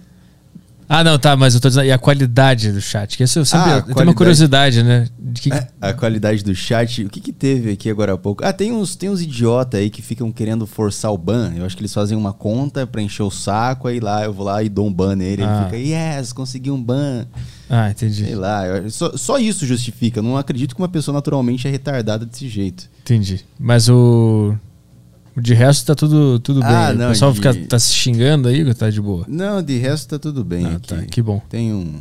É um ali ou outro ali. Mas aí tem, tem uns que dá pra perdoar também. Mas de. Mas tá tudo certo. Tem, tem. 700, 700 palhaços, como a gente fala aqui. Lembrando aqui, pessoal, que se você está acompanhando o, a deriva pela plataforma do Flow, você pode mandar a sua questão em Pode. texto, em áudio ou em vídeo, usando as suas Flow Coins. Então fica aí a mensagem aí, fica o recado aí para você que quer mandar a sua pergunta aqui pro Nando. A gente estreou um podcast essa semana, rapidinho, já entrou a tua pergunta, com o Patrick Maia, eu, Eu vi o rádio- Rádio Show, né? Rádio Minhoca. É, vai ser bem engraçado esse podcast, mano. Vai ser um negócio bem, bem radical aí, bem rock and roll. vai ser muita, muita doideira na rádio. E a gente tava com esse podcast E o Patrick, a gente decidiu chamar a nossa moeda de. A, a, minhoca, a minhoca, a nossa moeda, não sei o nome agora, mas ela é regulada pelo valor daquela cachaçinha, como é que chama? Putz, a barrigudinha aquela. Aquela barrigudinha. Corote? A corote. Corote. Ela é, a nossa criptomoeda ela é embasada no preço do corote. Aham. Entendeu? Então, uma criptomoeda vale 2,20 que é o preço do corote, sacou? E, Ah, e conforme for atualizando, a gente vai atualizando. Mas enfim, não foi o que foi. Essa ideia que surgiu lá eu achei engraçado. A gente vai balizar a criptomoeda pelo preço do corote. Mas enfim. Tu perguntou, eu acho que eu era mais tranquilo antes, cara. Sabe por quê? Sabe quando a banda lança um CD e ela faz sucesso e ele ganha uma obrigação, como é que vai ser o segundo CD? Eu, eu sinto um pouco disso. Não pelos CDs, pelos shows, que eu acredito que eles vão continuar sendo bons, né? Vai continuar sendo maneiro nos meus shows, pelo menos do jeito que é. Não sei se bons, mas do jeito que é, pra melhor. Mas eu acho que a gente, quando quando você consegue alguma coisa, que é o caso que a gente conseguiu. Eu, no início, aqui em São Paulo, eu pensava assim: uma hora vai vir minha vez. Mas eu tô com paciência, eu quero estar bom para receber essa vez e estar preparado. A vez veio antes de eu esperar. Sabe? Assim, veio. Não que veio rápido, mas ela veio. Eu sempre acho que vai acontecer depois, eu tô meio pessimista. Isso aconteceu antes de eu esperava.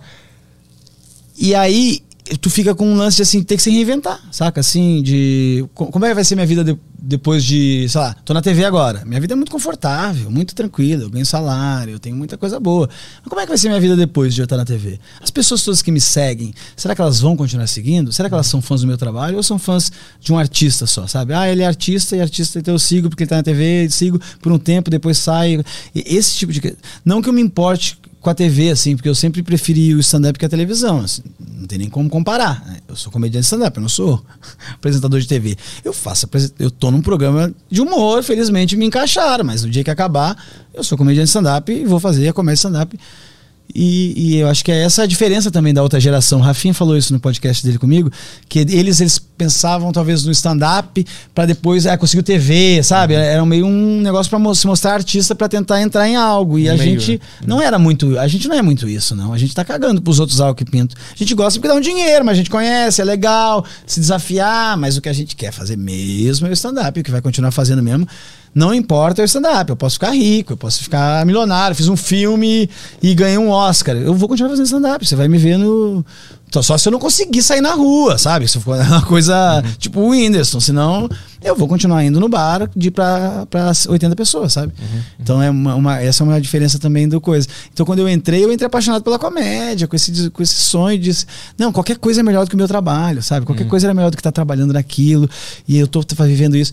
Agora eu vivo um momento diferente, sabe? Um momento de, de ter que me garantir. É um bom momento de se garantir na vida. Não concorda? É um bom momento de equilibrar minha vida financeira e eu poder só viver de fazer as coisas que eu tô afim, os shows que eu tô afim. É esse o momento. Então, estar atrás disso, não conseguir chegar em algumas coisas dessas como eu gostaria, não conseguir produzir os projetos que eu gostaria, me dão mais medo hoje em dia de estar vivendo uma grande oportunidade e e não saber se estou aproveitando ela da melhor forma do que me dava no início da carreira, que eu tinha certeza que eu estava fazendo a grande oportunidade e aproveitando ela da melhor forma. Sacou? Então, a, f- a- eu não gosto de dizer que é fama, mas a, essa parte que a, a exposição te dá, ela.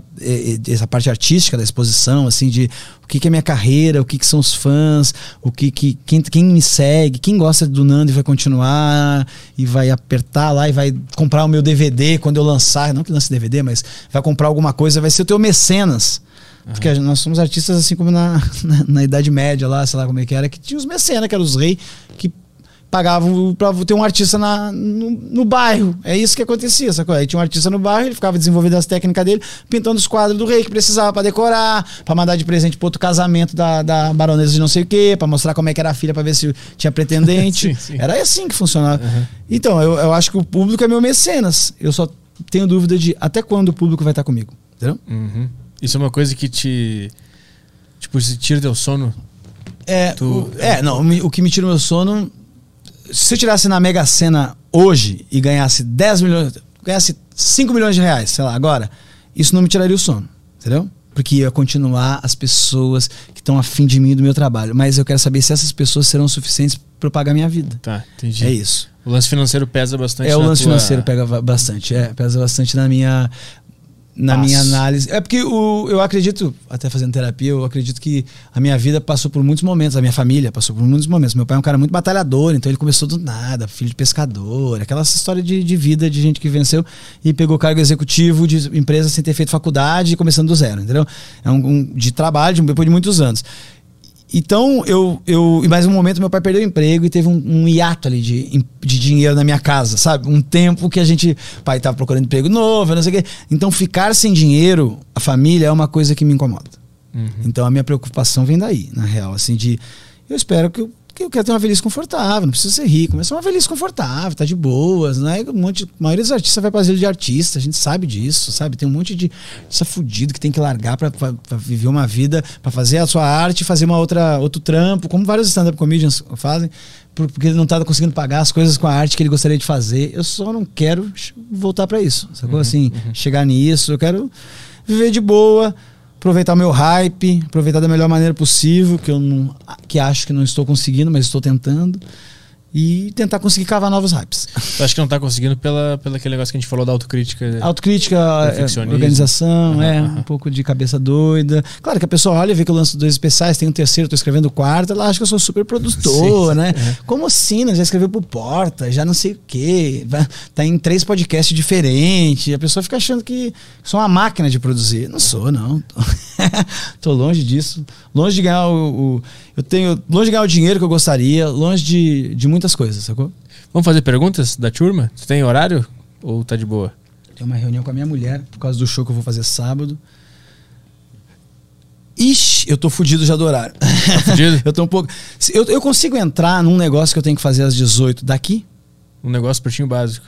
Isso. Eu tenho que entrar às 18. Acho que dá pra fazer dali, né? Dá Daí. pra fazer. Eu Dá posso pra- gravar daí, cara? Você me faz essa gentileza? Porque eu não vou ter tempo de chegar na minha casa agora. Não, dá pra fazer. Tá? Bora, Ah, então- é Então eu com- vou é fazer. com câmera não, também? mas não. Isso. Tem tudo aqui? Tem, tem. Dá pra fazer. Faz ali mesmo. Faz Ai, mesmo. cara, eu vou fazer porque eu não trouxe nem o computador e o microfone. Não, não vou conseguir, eu não tenho aparelho, não dá.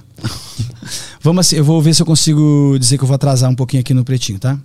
Me dá um segundo aqui. Tá, beleza. Então a gente seleciona uma pergunta Vai mandando as aí. perguntas aí, é. Beleza, vamos lá. Tem o que tem aqui. Ah, parabéns, Nando. Eu achava que era pro- procrasti- procrastinador e preguiçoso. Mas depois de. Mas depois de você ter dito que planejou fazer uma tatuagem aos 15 e não fez até agora, percebo que sou juvenil. Eu sou. Eu sou rei disso, né? Se é uma coisa que eu sou bom é disso aí. E de procrastinar as coisas e me embananar com meus projetos. Mas eu vou melhorar, vou melhorar. Vocês vão ver.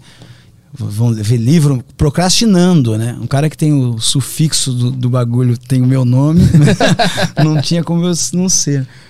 O Antônio mandou aqui queria saber do Nando como é o processo de roteiro e escrita de piadas do programa A Culpa é do Cabral. O quão diferente é o processo de escrita em relação ao texto para um show solo. De, é, é, o quão diferente é a diferença da escrita para um show de um solo de stand-up. Cara, eu, vou te explicar que o Culpa é do Cabral, eu não escrevo todas as minhas piadas já faz algumas temporadas, tá? Porque a gente tem. O programa cresceu, as nossas ideias vão se esgotando também, ah, de como sacanear o outro, como não sei o quê, muito tempo junto. Então, ou a gente cria assuntos novos, e tem os roteiristas do programa. Tem a Feleite, que é a que escreve o- as ideias de tudo que vai ter no programa, junto com uma equipe. E desde a primeira desde a segunda temporada, eu tenho comigo o Pedro Lemos, mas daí eu contratava ele por mim, por fora, sabe? Ô Pedro, me ajuda a escrever, vamos comigo, cola comigo pra gente escrever uns negócios junto aqui, porque sozinho, um mais uma temporada de 13 episódios inteiro. Aí ele colou da segunda. Aí na terceira eu já chamei mais umas duas pessoas e o Pedro Lemos, três pessoas escreveram comigo. Eles mandavam as piadas, eu selecionava as melhores e começava, que não ficava bom, eu escrevia por causa do tempo. Daí a minha carreira começou a ter muito show, eu diminuí. E também a atenção. Assim, eu prefiro escrever pra minha comédia stand-up do que pro Cupê do Cabral pelo um quesito artístico, né? Assim, de. A minha marca tem que estar muito na, no meu trabalho autoral. Mas no Cupê do Cabral eu posso fazer coisas pela televisão ali, por coisas que são engraçadas ali, umas brincadeiras. Tem um monte de coisa que não é do stand-up, né? Que é do, do programa. Então o Cupê do Cabral o quem escreve hoje em dia pra mim a maioria das minhas piadas é o Pedro Lemos, ótimo roteirista, um dos melhores do Brasil na real pra escrever piada pros outros. E ele escreve, ele me manda, eu encontro com ele agora que eu tô escrevendo justamente agora pra nova temporada. A gente se encontra por Skype duas vezes na semana, ele me mostra o que ele pensou pro programa, aí eu tiro umas coisas e coloco outras no lugar e o que ele tiver escrito legal, ou eu mexo pra ficar bem na minha boca, ou ele já escreve perfeito, sacou? Caralho, o Pedro Lemos vem aqui, inclusive. Ele é... Eu vi, eu vi o vídeo dele. Ele é muito bom de escrita, caralho. muito bom de escrita, muito bom de ideia. Vai. Então ele é que me ajuda pra eu conseguir cumprir a demanda do Culpa do Cabral. Todas as piadas, também tem isso, todas as piadas do Culpa do Cabral são ideias que eu, que eu gosto, que, eu, que me representam. Assim, eu digo, pá, essa piada tem o meu estilo. E aí por isso que são aceitas no programa, assim, né? Por- Porque é o Pedro Lemos que escreve comigo, que tem a minha supervisão. Eu não aceitaria pegar um texto e ver lá na hora e fazer o programa com um texto qualquer, Claro. tentando ser que não tem nada a ver comigo, né? Então, por ter esse trabalho em comum, mas com certeza a maioria das piadas são do Pedro Lemos, assim, que ele já escreve inteiro o programa e me dá e eu só seleciono e tiro. Geralmente a gente trabalha muito junto, fica conversando, ele fala uma coisa, essa aqui é boa, mas tá incompleta, vamos botar mais isso aqui, isso aqui, isso aqui. E é isso que acontece, sabe? Isso aqui. Ele vem com as ideias iniciais. Vamos lá. É, tem o Gabriel, ele perguntou sobre o processo de criação de texto. Eu acho que já foi É, a gente falou sobre isso aí, né? E esse áudio do Neto aqui? Tem o áudio do Neto que eu vou tocar aqui na TV. Passa na TV? Vocês vão ouvir na TV aí. Tá com volume na TV? Fala aí vocês, eu não pude acompanhar ao vivo, mas acompanhei até a parte que o Nando falou do cara que fazia setup crime. Eu quero perguntar pra ele o que é mais normal, o que é que acontece mais? É, comediante que tenta iniciar na comédia falando muita merda, tipo crime, ou o cara que começa mais com piadinha boba? O que acontece com mais frequência? Ah, o que acontece com isso? E eu ri muito quando tu falou setup crime, porque eu fiz isso na escola, cara. Minha cidade não tem stand-up, né? E tava tendo aqueles negócios de talento que vai gente, sei lá, fazer poesia, tocar flauta, meu. Sim. E eu subi lá e comecei a falar um monte de crime, muito influenciado pelo Petri. Obrigado. Me fudi. É, é isso. Você tem um, um bom sensinho ali que às vezes a gente não tem no início de carreira e acha que tudo é piada, tudo é oba e tal. Tem uma, uma visão dessa pro humor negro, né? O, cri, o piada, com- piadas criminosas. Nesse caso aí, não só de humor negro. Humor negro é piada mesmo, só que ela é de uma coisa que você ri pelo meu Deus, não podia estar sendo dito isso. E daí você acha graça. É diferente do gatilho que faz um, né, um, um crime dizer, ei, não. O que, você tá falando dessas pessoas aí? É, é- é diferente a, a parada. E tem o contexto também, tem clima, tem um monte de coisa. O que, que é mais natural, mano? Piada boba. Piada boba. Hoje teve uma fase muito de humor negro e piada desse tipo ali, como a gente falou naquela época, mas hoje em dia a piada boba domina, né? O que tu vê de malandro com Ah, piada sim, ruim sim, sim, e, piada boba e. Humor negro, aquele clássico, né? Ah, Suzane Richthofen. Esse aí, isso, Aham. isso aí. Casal Nardoni. Isso aí. Então eu acho que tem muita. Tem, tem, tem ruim pra todos os campos, entendeu? Eu sempre tento olhar o lado positivo da- do meio, porque eu sei que é um meio muito difícil. Então, até quando eu comecei abrindo aqui, a gente começou a bater nesse papo, né? De eu falei assim, ah. Por exemplo, eu vi que você tinha uma, nessas épocas lá de, de botar as piadas dos outros, não sei o que, você deu umas- pegou no pé da Bruna Luiz e falou que não gostava do estilo Não, dela. eu nunca falei isso. Isso ficou, na, Ficou no inconsciente coletivo, é mesmo? Só passei um vídeo e fiz. Foi isso. Foi o máximo que eu fiz. Foi É, isso. eu, particularmente, eu, eu vou dizer que eu gosto muito da Bruno Luiz, já queria falar isso, porque eu acho que é uma ressalva importante, Petri, pra mim. Porque é. Porque é assim. Sempre teve pouca mina fazendo essa porra, sacou? Sempre teve. E aí a gente ficou, pá, mano, sempre tem. Tinha umas. No início, assim, ah, tinha umas representantes que, que às vezes não eram tão boas, e daí começou a pintar umas minas boas. Pintou a Cris Paiva, que eu sei que trabalha aqui também, que sabia escrever. Aí a Mel, que era um. Que é um, que é um, um espetáculo de escrita, sabe? Que começou a pintar outras pessoas, outras minas. E de um tempo pra cá tá pintando muita mina foda. E, e, e sendo que é um segmento que é machista, porque a sociedade é machista, então ele deve fechar portas que a gente não percebe. Esses dias elas até falaram: ah, toda vez fazemos um show com uma só, com o que, que a gente vai conversar de mulher no camarim? Uma coisa que eu nunca tinha parado pra pensar, sabe? Que eu tenho meus brothers pra conversar no camarim, e quando você marca uma mina só no show, ela não, não tem alguém pra ela trocar alguma coisa desse, né, do mesmo sexo. Nunca tinha parado pra pensar. Deve ter mil outras coisas que a gente faz errado para as mulheres entrarem nesse circuito, embora eu acho que a gente tenta receber da melhor maneira possível, mas deve existir. Então elas têm mais dificuldade para entrar, tem não sei o quê. E, e o brasileiro também já tem um negócio de, ah, mulher não é engraçada. Tem uma coisa assim, machista também, às vezes, que eu escuto da sociedade, ah, stand-up comedy, já ouvi isso várias vezes. Então eu acho que o trabalho, quando entra uma pessoa como a Bruna, que consegue fazer o trabalho que todas essas também conseguem fazer de uma forma muito boa. Ela consegue fazer e ainda imprimir a velocidade que a internet precisa, que a Bruna é a, é a única, assim, né? De produzir pra internet, pra poder. Então eu acho isso muito louvável, saca? A pessoa, é porque tu tá passando por todos os problemas que tem de, de bagulho, é você tá e tá conseguindo entregar. e- entregar melhor que muito, muito nego velho muito que, que eu, que, que, que muita gente, sabe, que tá há muito tempo fazendo o bagulho e ela entregar melhor assim, com a frequência, com o método, com entendendo o seu estilo, o seu, seu papel dentro da comédia. E a Bruna hoje em dia é uma gigante do, desse bagulho por conta disso, assim. Claro que, como a gente falou, se botar piada toda semana, você vai encontrar várias piadas ruins. Sacou? Várias piadas ruins, com certeza. No dela, no meu, no do Pedro Lemos e no do Rafinha Basso, se ele optasse por botar uma piada toda semana, sabe? E eu acho que é meio isso que passa. Então, eu particularmente gosto do estilo da Bruna. E não é o estilo que eu faço só, né? Mas tem outros estilos que eu não faço que eu gosto também. Eu gosto do estilo da Bruna, já me deu. Já bateu em mim em vários shows. Eu lembro uma vez que a gente foi fazer o. Fazer o Santo Onofre e, e foi todo mundo bem, daí chegou a Bruna e mostrou como é que era ir bem, sabe? Depois, no final, assim.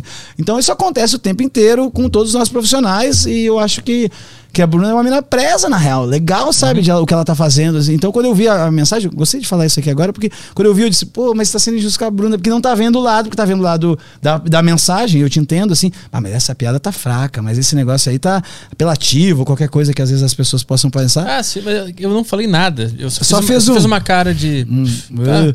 Porque Saco, né? quando eu falei mais sobre ela no meu podcast, eu falo tudo isso que tu falou. Obviamente, se ela sentar aqui, eu vou e- Claro. aprender com ela pra caralho. Sim, porque deve Só não gosto da, da comédia, mas foda-se isso. É isso. O bom ou ruim é meu e eu É, exato. Eu tenho meus preferidos, eu Claro. tenho os não preferidos, eu tenho as coisas que eu gosto, quem me faz rir, e tem quem eu acho um lixo.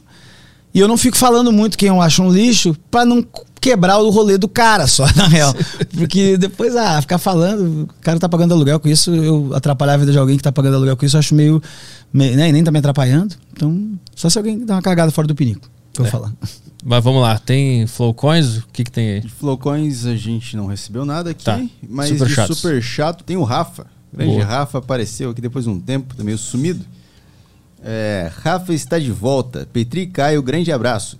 Sou fã do Nano Viana, Opa, uma obrigado. persona singular na comédia do Brasil. É, parabéns pela conversa. É isso aí? Opa! É isso aí, Então fechamos. vamos, liberar aqui pra. Calma aí, deixa eu só ver aqui. Ah. Deixa eu só ver se eu tenho que ir mesmo. Não, eu tenho que. Ah, não, não, é isso aí. Deixa eu perguntar um negócio aqui. Só, deixa eu ver se eu consigo. eu- não, eu vou ter que ir, gente, tá? Eu tenho que O ir. Fetter não vai deixar também. Eu tenho que ir porque eu tô atrasado e eu sei que o programa precisa de mim hoje, sacou? Porque tá, a gente tá desfalcado lá, eu preciso ir mesmo, senão eu ficaria conversando mais uma hora. Tá, beleza. Tá. Valeu, obrigado por vir aí. Valeu, é isso Foi aí. meu, tá? Valeu, galera. Se puder me seguir nos podcasts, o Viaja Comigo, que é o podcast que eu faço com o Vitor Armar, que a gente joga um RPG com a vida da pessoa, uh, que tem aí no YouTube, você procura ou todos os agregadores. E agora também Minhoca Rádio Show, o programa de humor, que chegamos com tudo aí pra radicalizar. Boa. Então até amanhã, pessoal. Obrigado por assistir a Deriva. Dê um like nesse vídeo aqui, porque nós precisamos da sua ajuda. Somos o menor podcast do Brasil. Então dá um likezinho aí. É isso aí. Vamos, Somos o menor podcast do Brasil. É o melhor slogan que tem. vamos partir desta para melhor. É isso aí. Vamos ver o que tem do lado de lá. Valeu, tchau, tchau. Me lembra.